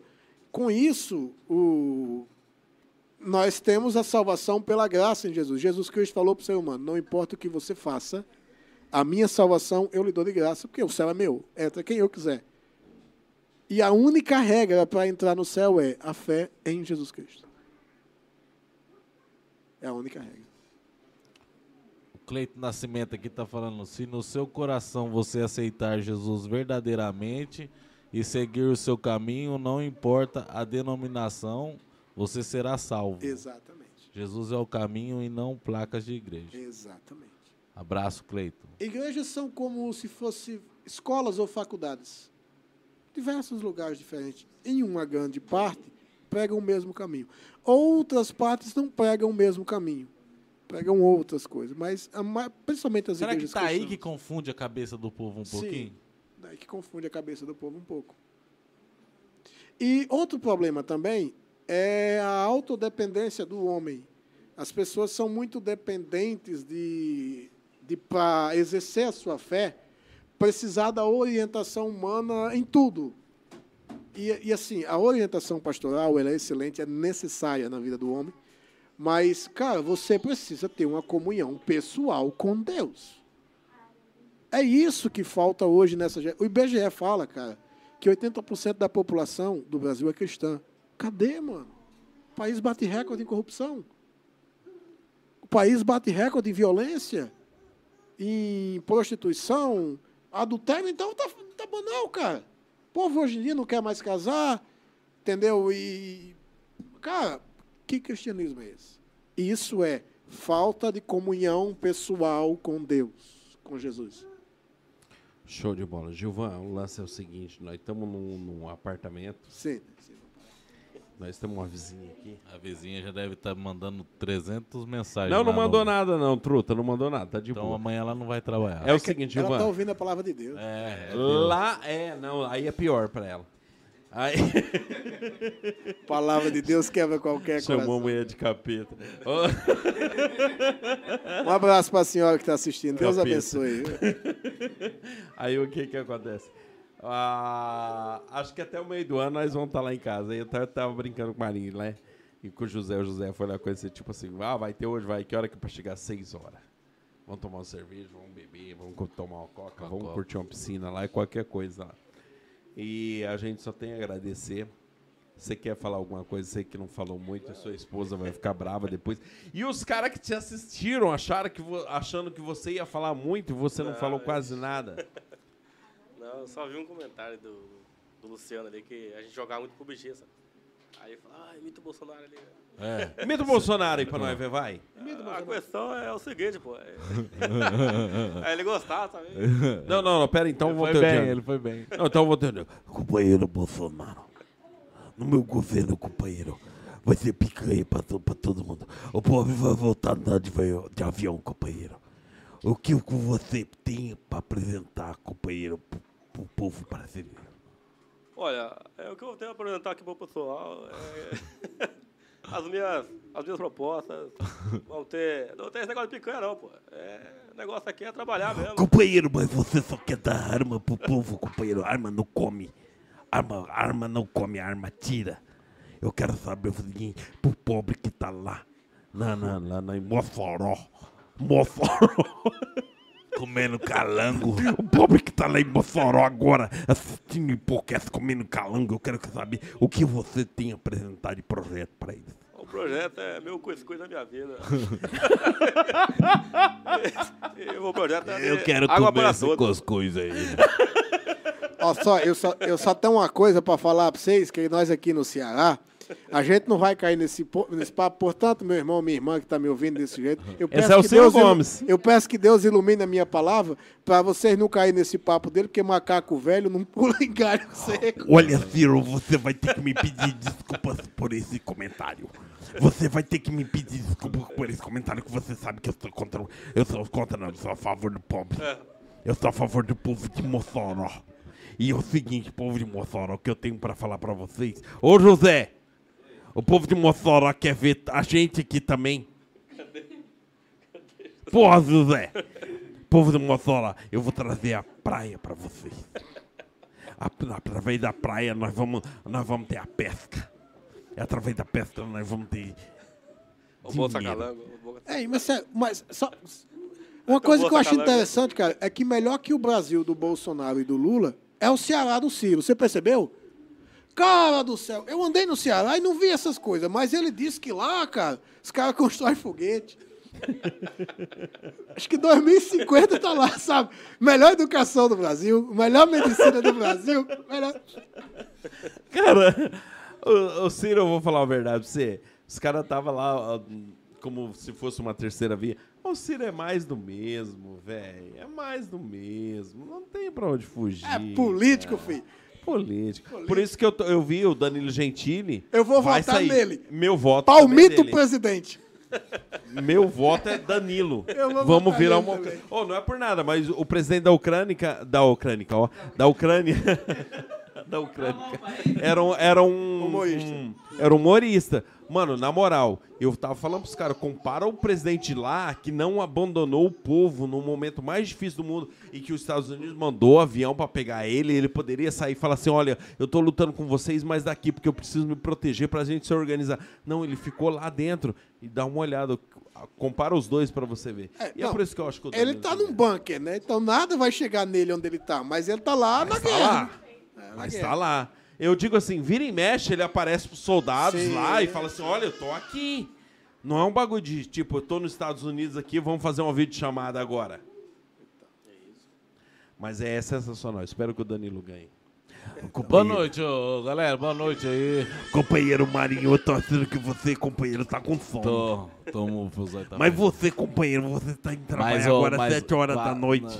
Hoje eu fui Da mais manhã. cedo. Hoje eu fui 5. Hoje eu fui 5 da manhã, truta.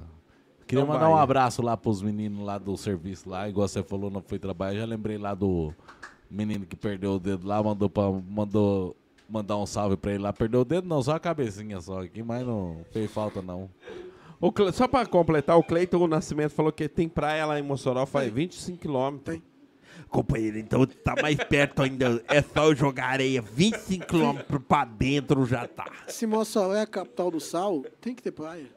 O sal, a- a- o sal vem da praia, do mar, né? Vem da praia, mas tá 25 km, né, companheiro? Eu Não, que eu vou fazer agora assim- chegar. Ah, você vai fazer chegar perto? Vou jogar areia, 25 km de O areia. sal da picanha tá aí Pra já. chegar na praia pisando na areia quente, 25 km pra chegar na praia na Ah, areia. o sal da picanha já tem. Chegar lá, os pés vai estar cheio de bolha. Já vai, já vai temperar o pé da bolha no, no- na água do sal.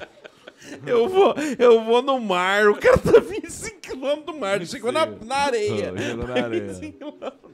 Mas, Mossoró, eu gostaria de contar com o voto de vocês. E outra coisa, se inscreva no canal, Mossoró. Se inscreva no canal, dê, dê joinha, dê like. E outra coisa, se inscreve também no nosso Instagram. Principalmente você, Cleiton Nascimento, que eu vi que você é um safado e que você é bolsonarista e não se inscreveu ainda. Mande pra sua família aí. Mande pra sua família, senão Ele é bolsonarista mesmo. Quem que você não gosta? Xandão tá, tá, tá chegando agora aí. Ele é na sua casa. Ele ganhou um bolo de aniversário do Bolsonaro, cara. Um, um- com um- a foto do Bolsonaro. é, O papel de arroz. Ele Que é bosta. Ele, é, Que bosta. ele, é- ele também é da Assembleia de Deus. Ele é auxiliar, meu irmão. Manda aí. Que bosta, meu irmão. Manda Bosta um- Bolsonaro. Se fosse um bolo do Lula, você ia ver só como é que ia ser. É, ia ter o decalango. Você viu, que um, você viu que um cachorro foi na urna pra garantir que o dono não votava no PT? Com medo de virar comida? Com medo dele virar comida. Pode mandar truta pro Boca de Tiranha. Um abraço pro Boca de Chiranha. Não, hoje eu não ia mandar, não, mas já você falou um abraço lá pro grupo Boca de Chiranha lá, o Samurai.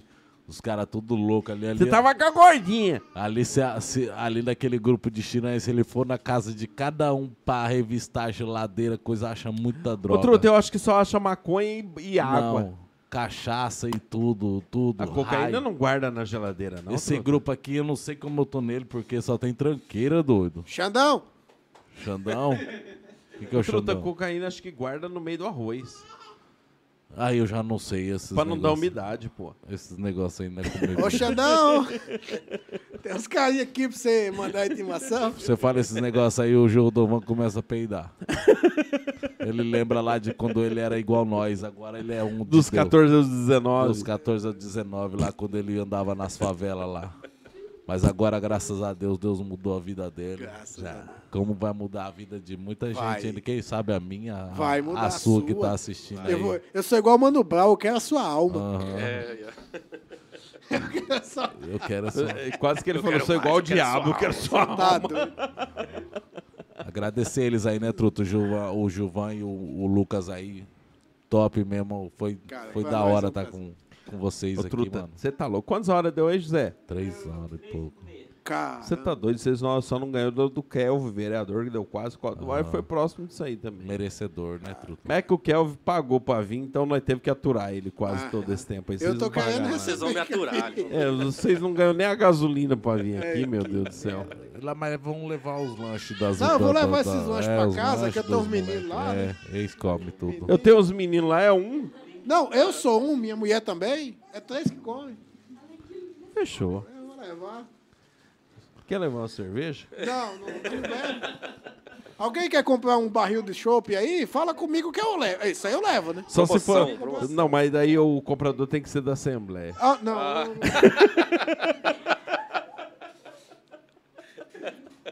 Ô, patrocinador do hambúrguer, se você trocar no barril de chopp um hambúrguer, eu levo aí pra você. Alô, pastor. Pastor. Tem que ser da Assembleia se possível, o pastor. Vai chegar Ou da lá. família. Chega filho lá de com a- pastor compraria. Que filho de pastor é zica, hein, velho? Alguns. Quase todos, na verdade, Gilvan. Quase todos. Alguns. Tá. É que eu... Então tá bom, truta. Gente, obrigado. Primeiro programa do ano, show de bola. Começamos aí de uma forma diferente. Semana que vem, Samir Abdala estará aqui com nós outros. Top, Truto, o Samir Sabe aí. quem que eu tô tentando chamar pra terceira semana? Ah, Rafa Zantucci. De novo ela? De novo, porque agora, aquela época nós não bebia, agora nós bebe. E ela bebe igual um trem. E ela é Imagina nós fera. tudo bebendo aqui nesse trem aqui. E ela tá fazendo um show. Ela eu, é tenho, fera, eu ela é sigo gata. ela, eu sigo ela lá no a Peixão. Eu sigo, eu sigo ela lá no Instagram lá, ela, eu sigo ela no Instagram lá, ela tá fazendo vários shows lá, truta. Parabéns a Rafa Zantucci aí. Essa porra aqui, ó. Hein? Não é? É que nós fez uma live ali no, na Home Beer, que é uma choperia que tem aqui. E aí eu comecei a falar assim com a mulher era peixão. Rapaz, minha mulher colou lá. O pau torou. Tá, amo você, Edneia. Você é zica, mas nós estamos juntos já faz 23 anos. Aí me tira uma dúvida, você mexeu nisso aí? Esse ventilador aqui que não tem pé, Esse ventilador bate no ar, no, no, no ar condicionado que espalha pra nós. Por que que ele tá desligado? Ué, esse ar ventilador. Eu não sei que você tem que implicar com o ventilador que não tem pé, você não tem olho. Ele tá ligado, Você cara. não tem visão. Como é que ele viu? Não, você- você eu não vi que ele tava ligado. Ele tá ligado, velho. Ô, truta, eu vou falar pra você. Esse cego é que nem aquele um da pegadinha que vem com a bengala e passa a bengala na sua bunda. Não, não. Não, é, E ele que- enxerga. Aquele cego lá da, da- da- que é malandro, que passa lá, tem uns que é um cego que ele não parece ser, ele, ele é famoso. Não- O Magela? é, acho que Geraldo é ele Magela? mesmo, é. Ele, ele- Esse ele é totalmente cego. Totalmente, ele é da. Praça é Nossa, eu Ah, o acho, da né? Praça é Nossa, né? Nossa, aquele cara lá é fera também. Eu ainda, E ele entra na zoeira mesmo. Aham. Ele é cego. mesmo. Gente, vamos mandar um abraço pro Santos Euf- Efigênio. Santos Efigênio é lá em São Paulo. Abraço pra você, Santos. O Um Santos- abraço mesmo pro Kelvin Mamar. Ha. Ué, ué, Truto, você caiu nessa aí. Lê, de, Ah, lê não. devagarzinho. Mamar. Ha. Quer vir Quer vir mamar? mamar. Fala junto. Vir mamar.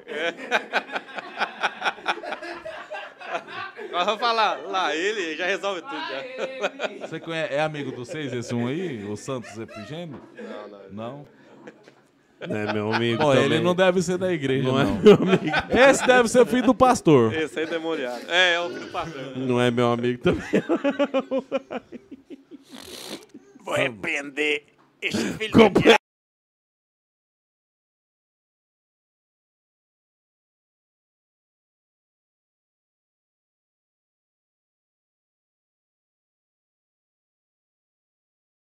Tô hora assistindo ali.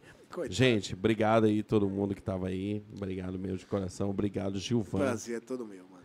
Depois vai ter uns cortezinhos, a gente marca vocês lá. Por favor. Eu marquei você como eu marquei você lá como convidado lá, colaborador lá no Instagram, no post que a gente fez. É só você se clicar lá e aceita, isso, o post fica no seu Insta. Você, Você é lá de, como é que é a sua cidade lá que você falou, Gilvan?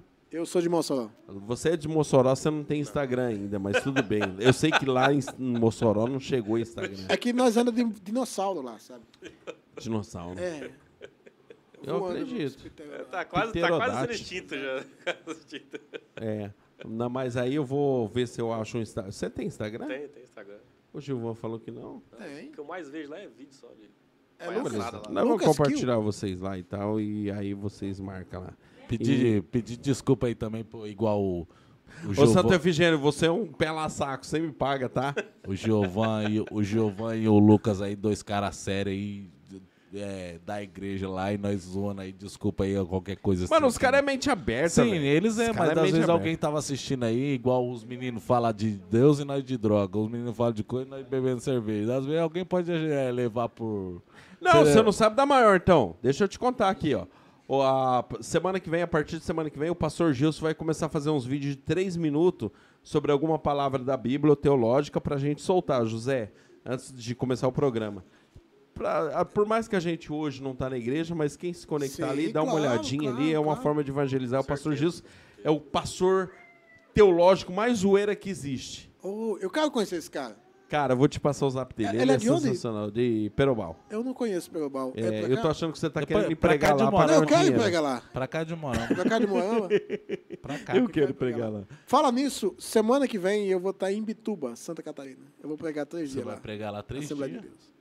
Deus. Isso. Oxe. Por quê? Porque eu sempre vou, filho. Ah, É bom, meu achei- chamado. Achei que eles não tinham ninguém lá. e chamou você. Não, Pastor de de férias. o pastor vai estar lá. É meu amigo. Ah, vai... ah então tá explicado. É seu amigo. muita gente boa. Ah, então tá- já é velho e é seu amigo. Filho, ele, ele dá uma aula de Bíblia em, em você e em mim aqui junto. Não, mas em mim se sempre. conhece. Mas ele já é velho e seu amigo. Então tá explicado por que que ele te A chamou. Ele é velho, mas pelo menos ele enxerga. Não, senhor, enxerga. Enxerga bem. A Bíblia. Trudão, Trudão, bora. Chega, né? Amanhã eu vou ler. Ô, Gil, ô, Gilvão, um prazer de novo estar aí. Igual falei, desculpa aí ao o Lucas Santo. Efigênio, seu filho de uma égua, você Para de falar, do tô, Kelvin. tô pedindo desculpa e você tá falando É palavrão porque aí. aquele Santo Efigênio falou do Kelvin, mamãe. Kevin, é. Então, esse também faltou com educação, mano. Qual, mano? Ué, esse aí, ué, não pode estar falando esses negócios. Mas né? eu não sabia que você... Não, ele, eu tô falando o Kelvin. O Kelvin não, esse doido aí, Então, O Santos. o santo. Mas abraço aí, né? agradecer aí também, Truta. Cada um que teve com nós aí, Truta. Quem, vai assi quem, quem assistiu, quem vai assistir ainda, muito obrigado aí. Pra encerrar, que mensagem você tem pro Nildo? Perderam, ó. Ferro! Fechou, José. Muito obrigado. Valeu, gente. Até mais. Valeu, valeu.